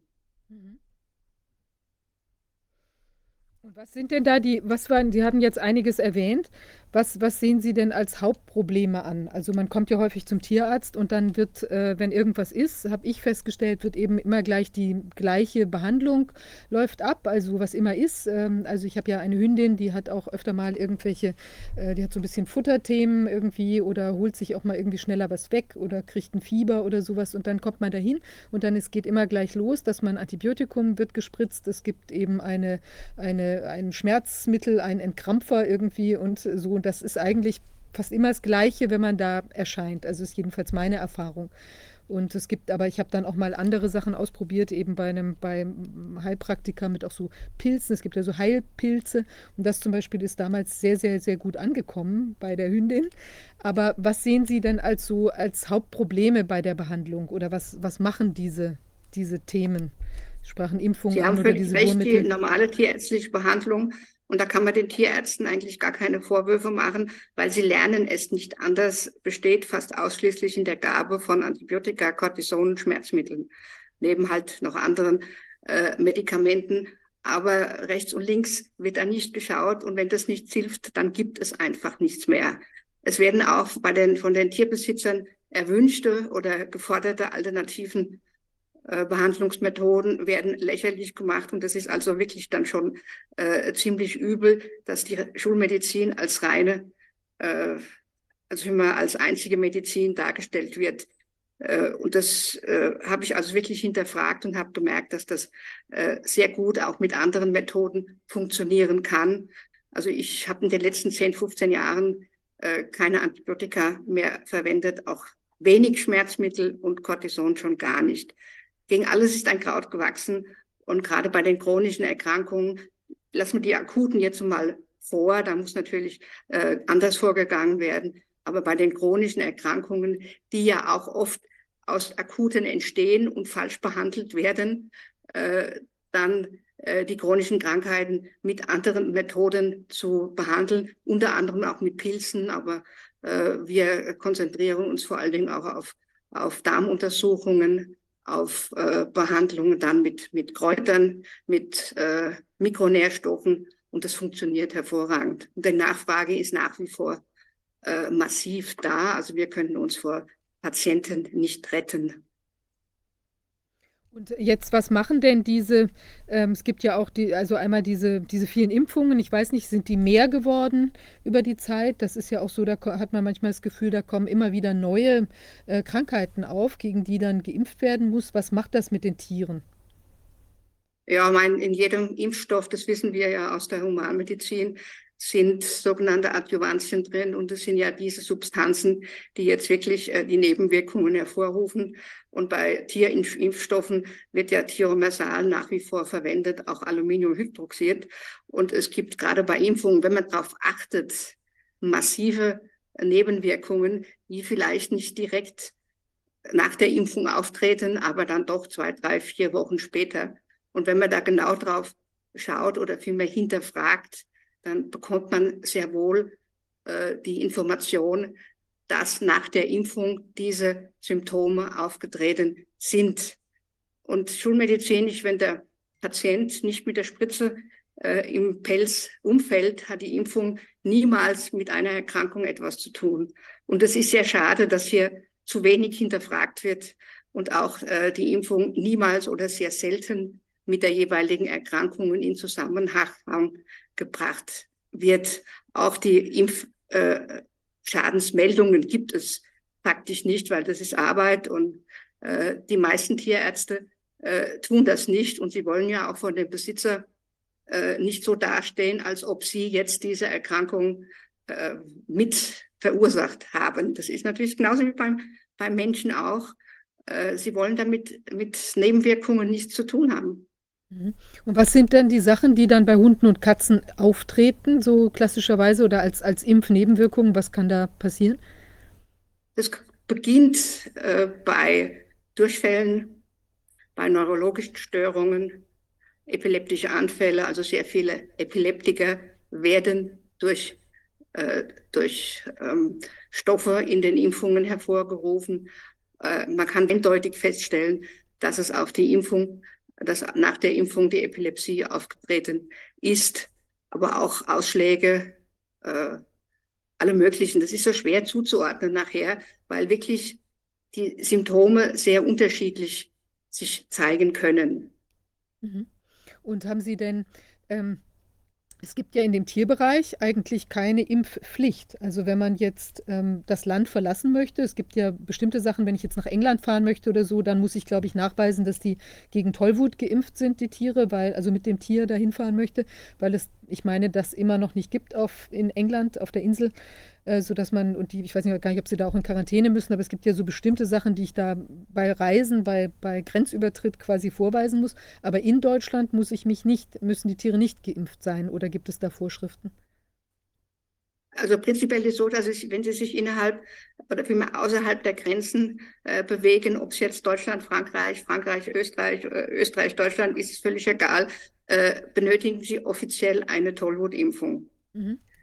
Äh, die anderen Krankheiten sind keine Vorschrift, aber auch hier wird durch die Hintertür äh, dann auch äh, die Leute werden gezwungen äh, zu impfen, auch die anderen Krankheiten, wenn sie nämlich in Tierheimen oder findet in Tierheimen in ähm, ähm, also ihren Tier, Tier in irgendeinem ähm, äh, in irgendeiner Organisation unterbringen wollen auch wenn sie Ausbildungen machen wollen, auf Ausstellungen und auch als Therapiehund werden sie nur zugelassen, wenn sie die entsprechenden Impfungen, also auch dann Stauber, Hepatitis, Leptospirose, Pavo äh, und was es so alles gibt, äh, haben. Also auch eine Impfpflicht durch die Hintertür. Wenn sie keine Ausbildungen machen, wenn sie auch kein Tierheim brauchen, kein, äh, keine anderen Institutionen, äh, auch nicht auf Ausstellung gehen, dann benötigen sie in Deutschland und auch in Österreich keine Impfung. Mhm. Und dann gibt es ja auch, das erinnere ich in Ihrem Buch, Sie hatten ja auch thematisiert, diese ständige Entwurmerei. Das ist ja, ähm, ich weiß gar nicht, was man da empfiehlt. Ich glaube, in Deutschland ist es ja alle drei, drei Monate, meine ich. Und ich habe mal jemand getroffen aus England, da haben sie den Menschen auch äh, Druck gemacht, dass sie das im Prinzip jeden Monat einmal ent, äh, entwurmen, weil da irgendwie was Schlimmes passieren kann. Und wer das, äh, ich habe einmal da eine Person getroffen, die mir das erzählt hat, wenn man das eben äh, nicht macht, dann ist man ein schlechter, schlechtes Herrchen, Frauchen, weil wenn dann irgendwas passiert, dann ist man, ähm, also dann hat man da was falsch gemacht. Aber gleichzeitig erinnere ich, meine ich aus Ihrem Buch zu erinnern, hat, haben diese die Wurmmittel auch so eine lebertoxische Wirkung, sodass das auch möglicherweise lebensverkürzend ist? Oder wie, wie sehen Sie das? Ja, diese Entwurmungsmittel sind ja Nervengifte Äh, und was auf die Würmer wirkt, hat natürlich auch, auch Auswirkungen auf den Organismus, äh, der mit diesem Wurmmittel behandelt wurde. Empfohlen wird bei Welpen alle paar Wochen und sonst viermal im Monat eine chemische Entwurmung zu geben. Sollten Würmer da sein, ist das gerade noch zu äh, rechtfertigen, aber es wird ja prophylaktisch gemacht. Und auch wenn Würmer da sind, gibt es super Alternativen, äh, die man verwenden kann, um diese Würmer zu eliminieren. Es gibt Kräuter, es gibt unter, unterschiedliche äh, Produkte, die sehr gut wirken. Aber diese prophylaktische Entwurmerei und äh, auch natürlich die Behandlung äh, bei Wurmbefall sind nicht notwendig. Äh, die Darmflora wird hier völlig zerstört. Die Wurmmittel wirken wie Antibiotika im Darm und fahren wie ein Rasenmäher äh, über die Darmflora drüber. Und wenn das alle vier Monate oder drei Monate äh, gemacht wird, ist das natürlich gerade für Hunde, die empfindlich sind, eine absolute äh, Zumutung, sagen wir so.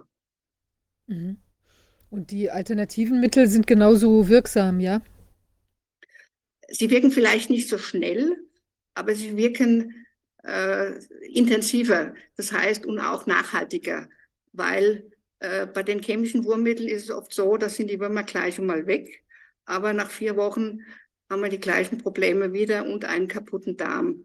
Die äh, natürlichen Entwurmungsmittel muss man häufiger verabreichen, äh, aber nach letztendlich sind sie nachhaltiger, weil der Darm damit nicht geschädigt wird. Denn wenn der Darm geschädigt wird, ist natürlich wieder anfällig für die nächste Wurmgeneration. Und es gibt ja viele so Sachen wie jetzt dieses Borreliose oder irgendwie, ich weiß nicht, ob das auch Leptospirose und was es da alles gibt an Erkrankungen, wo man sagt, da ist es aus, wenn der Hund das hat. Also was Sie vorhin ansprachen, wenn dann ein Antibiotikum nicht mehr greift oder irgendeine andere Cortison oder sowas, dann ähm, ist alles verloren. Würden Sie das denn auch so sehen? Möglicherweise gibt es da andere Sachen, die man noch machen kann, äh, wenn so Gut, je mehr, je mehr geimpft wird und je, je mehr Chemie den Tieren verabreicht wird, desto empfindlicher werden sie auch für Infektionen. Äh, wenn ich dem Hund äh, ordentlich füttere, ein gutes Immunsystem aufbaue, dann braucht er sich vor solchen Erkrankungen nicht fürchten. Das ist genauso das Gleiche wie bei uns. Äh, wenn wir, wenn unser Immunsystem intakt ist, dann brauchen wir uns vor Infektionen nicht fürchten. Mhm. Und in Bezug auf die Ernährung, äh, meine ich auch aus Ihrem Buch zu erinnern, das kann ja dann auch so ein, ein, ein Kreislauf werden, eine Spirale nach unten. Also die Hunde haben vielleicht irgendeine Leberproblematik oder so, die aus, aufgrund von irgendwas entstanden ist. Dann bekommt man ein leberschonendes äh, Futter und das kann dann wiederum andere Implikationen haben, beziehungsweise sie haben auch eben welche, also da ist ja teilweise, ich war zum Beispiel überrascht zu sehen, bei einem so antiallergenen Futter, was ich mal ausprobiert hatte, da ist dann, glaube ich, irgendwie Federmehl oder sowas drin. Also das sind ja ganz außergewöhnliche Ernährungsmittel, äh, die ja ein Hund in der Natur, ähm, es sei denn, der frisst jetzt ständig Hühner, ähm, und dann würde er wahrscheinlich auch nicht vorzugsweise die ganzen Federn alle mitfressen. Ich weiß nicht, wie das genau läuft, aber es ist ja eigentlich was, womit ein Hund sich normalerweise wahrscheinlich gar nicht ernähren würde. Ja, es ist leider so, dass die Großkonzerne die äh, Futtermittelindustrie äh, völlig vereinnahmt haben. Und äh, wenn Sie das angesprochen haben mit dem Analergenik-Futter, es ist ja so, dass äh, fast für jede Erkrankung mittlerweile ein Futter gibt, wo aber die Grundlagen oder vielmehr die, die Rohstoffe äh, ziemlich ähnlich sind, nur halt die Zusätze ein bisschen anders und das dann als das jeweilige Diätfuttermittel deklariert wird.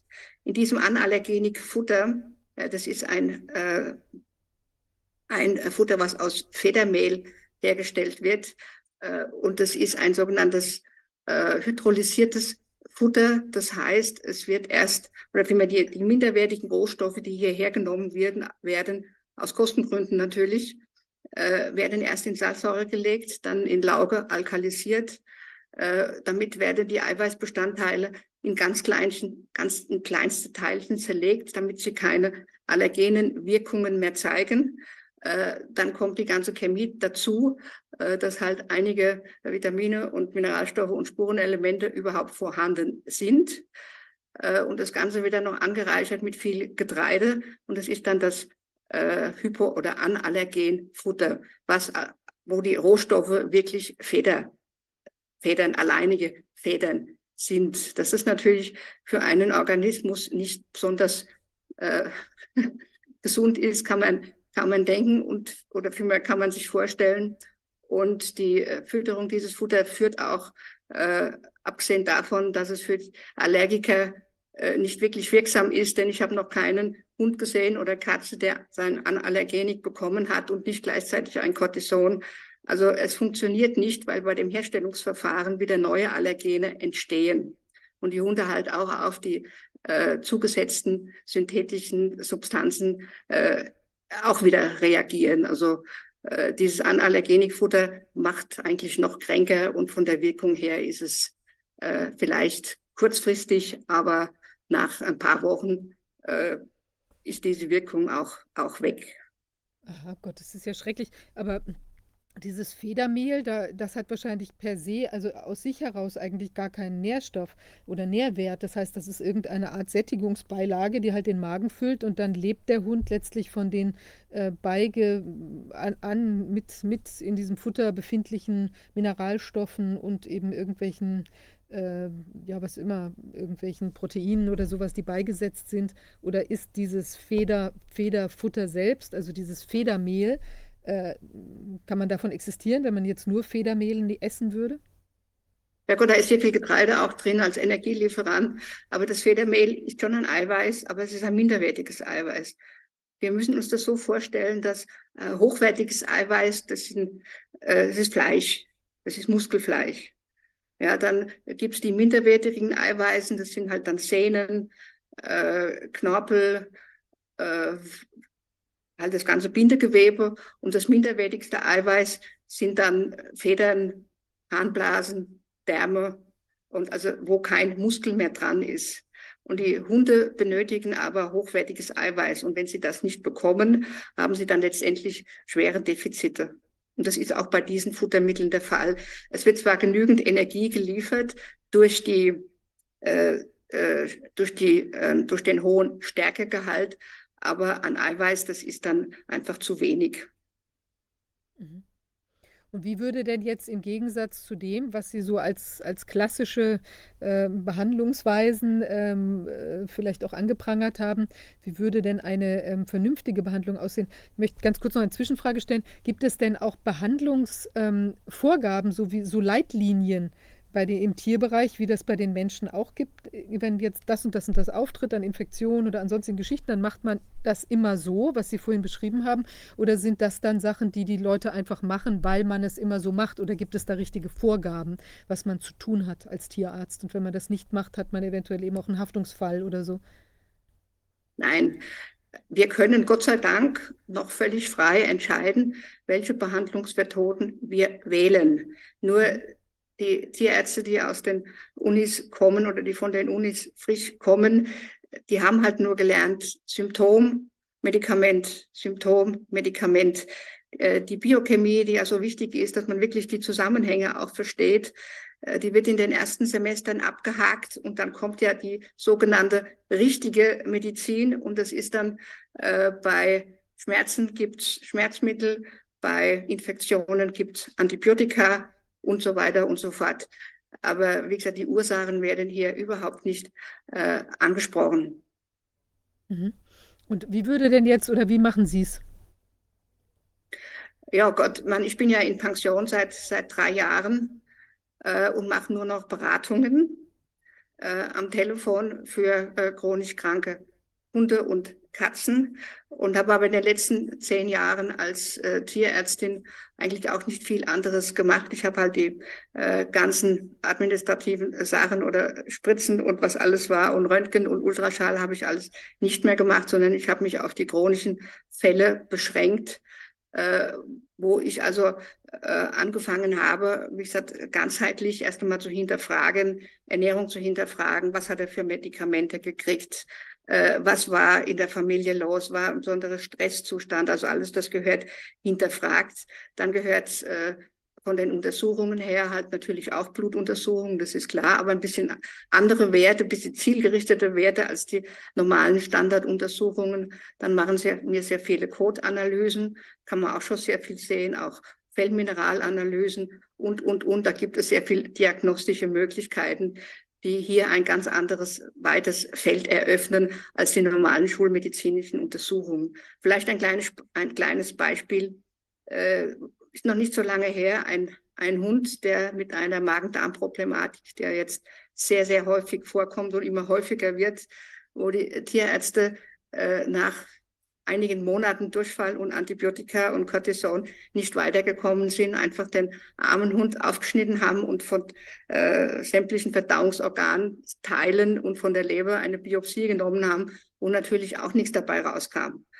Äh, hier mal eine ordentliche Kotuntersuchung zu machen, man kann da sehr wohl sehr viel drin sehen, aber das akzeptiert die oder will die Schulmedizin nicht sehen. Aber bevor ich dem Hund so eine so eine äh, äh, äh, so eine Eingriff unterziehe, äh, müsste alles andere versucht werden, um das zu verhindern. Mhm. Und das ist im und Prinzip bei den, ein, ja, mhm. bei ist, den Tieren. Ist nur ein Fall unter, unter Tausenden und ich könnte da wirklich äh, 100 Bücher schreiben und ich habe äh, nach dem äh, Buch, was ja nur die Spitze des Eisbergs, also das Schwarzbuch Tierarzt, Hunde würden länger leben, wenn. Das ist ja nur die Spitze des Eisbergs. Das habe ich mitbekommen, weil danach, also seit faktisch zwölf Jahren, die Nachfrage äh, größer und größer und größer wird.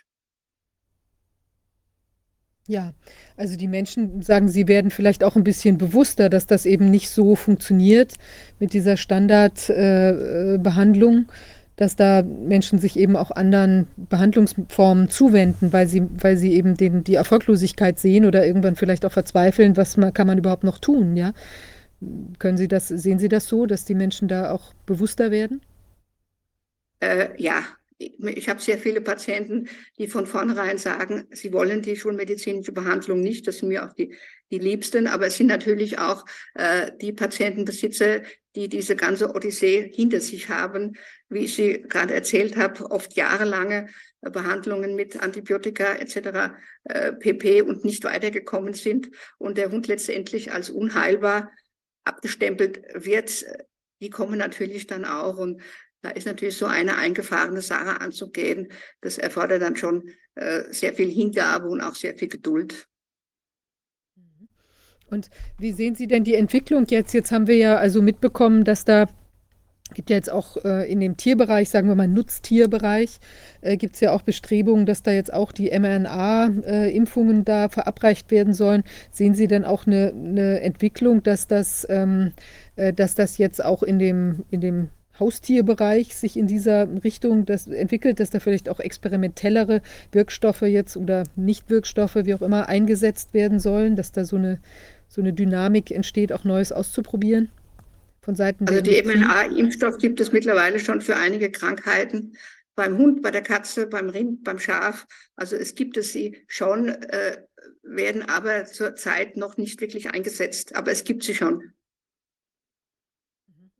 ja auch was sehr Experimentelles, wo man nicht genau weiß, wie sich das dann bei den Tieren äh, überhaupt auswirken wird, weil da wird, ich weiß gar nicht, wie viele Studien, haben Sie das mitbekommen, ob es da viele Studien auch im Tierbereich schon zu den Themen gibt?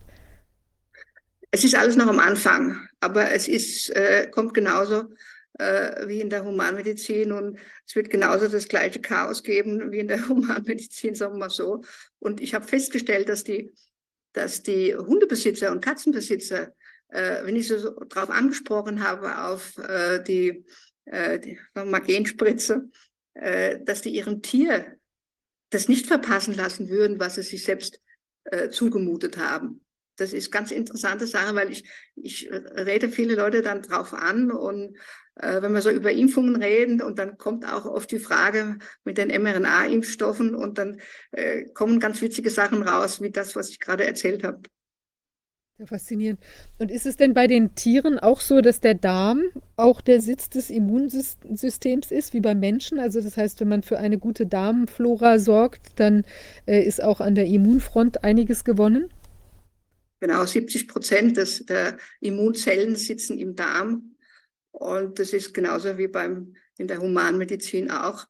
Ein gesunder Darm ist schon mal die, äh, sagen wir, das beste ähm, beste Voraussetzung für ein gesundes Leben. Also äh, Krankheit liegt im Darm, das ist schon, ist schon richtig so. Und ich sehe oft, wenn wir die Darmsanierung äh, abgeschlossen haben, dass einige Krankheiten oder vielmehr einige Symptome, die jetzt äh, in der ersten äh, Draufsicht mit dem Darm gar nichts zu tun haben könnten, auf einmal auch verschwinden. Das ist sehr, äh, sehr witzig manchmal zu sehen.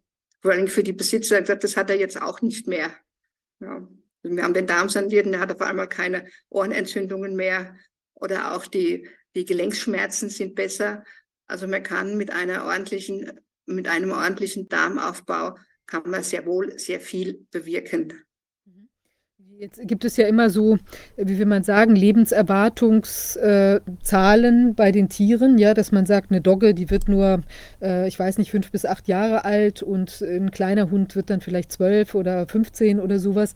Würden Sie denn denken, das sind ähm, diese, diese diese, die Lebenserwartung kann massiv ähm, äh, erweitert werden, wenn man jetzt zum Beispiel von Anfang an ein Tier eben entsprechend so mit, mit ähm, also nicht der, der Schulmedizin aussetzt. Also jetzt reden wir mal nicht von, von Extremfällen oder Unfällen oder sonstigen Sachen ähm, oder dramatischen Entwicklungen, wo es vielleicht mal erforderlich ist, aber wenn man sich eben von diesen ganzen Geschichten verabschieden würde, also ist jetzt nur rein hypothetisch, aber was Sie vielleicht festgestellt haben, dass die Tiere dann eben, weil Sie auch schreiben, könnt, könnte länger leben, was würden Sie denn sagen, was kann da an, an Lebenszeitgewinn äh, herausspringen, wenn man sich anderweitig orientiert? Jetzt mal vielleicht im Durchschnitt oder so, kann man vielleicht nicht verallgemeinern, weiß nicht.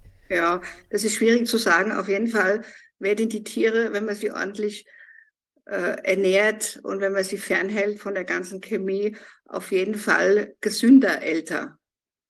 Ja, ob sie jetzt äh, früher sterben oder, oder längere Lebenserwartung haben, kann ich so sicher nicht äh, sagen. Da müsste man wirklich Studien machen. Aber es gibt ja Studien, dass äh, Hunde, die ordentlich ernährt werden, ganz andere Blutwerte haben, als die mit, mit Fertigfutter ernährt oder wieder mit stark industriell verarbeitetem Futter ernährt werden. Das gibt es schon. Und denke ich mal, dass auch die Lebenserwartung damit eine größere ist.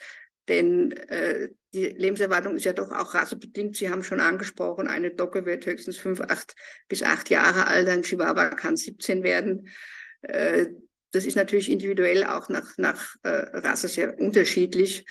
Aber ich habe wirklich gesehen, dass viele Hunde, die schlecht ernährt werden, äh, jedes Jahr geimpft werden, alle vier Monate oder drei Monate ihre Wurmkuren bekommen, dann schon im jungen Alter irgendwelche äh, chronischen Krankheiten entwickeln. Und das ist natürlich für, den, äh, für das Tier und für den Tierbesitzer äh, nicht besonders angenehm. Wenn Sie jetzt Kontakt haben mit Kollegen und auch mit diesen alternativen äh, Programmen äh, vielleicht auch auf die zukommen oder äh, darüber sprechen mit den Kollegen? Habt ihr das schon mal probiert oder so? Wie ist denn da die Resonanz? Also wir haben jetzt einen Verein gegründet im letzten Jahr, Verein für integrative Tiermedizin. Und da haben wir den ersten äh, Kongress jetzt in Salzburg gemacht. Äh, für die Menge der Tierärzte, die es gibt, war die Teilnahme relativ schwach. Aber insgesamt haben wir doch einige, äh, 25 äh, Kollegen zusammengebracht, die interessiert sind. Und ich denke mal, beim nächsten Kongress tut sich das äh, vermehren oder vielmehr werden noch mehr kommen. Also der Zuspruch war sehr gut und da vor allen Dingen auch der, der Vernetzung wegen, dass man wirklich, dass die Kollegen untereinander, und die gibt es ja, es ist ja nicht so, dass es sie nicht gibt, aber dass die sich vernetzen können und sich auch die Patienten, die in dem jeweiligen Gebiet da sind, äh, dass ich zum Beispiel, wenn ich jetzt einen habe aus, aus Ulm oder aus Hamburg, dass ich sagen kann, ich habe einen Kollegin oder eine Kollegin in der Nähe, zu dem können Sie äh, beruhigt gehen. Da bin ich noch am Anfang. Wir sind also daran, das Netz aufzubauen. Und äh, mir werden halt auch hier Hindernisse in den Weg gelegt. Zum Beispiel die österreichische Tierärztekammer hat sich verweigert, diesen Kongress ähm, in der Tierärztezeitung anzukündigen. Äh, das fand ich sehr lustig, aber ich bin nun mal da äh, ein schwarzes Schaf, sagen wir mal so. Und diese, wie sehen Sie denn diese Thematik? Ähm, also beim Tierarzt ist ja immer so, wenn man nur so hingeht, der guckt mal, dann, ich weiß gar nicht genau, was man dann zahlt, vielleicht 30 Euro, weil das passiert selten, dass man nur da ist und eben gar nichts passiert. Und sobald er dann die Spritze ansetzt und so weiter, ist man irgendwie gleich äh, 150 bis 200 Euro oder was auch immer los. Also jedenfalls wird es da schnell teurer. Ähm, sehen Sie denn auch da einen, äh, wie will man sagen, ein, ein wirtschaftliches Interesse, weil man vielleicht hier jetzt mit irgendwelchen chinesischen Kräutern oder Globuli oder was man da sonst alles machen kann, verdient man ja unter Umständen weniger Geld. Ist das dann auch so was, dass die, dass die Kollegen, ähm, also, also wie kommt sowas zustande? Ist das auch ein, möglicherweise, Praxis muss auch laufen oder so, oder, oder ist es eher so was, man macht es halt so? Wie würden Sie das sehen? Ja, eigentlich beides. Ich meine, man macht es halt so, äh, stimmt einerseits. Nur mein, diese großen Praxen, die müssen ja überleben, die haben Geräte, äh, oft wirklich teure Geräte, die sich amortisieren müssen. Und da wird natürlich der Patientenbesitzer, äh, ja, werden auch Untersuchungen aufgedrückt, die jetzt nicht unbedingt notwendig sind. Und ich meine, das kann man machen, wenn man äh, Autoreparaturwerkstatt hat, aber hier geht es doch um Tiere und das finde ich also jetzt nicht wirklich äh, gut, wenn unsere armen Hunde und Katzen also dann hergenommen werden, um lukrativ zu arbeiten.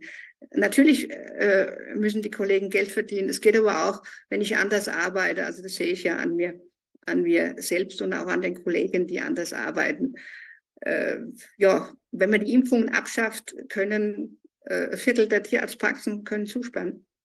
Das gab es mal eine Untersuchung, ja. Aha, das ist ja faszinierend.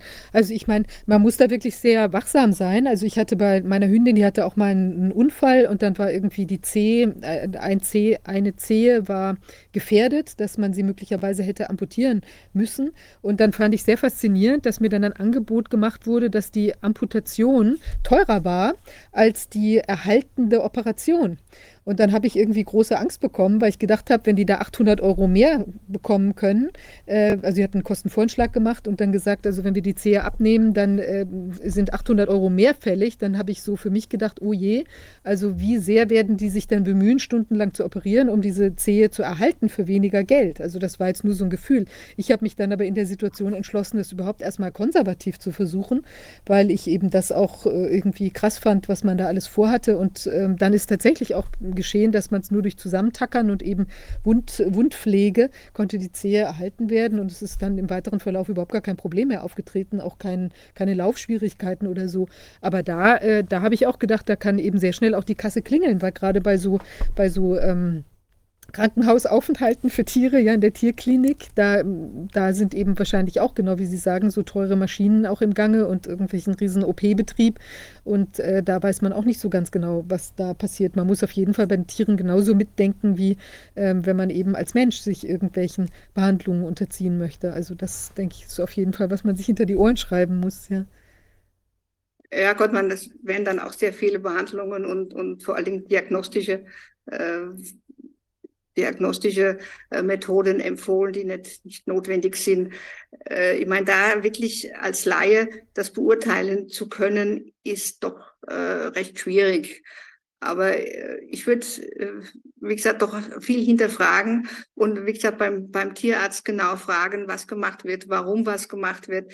Und vor allen Dingen, wenn ein Tierarzt anfängt und sagt, wenn Sie das nicht tun, ist morgen Ihr Hund tot, so jetzt ist ein bisschen übertrieben. Aber dann würde ich sehr vorsichtig sein. Das habe ich jetzt gerade wieder so einen äh, Fall gehabt mit einem äh, Blasenkries. Und wenn die äh, Patientenbesitzerin dem Hund jetzt keine Antibiotika gibt, ja, dann hat er morgen ein ein Harnröhrenverschluss und ist tot. Also äh, so geht's auch nicht. Das kann man anders auch, auch machen. Und hier gibt es doch Alternativen, die deutlich weniger invasiv sind als gleich äh, operieren oder gleich Antibiotika geben oder beides. Mhm. Im Prinzip ist das ja schon auch eine ganz, könnte auch eine dankbare Klientel sein, weil ich denke, man wird ja auch nicht Tierarzt, wenn man nicht Tiere liebt. Und letztlich ist ja der Erfolg, äh, dass man ein Tier dann gerettet hat, der ähm, berührt natürlich auch das Herz, ja. Und insofern kann ich mir schon vorstellen, dass Menschen auch gerade in so Situationen, auch als Tierarzt, wenn man sagt, man hat jetzt sozusagen einen Fall, wo man eigentlich gar nichts mehr machen kann, dass man sich dann eben doch auch für so alternative Behandlungen öffnet. Wobei es natürlich schön wäre, die Leute würden vielleicht gerade mit so alternativen Behandlungen erstmal anfangen, statt irgendwie den äh, alles bis zum, bis zum letzten zu versuchen mit den, mit den klassischen äh, Behandlungsmethoden, um dann im, äh, ganz zum Schluss auf sowas umzusteigen. Also das, äh, ja. Ja Gott, die Leute wissen es oft nicht besser und Äh, das ist natürlich sehr schwierig, das zu beurteilen. Aber das Klientel, was kritischer wird und was auch bei den Tierärzten hinterfragt, ob es nicht alternative Behandlungsmöglichkeiten gibt, wird schon immer größer. Also das, das sehe ich. Und es ist auch leider so, dass, dass hier dann äh, von den Tierärzten sehr unwirsch äh, reagiert wird und die Leute äh, ziemlich übel behandelt werden und sagen, wenn Sie das nicht machen, dann, oder ich bin hier der Tierarzt und Sie haben ja keine Ahnung. Also da gibt es, äh, gibt es alles, was Sie sich vorstellen können. Und es gibt aber auch Kollegen, die sind offen, die sagen, können wir probieren und äh, dass auch äh, gewisse äh, Kommunikation und Zusammenarbeit da ist, habe ich auch schon mit einigen Tierärzten erlebt, die dann anrufen und haben gesagt, äh, können wir das zusammen machen? Äh, irgendeine alternative Behandlung. Da bin ich natürlich sehr offen und sehr froh, dass das funktioniert. Also es sind nicht alle so, aber ein Großteil ist schon äh, da sehr, sagen wir mal, eingefahren in den Richtungen, die sie gelernt haben. Mhm. Okay. Also im Prinzip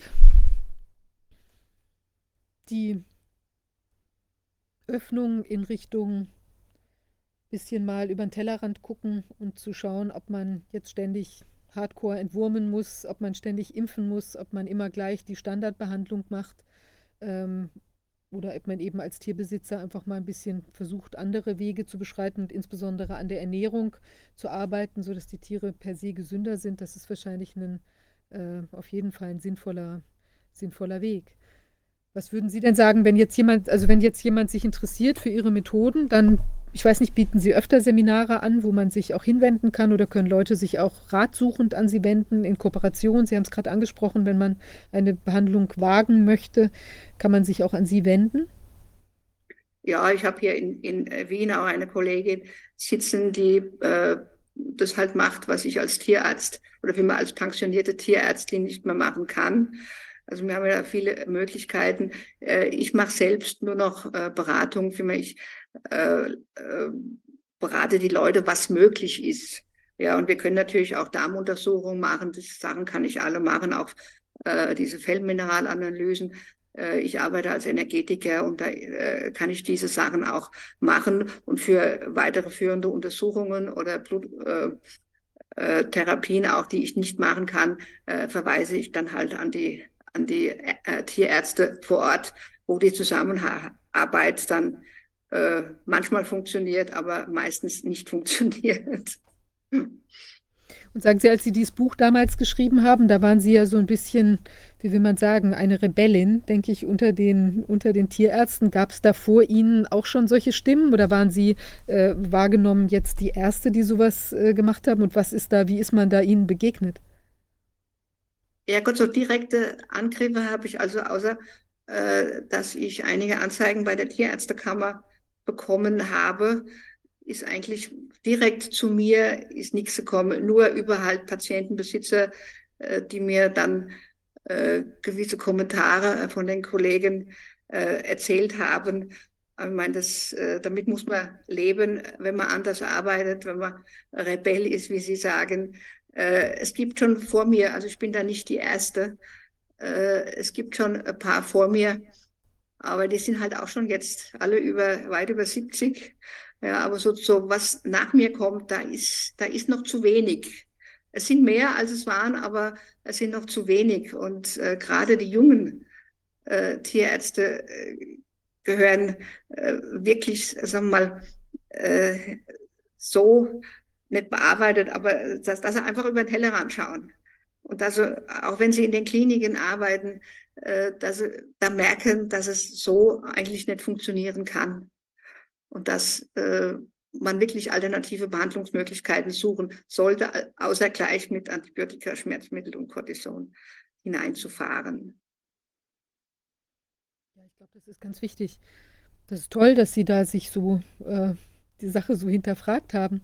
Ich meine, ich frage mich bei den, bei den Studien, die da so erfolgen, ich weiß nicht, welche welche Voraussetzungen jetzt auch ein Medikament, da wird es ja auch Studien geben, wenn irgendwas Neues rauskommt, ähm, auch in vielleicht in ähnlicher Weise. Da, da ist aber doch auch zu befürchten, dass es vielleicht sogar noch mehr als bei den Menschen auch teilweise interessengetrieben ist, was da an Studienergebnissen herauskommt, oder?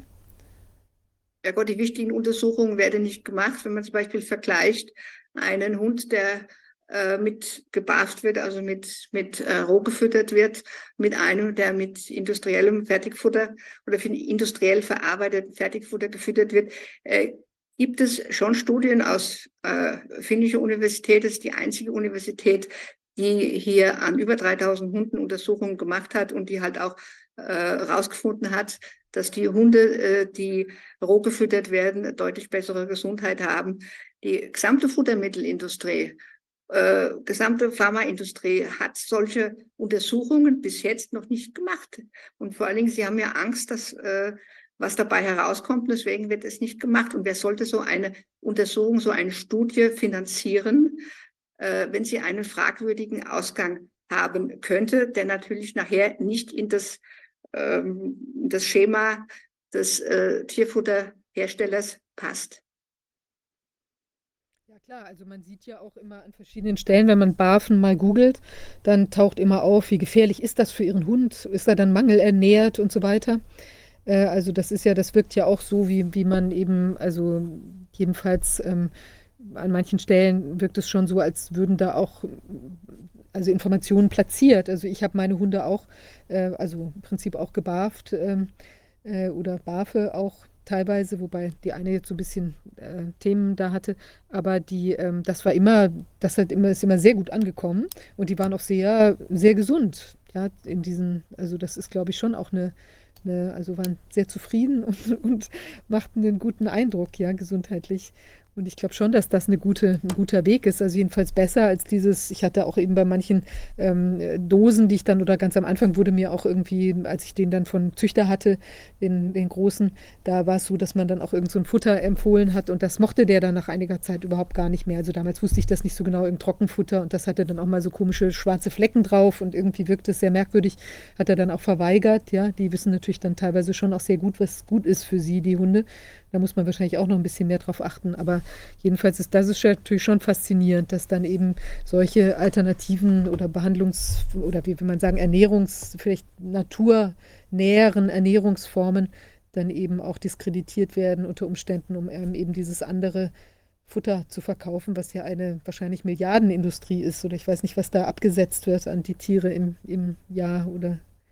Ja, es sind schon, sind schon viele, viele Milliarden.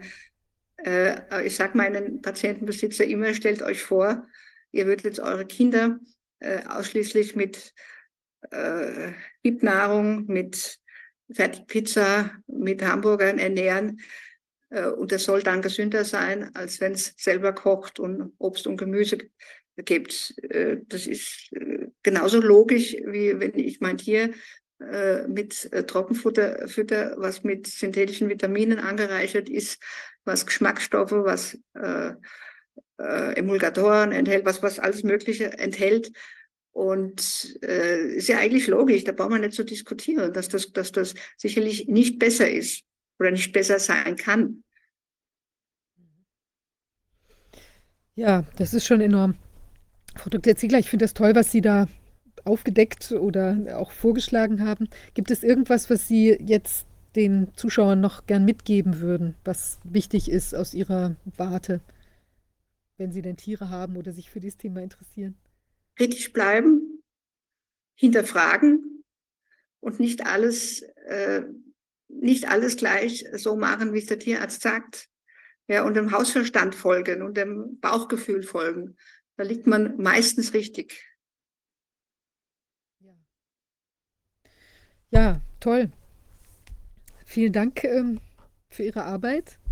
Ähm, ich hoffe, dass sich vielleicht jetzt auch angeregt durch Ihren Vortrag hier auch noch mehr Menschen mit dem Thema auseinandersetzen und vielleicht auch insbesondere, ähm, ja, wie will man sagen, Tierheilpraktiker vielleicht sich auch mit ihren Methoden noch mal etwas mehr auseinandersetzen oder auch klassische Tierärzte etwas ins Nachdenken kommen und sagen, man kann trotzdem auch mal über den Tellerrand hinausschauen und eben äh, andere Behandlungsmethoden zumindest integrieren, ja, die häufig auch was bringen. Also ich möchte an der Stelle noch mal sagen, ich hatte auch mit einem homöopathischen Präparat eine super super Erfahrung gemacht, als mein großer Hund so eine schnell wachsende Warze irgendwie bekam am Ohr und dann hieß es, ah, muss operiert werden und dann ist ja am Ohr ist ja so eine Stelle, die auch schwierig äh, verheilt, weil dann schütteln die die Ohren und dann ist es irgendwie, ähm, schütteln den Kopf und die Ohren fliegen dann rum. Also ich habe mir schon vorgestellt, dass das eine längere Sache ist. Und dann hatte ich ihm nur so ein paar Globuli gegeben und nach einer Woche war der ganze Spaß weg. Mag jetzt eine anekdotische Betrachtung sein, aber trotzdem äh, war das wirklich faszinierend. Also dass es eben auch sogar ohne, dass das Tier jetzt daran glauben konnte, es sei denn, es hat meinen Glauben an die Wirksamkeit äh, der Behandlung äh, übernommen, ja, äh, aber ohne dass, dass man ihm jetzt das sagen konnte, das wird wirken, ja, hat es trotzdem durchschlagenden Erfolg gehabt, ja, und das ist eine OP erspart geblieben. Und ich glaube, man kann, also vor dem Hintergrund sollte man vielleicht wirklich mal einiges auch ausprobieren. Natürlich idealerweise unter auch äh, nicht unbedingt alles jetzt nur selbst, sondern eben vielleicht auch mit kundiger äh, Anleitung. Aber ich glaube, da gibt es auch für uns alle wirklich sehr viel zu lernen, wie ja auch bei der Behandlung von Menschen äh, doch wir auch in den letzten drei Jahren gerade viel gelernt haben. Jedenfalls ich persönlich habe da einiges gelernt, ja. Mhm. Ja, Herzlichen Dank, dass Sie uns das heute näher gebracht haben. Wir werden auch das verlinken, Ihre Webseite, sodass dann auch Leute, die sich eben für das Thema interessieren, gucken können. Also vielleicht auch noch so ein Seminar, was Sie gesagt haben, Fortbildung oder eben, wenn man auch vielleicht Hunde hat, Tiere hat, die eben vielleicht auch chronische äh, Erkrankungen hat, dass man da auch äh, nochmal einen anderen Blick drauf wirft. Und vielleicht ist ja so, dass man bei dem einen oder anderen Tier äh, die, die Lebenssituation deutlich verbessern kann oder es vielleicht sogar heilen mit alternativen Methoden. Also das fände ich, äh, würde mich natürlich persönlich sehr freuen. Ja, also insofern. Ja, herzlichen Dank, dass Sie bei uns waren. Und, äh, Danke für die Einladung. Sehr finster geworden hier jetzt. Ja? Hier ist ein Gewitter und es ist ziemlich finster geworden. Ja, Sie sind äh, genau so ein bisschen in der Dunkelheit versunken, aber ich finde trotzdem, ja. Ihre, was Sie uns erzählt haben, ist sehr erhellend. und äh, in diesem Sinne, ja, ich freue mich, dass Sie diese Arbeit gemacht haben und ähm, ja, wir, ich denke, wir bleiben auch in Kontakt, falls Sie auch neue Erkenntnisse haben oder so, würde ich mich freuen, wenn Sie da uns auch auf dem Laufenden halten würden. Vielen Dank. Dankeschön. Ja, jetzt sind wir am Ende unserer Sitzung heute angekommen. Ich glaube, wir haben äh, wieder viel gelernt und ich würde mich gerade in Bezug auf die Tierangelegenheit, die wir hier zum Schluss noch besprochen haben, eben freuen, wenn äh, Sie sich als Zuschauer das für Ihre äh, Schutzbefohlenen sich auch nochmal näher angucken würden. Ja, ähm, dann bleibt mir eigentlich äh, nur Ihnen ein, einen ersprießlichen äh, tja, Freitagnachmittag, äh, Abend zu wünschen. Bei uns ist es jetzt äh, nicht regnerisch oder gewitterhaft, sondern äh, freundlich und hell noch. Aber äh, irgendwann wird es natürlich auch dunkler. Und ich wünsche auch ein schönes Wochenende und dann sehen wir uns in der nächsten Woche wieder. Bis dahin. Tschüss.